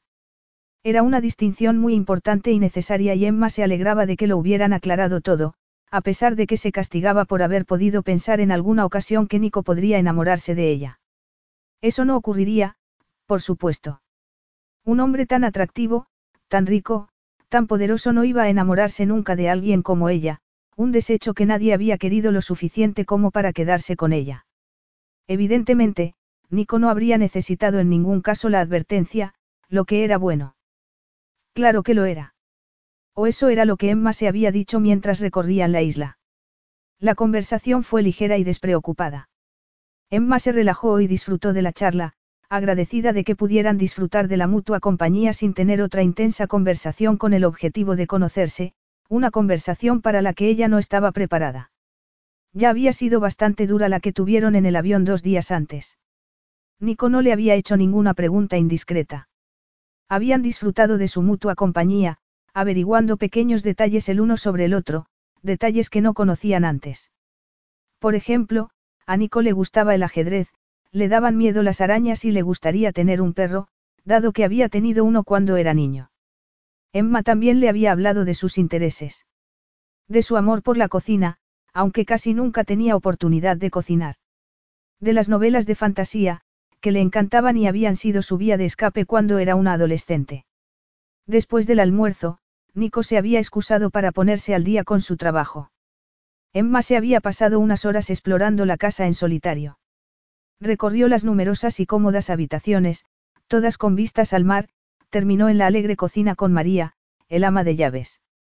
Por supuesto, puede hacer lo que quiera con la cocina y la comida, le aseguró María mientras Emma miraba a su alrededor, observando las cacerolas de cobre, las ristras de cebollas y de ajos y los ramos de hierbas aromáticas que colgaban de una viga de madera. Una mujer debe estar siempre al mando de su propia cocina. Gracias, es muy amable. Emma no estaba segura de tener la confianza suficiente para hacerse cargo de una cocina como aquella por mucho que le gustara cocinar. María parecía más que capaz y no se imaginaba echándola de la cocina para poder probar. Tal vez solo necesitaba algo más de tiempo y de seguridad en sí misma. Subió a su dormitorio para prepararse para la cena. Se cambió de ropa y se puso un hermoso vestido rosa pálido con tirantes muy finos. Nico se había encargado de que llevaran un guardarropa completo a la mansión antes de que ellos llegaran. Había insistido en que se quedara lo que le gustara y que devolviera lo que no. Emma le había dado las gracias a pesar de que no podía comprender por qué Nico era tan amable con ella. Sin embargo, la sensación era maravillosa. Solo le quedaba poder confiar y dejarse llevar. Solo habían pasado juntos unos días y tenían semanas, meses e incluso años para acostumbrarse el uno al otro. Tenía que confiar más en sí misma y disfrutar de lo que tenía al alcance de la mano. Nico incluido. Sintió que se le hacía un nudo al recordar cómo él le había estrechado la mano mientras paseaban. Nico había hablado en serio. Esperaría a que ella estuviera lista. En aquel aspecto de su relación, ella tenía la palabra. Tal vez aquella era la pieza que la ayudaría a sentirse más cómoda y que crearía confianza e intimidad entre ellos. Eso le recordaría lo deseada que aquel hombre le hacía sentir. Mientras protejas tu corazón. Por fin te encuentro, dijo Nico mientras salía a la terraza. Sonreía y tenía un aspecto muy relajado. Estaba muy guapo con una camisa verde y unos pantalones oscuros. Tenía los pies descalzos y los dientes le relucían contra su bronceado rostro. Estaba disfrutando de la puesta de sol. Esto es un paraíso. Me alegro de que te guste. Te lo mereces, susurró mientras le acariciaba suavemente la mejilla. Instintivamente, ella se tensó al escuchar en su voz una nota que le parecía demasiado cercana a la compasión. No te compadezcas de mí, Nico, le advirtió. Ni por mi infancia ni por nada. Nico levantó las cejas y, sin apartar los dedos de la mejilla de Emma, le dijo. ¿Y tú? ¿Sientes pena por mí, por mi infancia o lo que sea? ¿Acaso debería hacerlo? No, por supuesto que no, afirmó Nico. Deslizó la mano desde la mejilla hasta el hombro. Luego descendió por el brazo para terminar entrelazando los dedos con los de ella. En realidad, yo te admiro por haber podido superar tantas cosas, Emma. La doctora me contó algunas de las cosas por las que has tenido que pasar. Emma sintió que se sonrojaba al imaginarse cuáles debían de haber sido esas cosas, las partes más dolorosas de su infancia que había hecho todo lo posible por olvidar porque había accedido, en un momento de debilidad, a compartir todos sus registros médicos con él. ¿Qué cosas? Le preguntó. Necesitaba saber cuánto sabía.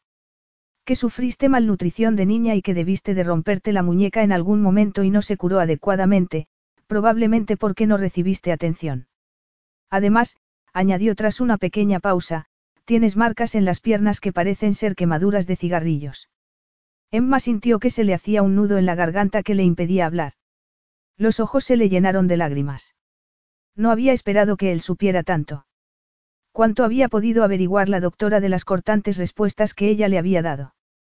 Bueno, algunas de esas familias de acogida dejaban mucho que desear, musitó. Una en particular era bastante mala, pero, algunas sí eran buenas, ¿sabes? Precisamente las que no la habían querido. Ay, Emma.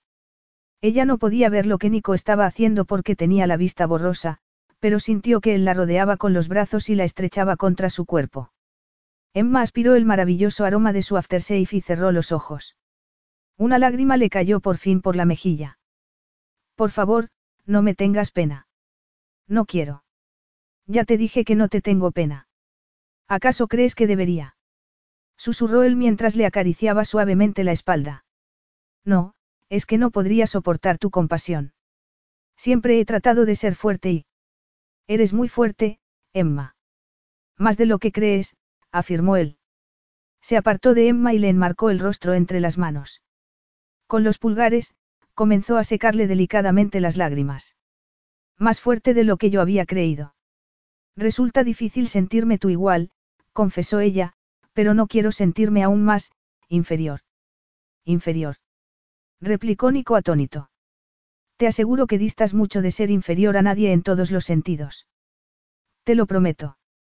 Y también te prometo, igual que ya lo hice antes, que estaré a tu lado del modo en el que aquellas familias de acogida nunca lo estuvieron.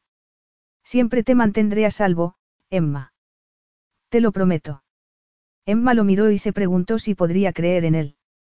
La voz de Nico rezumaba sinceridad y ella anhelaba hacerlo, pero le costaba, no solo por él sino por sí misma. Seguía teniendo dudas y, sin embargo, resultaba tan tentador creer, tal vez no quería cortejar los peligros de amar a Nico, pero vivir con él como su igual, su amiga y su amante, se dio cuenta de que lo deseaba desesperadamente. ¿Me crees? Lo intento, admitió ella con una pequeña sonrisa. ¿Cómo te puedo convencer? Nico la miraba con tanta ternura, con las manos aún enmarcándole el rostro, que Emma se dio cuenta de que sabía exactamente lo que quería y necesitaba en aquellos momentos. Bueno. Sonrió abiertamente y dejó escapar una carcajada. Entonces, miró los labios de Nico antes de centrarse de nuevo en los ojos. Contuvo la respiración al ver que los ojos de Nico se oscurecían de deseo. Él le recorrió el rostro con la mirada, buscando respuestas. Emma se las dio levantando el rostro para pedirle un beso.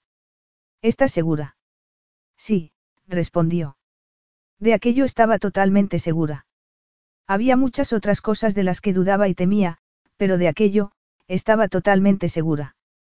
Para demostrarlo, se puso de puntillas y le dio un beso en la boca, gozando con el tacto y el sabor de los labios.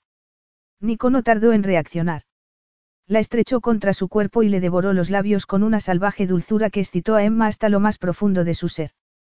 Lo había echado tanto de menos, había hecho todo lo posible por olvidar lo mucho que había gozado con él, porque había sido mucho más fácil que recordar. Así, no echaba de menos lo que había disfrutado a su lado, aunque hubiera sido muy brevemente. Nico comenzó a besarle el cuello, la mandíbula y la garganta. Movía la boca por todas partes con deliciosa intensidad. De algún modo, terminaron saliendo de la terraza y llegaron al dormitorio de Emma. El corazón de ella latía a toda velocidad, lleno de expectación y un poco de miedo. Su cuerpo ya no era el mismo y se sentía insegura. ¿Y si a él no le gustaban los cambios que había provocado el embarazo? Sabía que estaba demasiado delgada en algunas partes, pero tenía el vientre ya algo abultado. Tal vez a Nico no. Aquel pensamiento se esfumó cuando él volvió a tomarla entre sus brazos. Deslizó los delicados tirantes de los hombros y dejó que cayera el vestido al suelo. Emma sintió que se le cortaba la respiración. Eres tan hermosa, le dijo él suavemente. Emma dejó escapar una carcajada de nerviosismo. No me siento hermosa, confesó ella. Nunca se había considerado especial y le sorprendía que Nicola deseara tanto. En ese caso, deja que te lo demuestre, afirmó él. Extendió las manos y le desabrochó el sujetador. Dejó que la prenda cayera también al suelo. Con cierto nerviosismo, Emma apartó las dos prendas con el pie. Estaba totalmente desnuda a excepción de las braguitas, pero Nico estaba totalmente vestido. Toca aquí, le dijo Nico. Agarró una mano de Emma y la puso sobre su pecho, para que ella pudiera sentir el rugido de su corazón. ¿Ves lo que me haces? añadió. Entonces, llevó la mano a los botones de la camisa. ¿Quieres desnudarme? Emma asintió. Con mucho cuidado, comenzó a desabrocharle la camisa con dedos temblorosos. Cuando terminó, abrió la prenda. A continuación, colocó las manos sobre el amplio torso, con unos pectorales perfectamente esculpidos.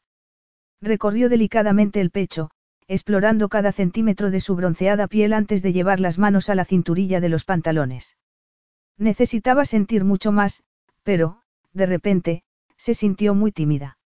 No te vas a arrepentir ahora, ¿verdad? Bromeó Nico. Emma se echó a reír. No, por supuesto que no. Estaba deseando gozar del cuerpo de Nico.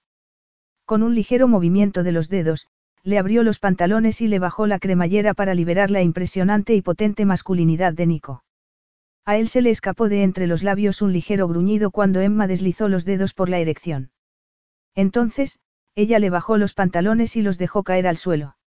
Nico los apartó de una patada y la volvió a tomar entre sus brazos para besarla apasionadamente, hasta dejarla ciega de necesidad.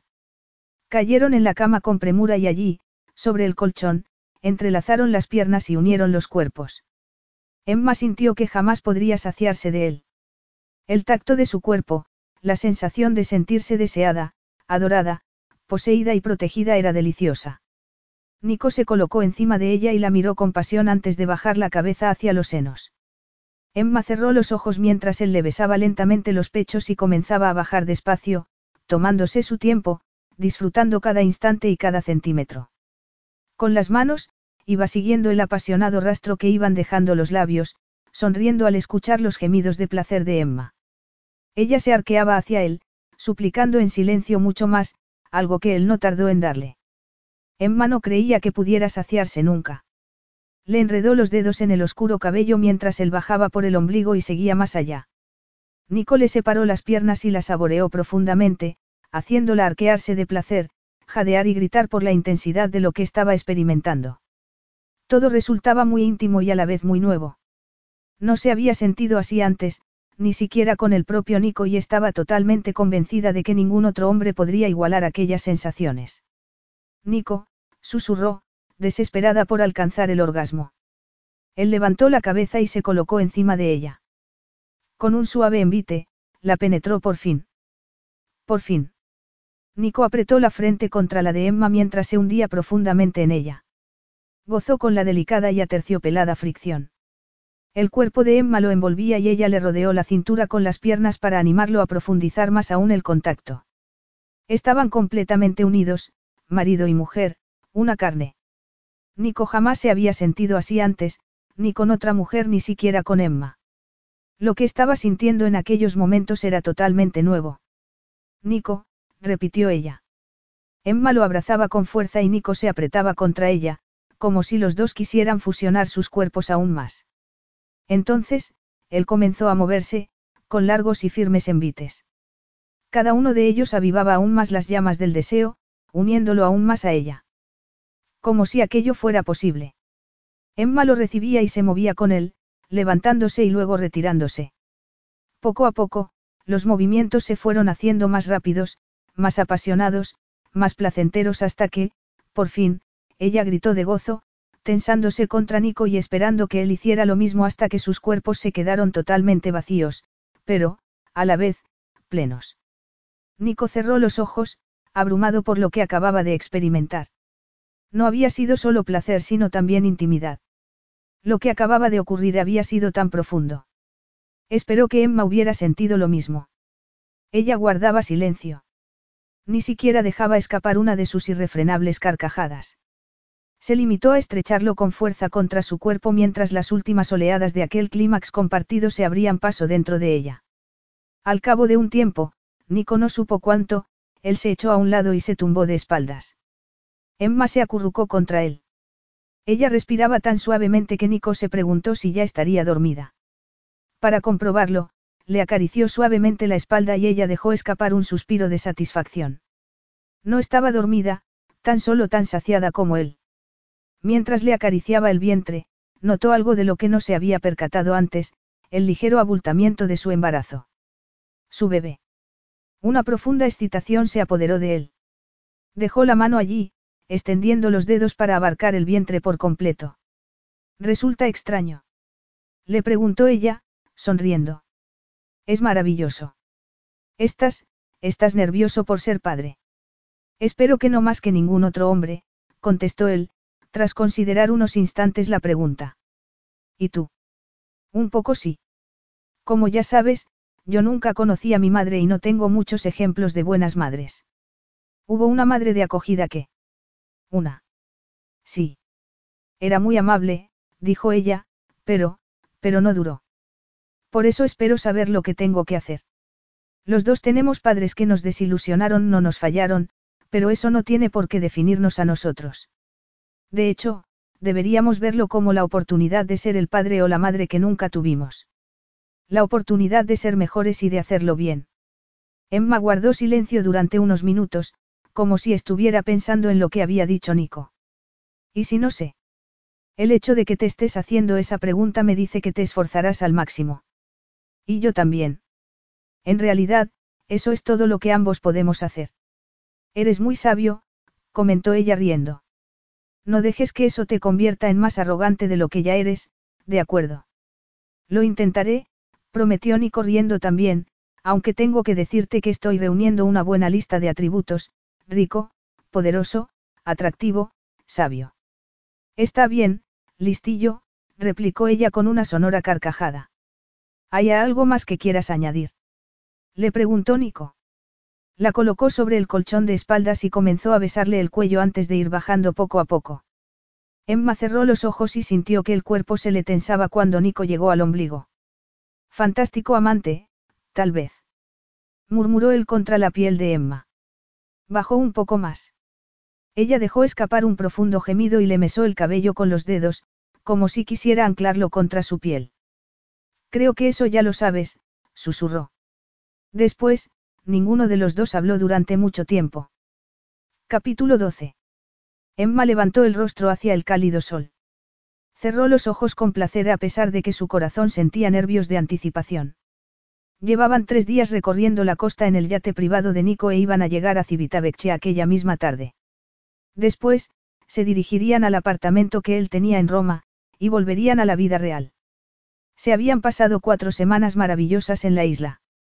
Emma se había mostrado reacia a abandonar la seguridad y el confort que había experimentado allí para enfrentarse al mundo, y a la familia de Nico. En realidad, más que reacia se sentía aterrorizada. Se había quejado en el pasado que Nico no le había presentado a amigos o familiares, pero, cuando por fin iba a conocerlos, no le apetecía lo más mínimo. Al día siguiente por la noche iban a asistir a una fiesta benéfica. Nunca había estado en un evento de aquellas características. Nunca había tenido que ponerse un vestido de gala ni relacionarse con importantes invitados, como si encajara con ellos cuando nunca lo había hecho antes. ¿Por qué pensaba que podría hacerlo en aquella ocasión? ¿Por qué lo pensaba Nico? Sentía un gélido vacío en el estómago. En la isla, había podido mantener a raya todas sus inseguridades, pero en Roma todas se levantarían para reivindicar su lugar. Tal vez lo que Nico sentía por ella cuando estaban solos era totalmente diferente de lo que sentiría cuando tuviera que mostrarla en público.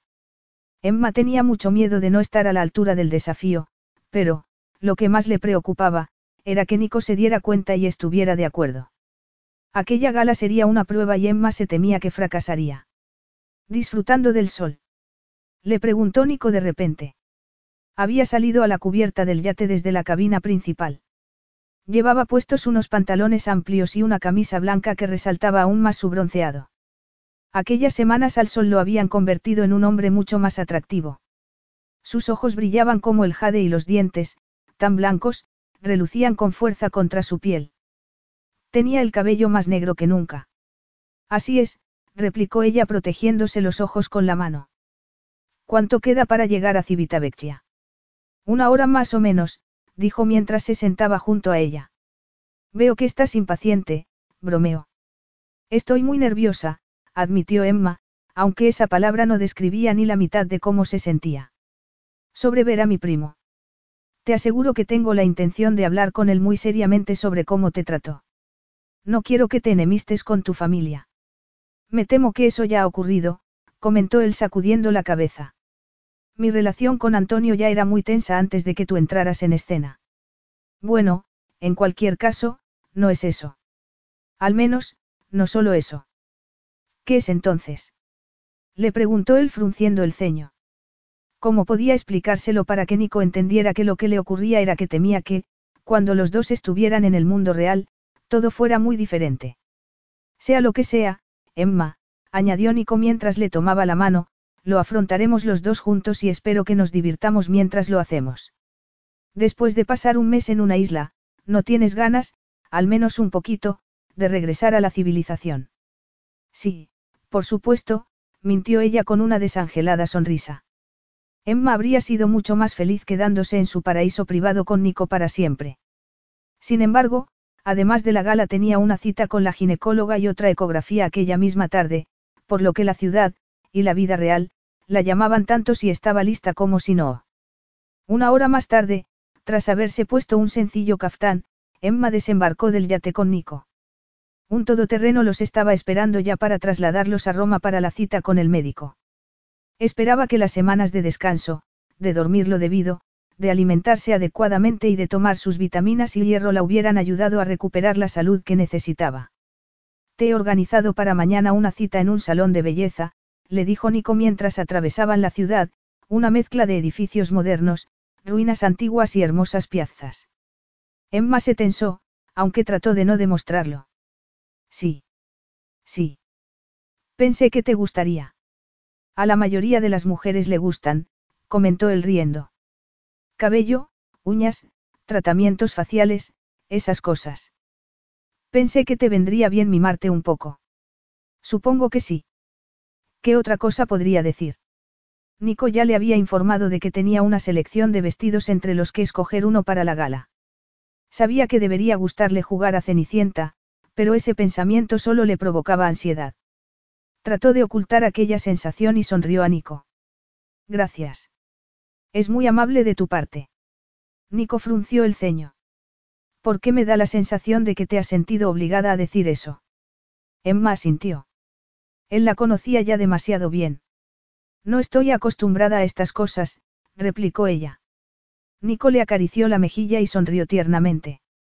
Los ojos de Emma se llenaron de lágrimas. No, sinceramente no estaba acostumbrada a aquellas cosas. Entonces, esto te ayudará a que te acostumbres, ¿qué es lo que debes hacer? Así va a ser el resto de tu vida, signora Santini. Emma sonrió y trató de creerlo, pero sabía que no podía. La vida le había enseñado ya en muchas ocasiones, todo lo contrario. Nico se miró en el espejo y se colocó la pajarita. Entonces, frunció el ceño. Por mucho que le hubiera dicho a Emma que estaba deseando regresar a la civilización, la verdad era que preferiría haberse quedado en la isla, a solas con ella, perdidos en un maravilloso mundo en el que solo estaban los dos. Había disfrutado mucho la sencilla vida con ella, caminando, charlando, riendo, cocinando, le había encantado ver cómo Emma cobraba vida, cómo el entusiasmo le daba brillo a los ojos y le hacía sonreír cada vez con más frecuencia. Durante aquellas cuatro semanas, ella había florecido, algo de lo que se sentía profundamente agradecido. Él mismo había mejorado también en ciertos sentidos. Después de ser un adicto al trabajo durante gran parte de su vida, principalmente para ganarse la aprobación de su padre, había sido capaz durante aquellas cuatro semanas de trabajar lo justo para poder mantener al día sus negocios y poder estar junto a Emma el mayor tiempo posible. Había decidido que quería centrarse totalmente en ella y en la vida que estaban construyendo juntos. La cita con la ginecóloga del día anterior había ido muy bien. La doctora se había mostrado muy satisfecha con el peso que había ganado y la mejoría de la anemia de Emma, pero lo mejor había sido que habían visto al bebé moviéndose en la ecografía. Había sido una sensación maravillosa. Nico tenía la fotografía impresa en el bolsillo y creía que no se cansaría nunca de mirarla. Todo parecía estar perfectamente y el bebé estaba totalmente sano, por lo que Nico se sentía muy agradecido. A pesar de todos los problemas y tragedias que habían marcado las vidas de ambos en el pasado, Emma y aquel bebé eran el futuro. Su futuro. Sonrió y fue a buscar a su esposa. La encontró en el salón de la planta baja, contemplando por la ventana la plaza de San Pedro. Ella se dio la vuelta cuando percibió que Nico se acercaba y él sintió que se le cortaba la respiración al verla. Tenía un aspecto totalmente luminoso. Llevaba el cabello recogido muy elegantemente en lo alto de la cabeza y la piel le relucía con belleza y salud. Ella bajó ligeramente la mirada cuando Nico se acercó a ella. Un tenue rubor le cubría las mejillas. Me siento como Cenicienta después de que la hada madrina realizara su magia con ella. Estás espectacular, susurró él mientras tomaba las manos de Emma entre las suyas. El vestido que ella había elegido era de seda color bronce y dejaba un hombro al descubierto. Los pliegues drapeados ceñían muy hábilmente la incipiente barriga de embarazada para luego caer suelto alrededor de los muslos y las pantorrillas. Pero te falta una cosa, añadió él. Esto. Nico sacó un par de pendientes largos de diamantes. Los había visto en una joyería el día anterior y le habían parecido perfectos. Dime que son falsos, dijo Emma, totalmente asombrada, mientras contemplaba los magníficos pendientes. Falsos. Me estás insultando, replicó él con una sonrisa. No puedo. Claro que puedes, afirmó Nico. En ocasiones, se preguntaba cómo había podido creer que ella buscaba tan solo su dinero. Cada vez que él le compraba ropa, joyas o lo que fuera, siempre protestaba. La ayudó a ponerse los pendientes. Estás muy hermosa. Me da miedo hacer el ridículo. Tropezarme o decir una tontería.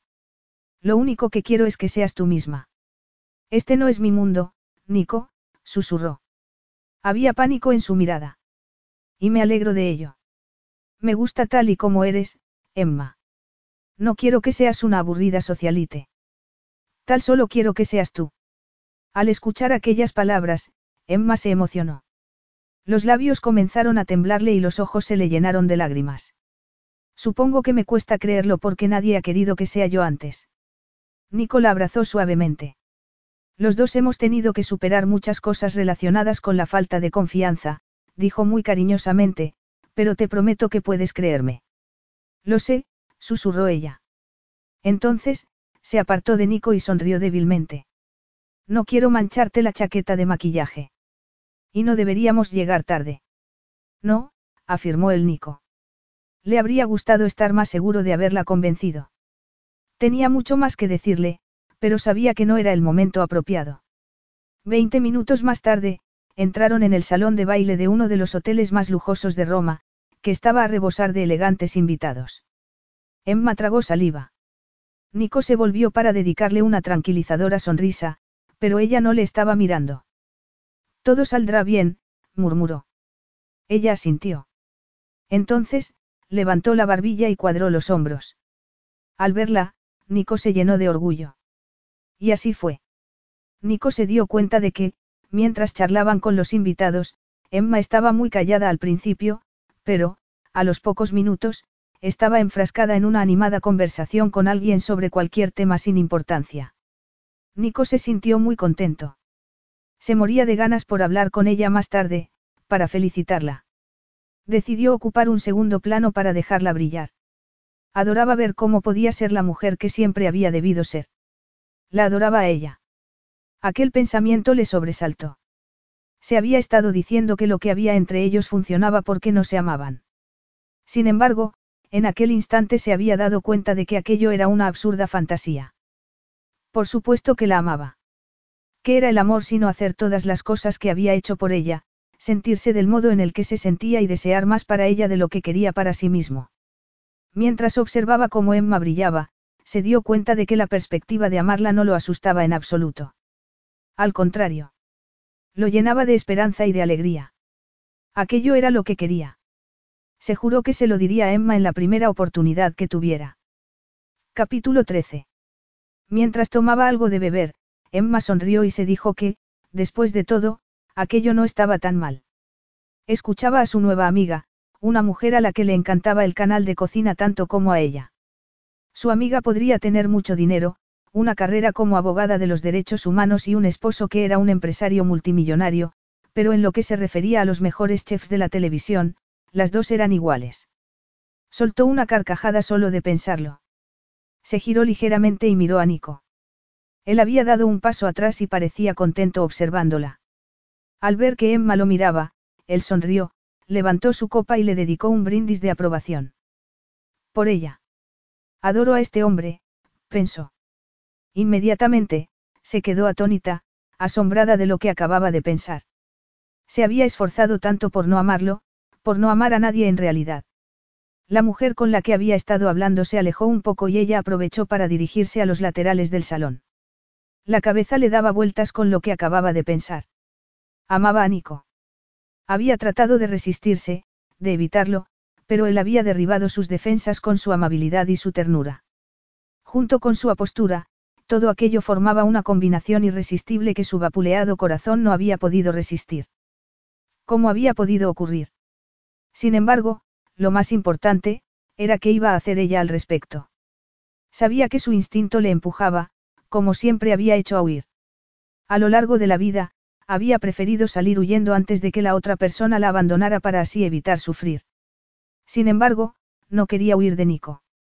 Era el padre de su hijo, el guardián de su corazón. Eso era lo que más la aterraba. No quería alejarse de él. Por una vez, quería arriesgar su corazón, dar aquel salto de fe a un territorio desconocido para ella, mostrarse vulnerable ante él y decirle que lo amaba, que quería creer en el cuento de hadas que los dos parecían haber estado creando juntos. ¿Cómo podría hacerlo? Has caído de pie, ¿verdad? La fría voz la llenó de tensión. Emma se dio la vuelta muy lentamente y vio que se trataba de Antonio, el primo de Nico. Ella miró a su alrededor con desesperación, esperando que Nico apareciera para ayudarla. Sin embargo, él parecía haber desaparecido. ¿Dónde habría ido? Hola, Antonio, le dijo con frialdad. ¿Cómo has podido pescarle una segunda vez? Con un mocoso. Le espetó señalando con desprecio su barriga de embarazada. Qué suerte, no. Sobre todo porque seguramente Nico utilizó siempre preservativos. No creo que sea tan estúpido.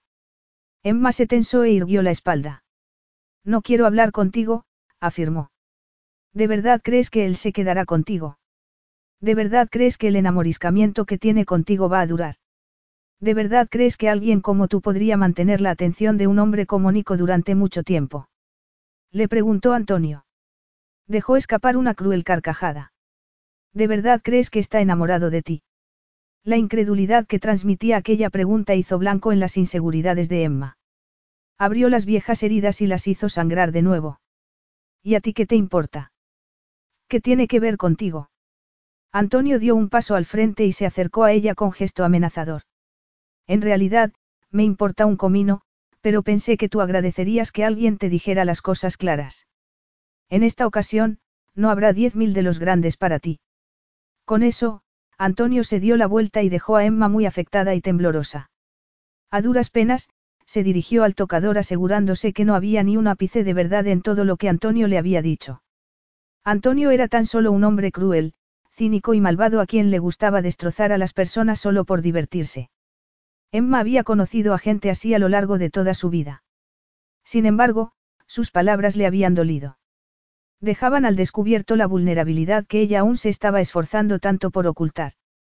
El miedo a no ser lo suficientemente buena. Nico cambiaría de opinión porque todo el mundo cambiaba de opinión sobre Emma. A Emma. Por supuesto que no. Aquel recuerdo se apoderó de ella y la llenó de vergüenza. Todo el mundo le había dado la espalda a lo largo de su vida, porque iba Nico a ser diferente. Respiró profundamente, se secó los ojos y se retocó el maquillaje, decidida a no permitir que Antonio ni nadie viera cómo le había afectado lo ocurrido. Entonces, irguió la espalda, se cuadró de hombros y regresó a la fiesta, y al mundo real. Acababa de salir del tocador cuando Nico apareció a su lado. La sonrisa que tenía en los labios se le heló al ver la expresión del rostro de Emma. Por fin te encuentro. Sí, dijo ella. Hizo todo lo posible por sonreír, pero sin conseguirlo. ¿Te encuentras bien? Sí, solo estoy un poco cansada. Llevo de pie mucho tiempo y tanta conversación, comentó. Trató de reír, pero sintió que su carcajada sonaba falsa. ¿Quieres irte a casa? Sí, si no te importa. Nico frunció el ceño aún más y la miró fijamente. Por supuesto que no. Deja que vaya a presentar mis disculpas. Emma asintió y dejó que Nico regresara a la fiesta. Cuanto antes saliera de allí, mejor. Sin embargo, se temía que marcharse de la fiesta no aplacaría las dudas que le atenazaban el corazón. Nico se abrió paso entre los invitados con la intención de hablar con el anfitrión de la fiesta para presentarle sus disculpas. Esperaba que Emma solo estuviera cansada. Estaba muy pálida y parecía muy triste a pesar de que había tratado de sonreír. No me ha saludado, primo. Nico se detuvo en seco y se dio la vuelta al escuchar la voz de su primo Antonio. No lo había visto desde que regresó de Yakarta, pero, considerando cómo había tratado a Emma y la tensión que reinaba entre ellos desde que se había sabido que iba a ser padre, tampoco lo había deseado. Antonio. ¿Cómo te encuentras? Le preguntó. ¿Has recuperado ya la memoria? Del accidente. No, respondió. No sabía por qué, pero su primo le parecía más distante que nunca, más reservado. Fuera lo que fuera, no quería hablar con él porque tenía que regresar con Emma. Volveré a Roma la semana que viene para ponerme al día de todo lo que ha ocurrido en mi ausencia. Por supuesto, replicó Antonio. Ya sabía yo que estarías deseando regresar para ponerte a los mandos. El tono irónico con el que habló su primo le hizo detenerse cuando estaba a punto de echar de nuevo a andar. Sentía una extraña sensación en la nuca, como si, por fin fuera a recordar algo, algo que le diera sentido a todo. Nico. Le preguntó Antonio. ¿Por qué me miras así? Yo. Mientras observaba a su primo, un recuerdo luchaba por abrirse paso. El piloto del avión, una mirada de pánico en su rostro, un paracaídas en su espalda. Lo siento, Signor. Él, solo en un avión saboteado, sin paracaídas, sin saber qué hacer, se estaba quedando sin combustible, estaba volando muy cerca del océano. Parpadeó y vio de nuevo a Antonio. Lo siento, dijo muy secamente, es que, añadió, sin poder encontrar ninguna excusa. Te veré la próxima semana. Antonio asintió y Nico se marchó. La cabeza le daba vueltas, Antonio, sería posible. Estaba recordando lo ocurrido correctamente. Antonio, su primo, había encargado el accidente y había pagado al piloto para que saboteara el avión. Antonio había tratado de matarlo. Nico, ¿te encuentras bien? La voz de Emma lo sacó de sus pensamientos. Sí, respondió muy cortantemente. No podía decirle lo que acababa de descubrir. No quería hacerle cargar con sus problemas hasta que estuviera seguro de que lo que acababa de recordar era cierto y supiera lo que hacer al respecto. Regresaron en silencio al apartamento. Nico apenas era consciente de la presencia de Emma. Cuando llegaron, Emma murmuró que iba a darse un baño. Nico asintió y fue a encerrarse en su despacho para poder realizar algunas llamadas. Dos horas más tarde, estaba mirando por la ventana, observando la oscura noche. Un pálido rayo de luna iluminaba el alivio que sentía al conocer por fin la verdad. Comprendió que aquello lo cambiaba todo. Capítulo 14. Hacía dos días que habían vuelto de Roma y habían sido los dos días más miserables que Emma hubiera podido imaginar. Desde que regresaron, Nico había estado encerrado en su despacho casi todo el tiempo. Emma sospechaba que la única intención de Nico era evitarla. No había cenado con ella ninguna de las noches y se había acostado muy tarde, después de que ella se hubiera quedado dormida. Cuando Emma se atrevió a preguntarle si le ocurría algo, Nico le había asegurado que todo estaba bien, aunque sin mirarla a los ojos. Prácticamente no habían hablado desde la noche de la fiesta benéfica y Emma se temía que sabía el porqué. Nico se había cansado de ella, tal y como ella había sospechado que terminaría por ocurrir. Lo vio hablando con Antonio antes de que se marcharan de la fiesta. Evidentemente, Antonio lo había envenenado con sus mentiras y, evidentemente, Nico había terminado por creer a su primo. Por eso, mantenía las distancias con Emma. ¿Qué podía ella hacer al respecto? En el pasado, habría salido huyendo, sin esperar a que él le diera la patada. Su instinto le decía que hiciera lo mismo en aquella ocasión, pero ella se resistía. Había cambiado. Había aprendido, había crecido como persona y se había enamorado. Casi resultaba absurdo que se hubiera dado cuenta de que amaba a Nico justo cuando él comprendía todo lo contrario. A pesar de todo, sabía que su corazón no la engañaba. Amaba a Nico y, precisamente por eso, no podía salir huyendo. Decidió que lo que haría sería enfrentarse a él, decirle lo que sentía y tratar de averiguar lo que le ocurría a Nico. Se mantendría firme y lucharía por la esperanza de su familia, de su bebé. Lucharía por el amor.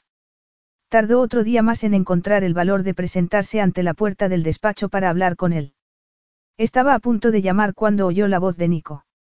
Él estaba hablando por teléfono. Lo quiero inmediatamente, decía muy enojado, más de lo que nunca lo hubiera escuchado antes. Inmediatamente, ¿Me comprendes? Nada de retrasos. Nada de retrasos para qué. Emma se quedó totalmente inmóvil y se esforzó por seguir escuchando. ¿A Emma? Preguntó Nico. La sorpresa que Emma notó en su voz hizo que ella se tensara. No, por supuesto que no. Por supuesto que no. Emma dio un paso atrás. Aquellas palabras resonaban a través de todo su cuerpo, las mismas palabras que había escuchado hacía una vida entera, cuando solo tenía diez años y estaba escuchando a través de la puerta de la cocina mientras su madre de acogida hablaba por teléfono con la trabajadora social. En aquel momento, la Emma niña se sintió como si se le rompiera el corazón, pero no era nada comparado con lo que estaba sintiendo la Emma mujer. Se sentía totalmente destrozada. A ciegas, sin saber siquiera lo que hacía, se dio la vuelta y regresó a su dormitorio. Sacó una bolsa de viaje del vestidor y empezó a meter en ella algo de ropa, no la que Nico le había comprado, sino sus propias prendas. Vuelves a estar en la casilla de salida, Emma. ¿Acaso te sorprende? Se secó las lágrimas con el reverso de la mano y salió rápidamente del dormitorio. Entonces, bajó por las escaleras y salió por la puerta principal. Mientras recogía la ropa, había elaborado un plan para poder salir de la isla sin que Nico se enterara. Le pediría a Estefano, el encargado de mantenimiento de la finca y esposo de María, que la llevara en el barco que utilizaba para traer los suministros a la isla. Le diría que necesitaba ir a Nápoles a comprar ingredientes para la cena que quería preparar. Por supuesto, no fue tan fácil como había esperado. Le costó encontrar a Estefano y, cuando por fin lo hizo, el hombre se mostró reacio a complacerla. No sé, Signora. Nápoles está muy lejos y el mar está algo alborotado, dijo con una amable sonrisa. ¿Qué es lo que necesita? Yo puedo ir solo a buscárselos. Quiero ir personalmente, insistió Emma. Los ojos se le llenaron de lágrimas. Por favor. Si es tan importante para usted, está bien. Deje que vaya primero a buscar mis cosas. Emma sintió un profundo alivio. Estaré esperando en el muelle. Estefano asintió. Emma echó a correr hacia el muelle. Solo necesitaba unos minutos más y todo habría terminado. Porque esa perspectiva le hacía sentirse peor que nunca. Durante un segundo, dudó. Tal vez podría ir a buscar a Nico para exigirle que le explicara lo que había querido decir. Después de todo lo que habían compartido, se merecía una respuesta sincera. Sin embargo, inmediatamente comprendió que no tendría fuerzas suficientes para hacerlo. No podría soportar como Nico le decía que no la amaba y que no la quería a su lado. Ya había sido bastante duro tener que escucharlo a través de la puerta, sintiéndose rechazada una vez más. Cuando llegó al muelle, levantó la mirada hacia el camino con la esperanza de ver a Estefano dirigiéndose hacia allí. Vio una figura en la distancia, pero, a medida que se fue acercando, Emma sintió que el corazón se le detenía en el pecho. No era Estefano el que se dirigía al muelle a grandes pasos, sino Nico. Y parecía furioso. Cuando Estefano le contó que Emma le había pedido que la llevara a Nápoles, Nico se sintió sorprendido y alarmado a partes iguales. Después de pasarse gran parte de los tres últimos días en un estado de alta tensión, con la amenaza constante de sufrir una nueva migraña que lo incapacitara por completo, aquello era lo último que necesitaba. Quería que Emma se quedara en la isla, protegida y a salvo, hasta que el asunto de Antonio se hubiera resuelto por completo. Puede ir, Signor. Le preguntó Estefano. ¿Le importa que lleve a la Signora? Claro que puede ir, pero preferiría que hoy no.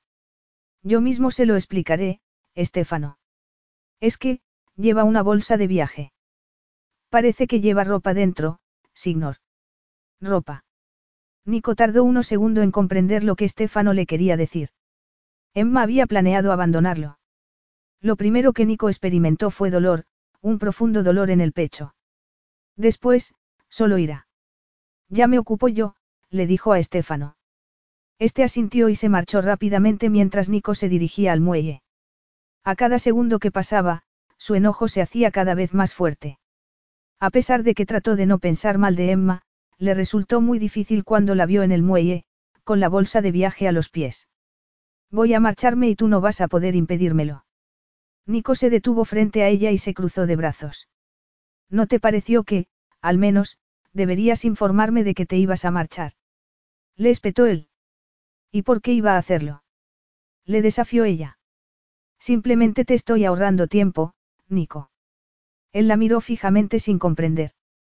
Dio un paso más hacia ella, pero se detuvo porque Emma parecía totalmente desesperada. ¿Por qué? Ahorrarme tiempo. ¿De qué estás hablando? Ya, ya lo sabes.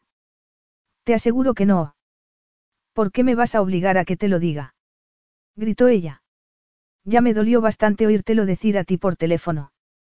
Por teléfono. repitió él. Frunció el ceño y comprendió que debía de haberle oído hablar por teléfono. Se había enterado de lo que había hecho Antonio. Emma, lo que has oído es. Lo que he oído es que te quieres divorciar de mí tan pronto como puedas. Sin retraso alguno. ¿Qué? Mira, me han dejado muchas veces a lo largo de mi vida y sé reconocer cuando las cosas empiezan a estropearse. Por ello, intento no quedarme más de lo necesario. Por lo tanto, te ruego que me ahorres el duelo y me dejes marchar. Por supuesto que no. Eso es precisamente lo que dijiste. exclamó ella con desesperación. A Emma. Por supuesto que no. Te oí perfectamente, Nico. Tal vez oyeras esas palabras, Emma, pero llegaste a una conclusión equivocada, dijo Nico tan suavemente como pudo. Te prometo que estás equivocada, añadió mientras le agarraba del brazo. No, le espetó apartándose de su lado. Por favor, te pido que regresemos a la casa para hablar de esto racionalmente. Te prometo que lo puedo explicar todo, Emma. Ella lo miró fijamente. Los ojos se le habían llenado de lágrimas y una se le estaba deslizando por la mejilla. La imagen rompió el corazón de Nico. Se sentía culpable por lo que le pasaba. Por querer ocultarle lo que había ocurrido con Antonio, por no querer compartir su dolor con ella, habría tratado de solucionarlo solo y, como resultado, le había hecho mucho daño a Emma. Por favor, Emma. Yo confiaba en ti, Nico, yo te. Emma se detuvo en seco. Nico se preguntó esperanzado si ella había estado a punto de decirle que lo amaba, tal y como Nico la amaba a ella. Había querido confesárselo en la fiesta, pero aquel asunto con Antonio le había absorbido por completo. No había querido confesarle su amor hasta que no supiera que Emma estaba a salvo. Hasta que el futuro que compartían los dos fuera seguro. Por favor, ¿podemos hablar? Le preguntó mientras volvía a agarrarle el brazo. Tras considerarlo unos segundos, Emma se mordió el labio y asintió. Está bien, susurró. Podemos hablar. Nico le asió la mano y volvieron a la casa en silencio. ¿Qué es lo que me tienes que decir? Le preguntó ella sin preámbulo alguno, cuando los dos estuvieron en el salón de la casa. En realidad, tengo muchas cosas que contarte, respondió Nico. Respiró profundamente antes de proseguir, pero me ayudaría mucho que me dijeras primero lo que pensaste que dije por teléfono. ¿Acaso no es evidente? Para mí no lo es. Vas a divorciarte de mí o, al menos, pedirme que me marche de aquí. O algo así, comentó mientras se cruzaba de brazos.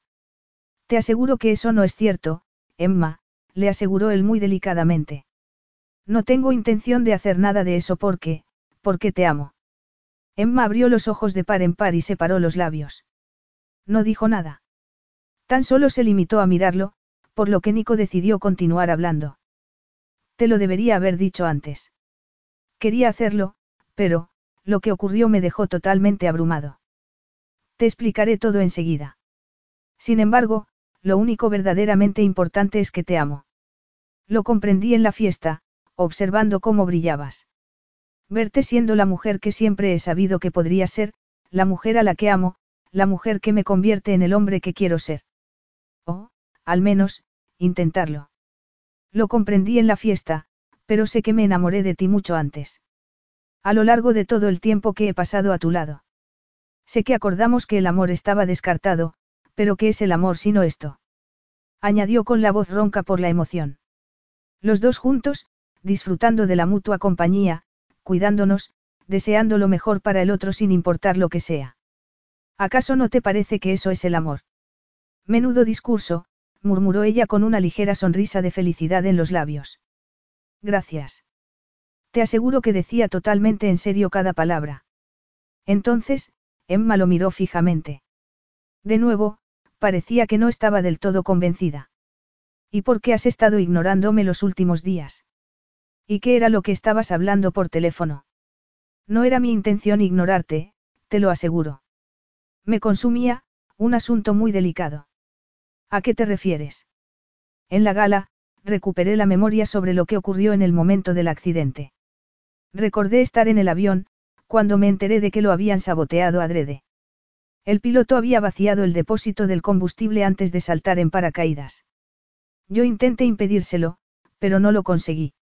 Antes de que saltara, me dijo que lo sentía y que, que mi primo Antonio lo había encargado todo.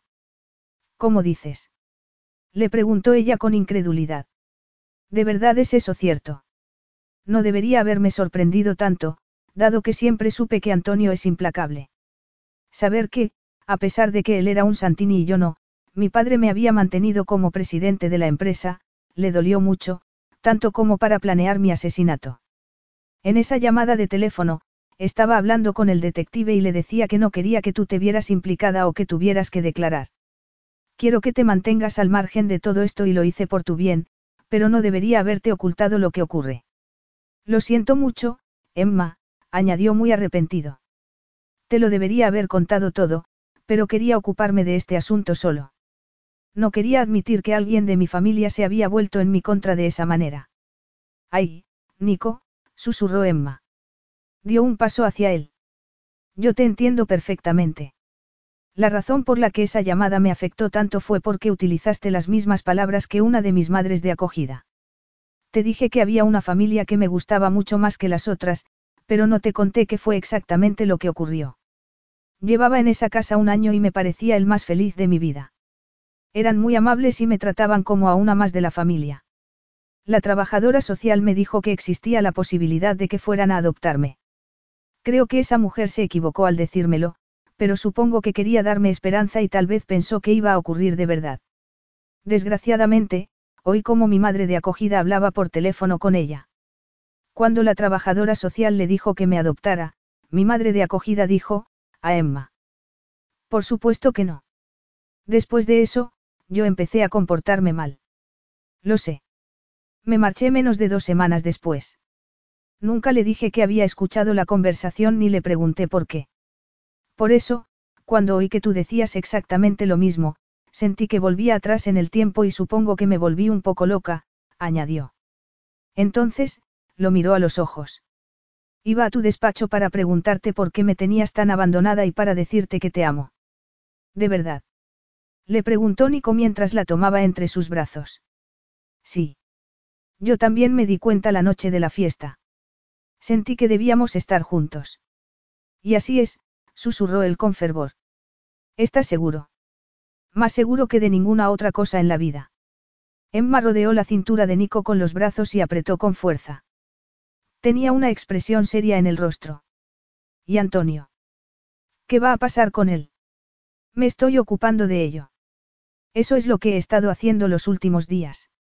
He contratado a un detective privado para recabar pruebas.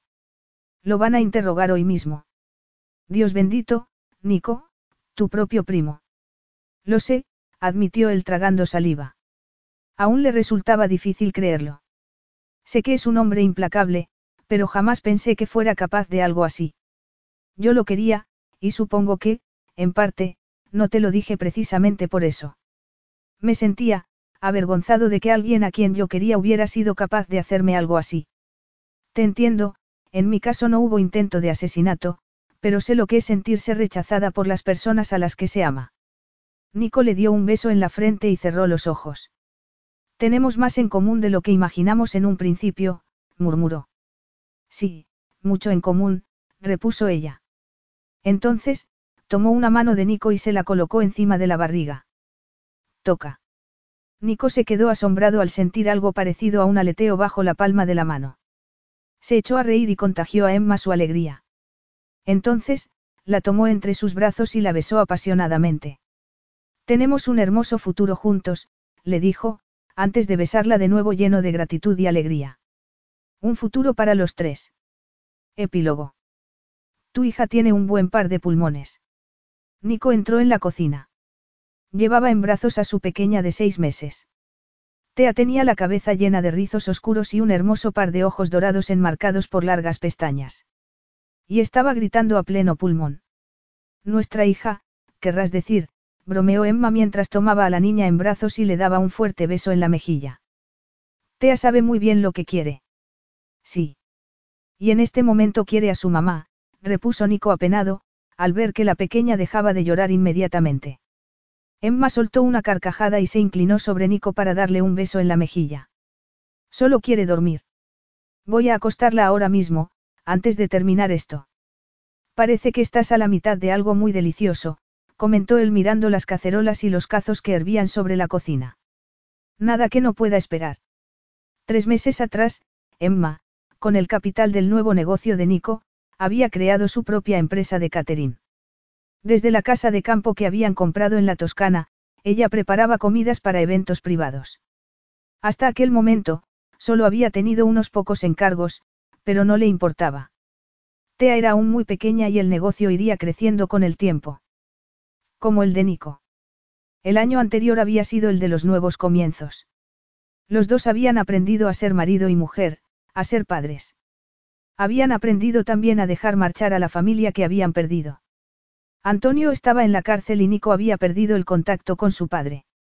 María y Estefano se habían mudado a la Toscana con ellos y ejercían como abuelos honorarios de TEA y también como amigos muy valorados. En resumen, tenían la vida que Emma jamás se había atrevido a soñar, una vida de felicidad, amor y alegría. Después de que acuestes a Tea, sugirió Nico esperanzado, ¿te gustaría que nos fuéramos a acostar nosotros también? Emma miró a su alrededor y frunció los labios. Por suerte, todo lo que tenía entre manos en aquellos momentos podía esperar. Pues creo que sí, estoy bastante cansada. Él la miró apesadumbrado. Al verlo, Emma se echó a reír y comenzó a subir la escalera con Tea en brazos. Nico se apresuró a subir tras ella. Fin.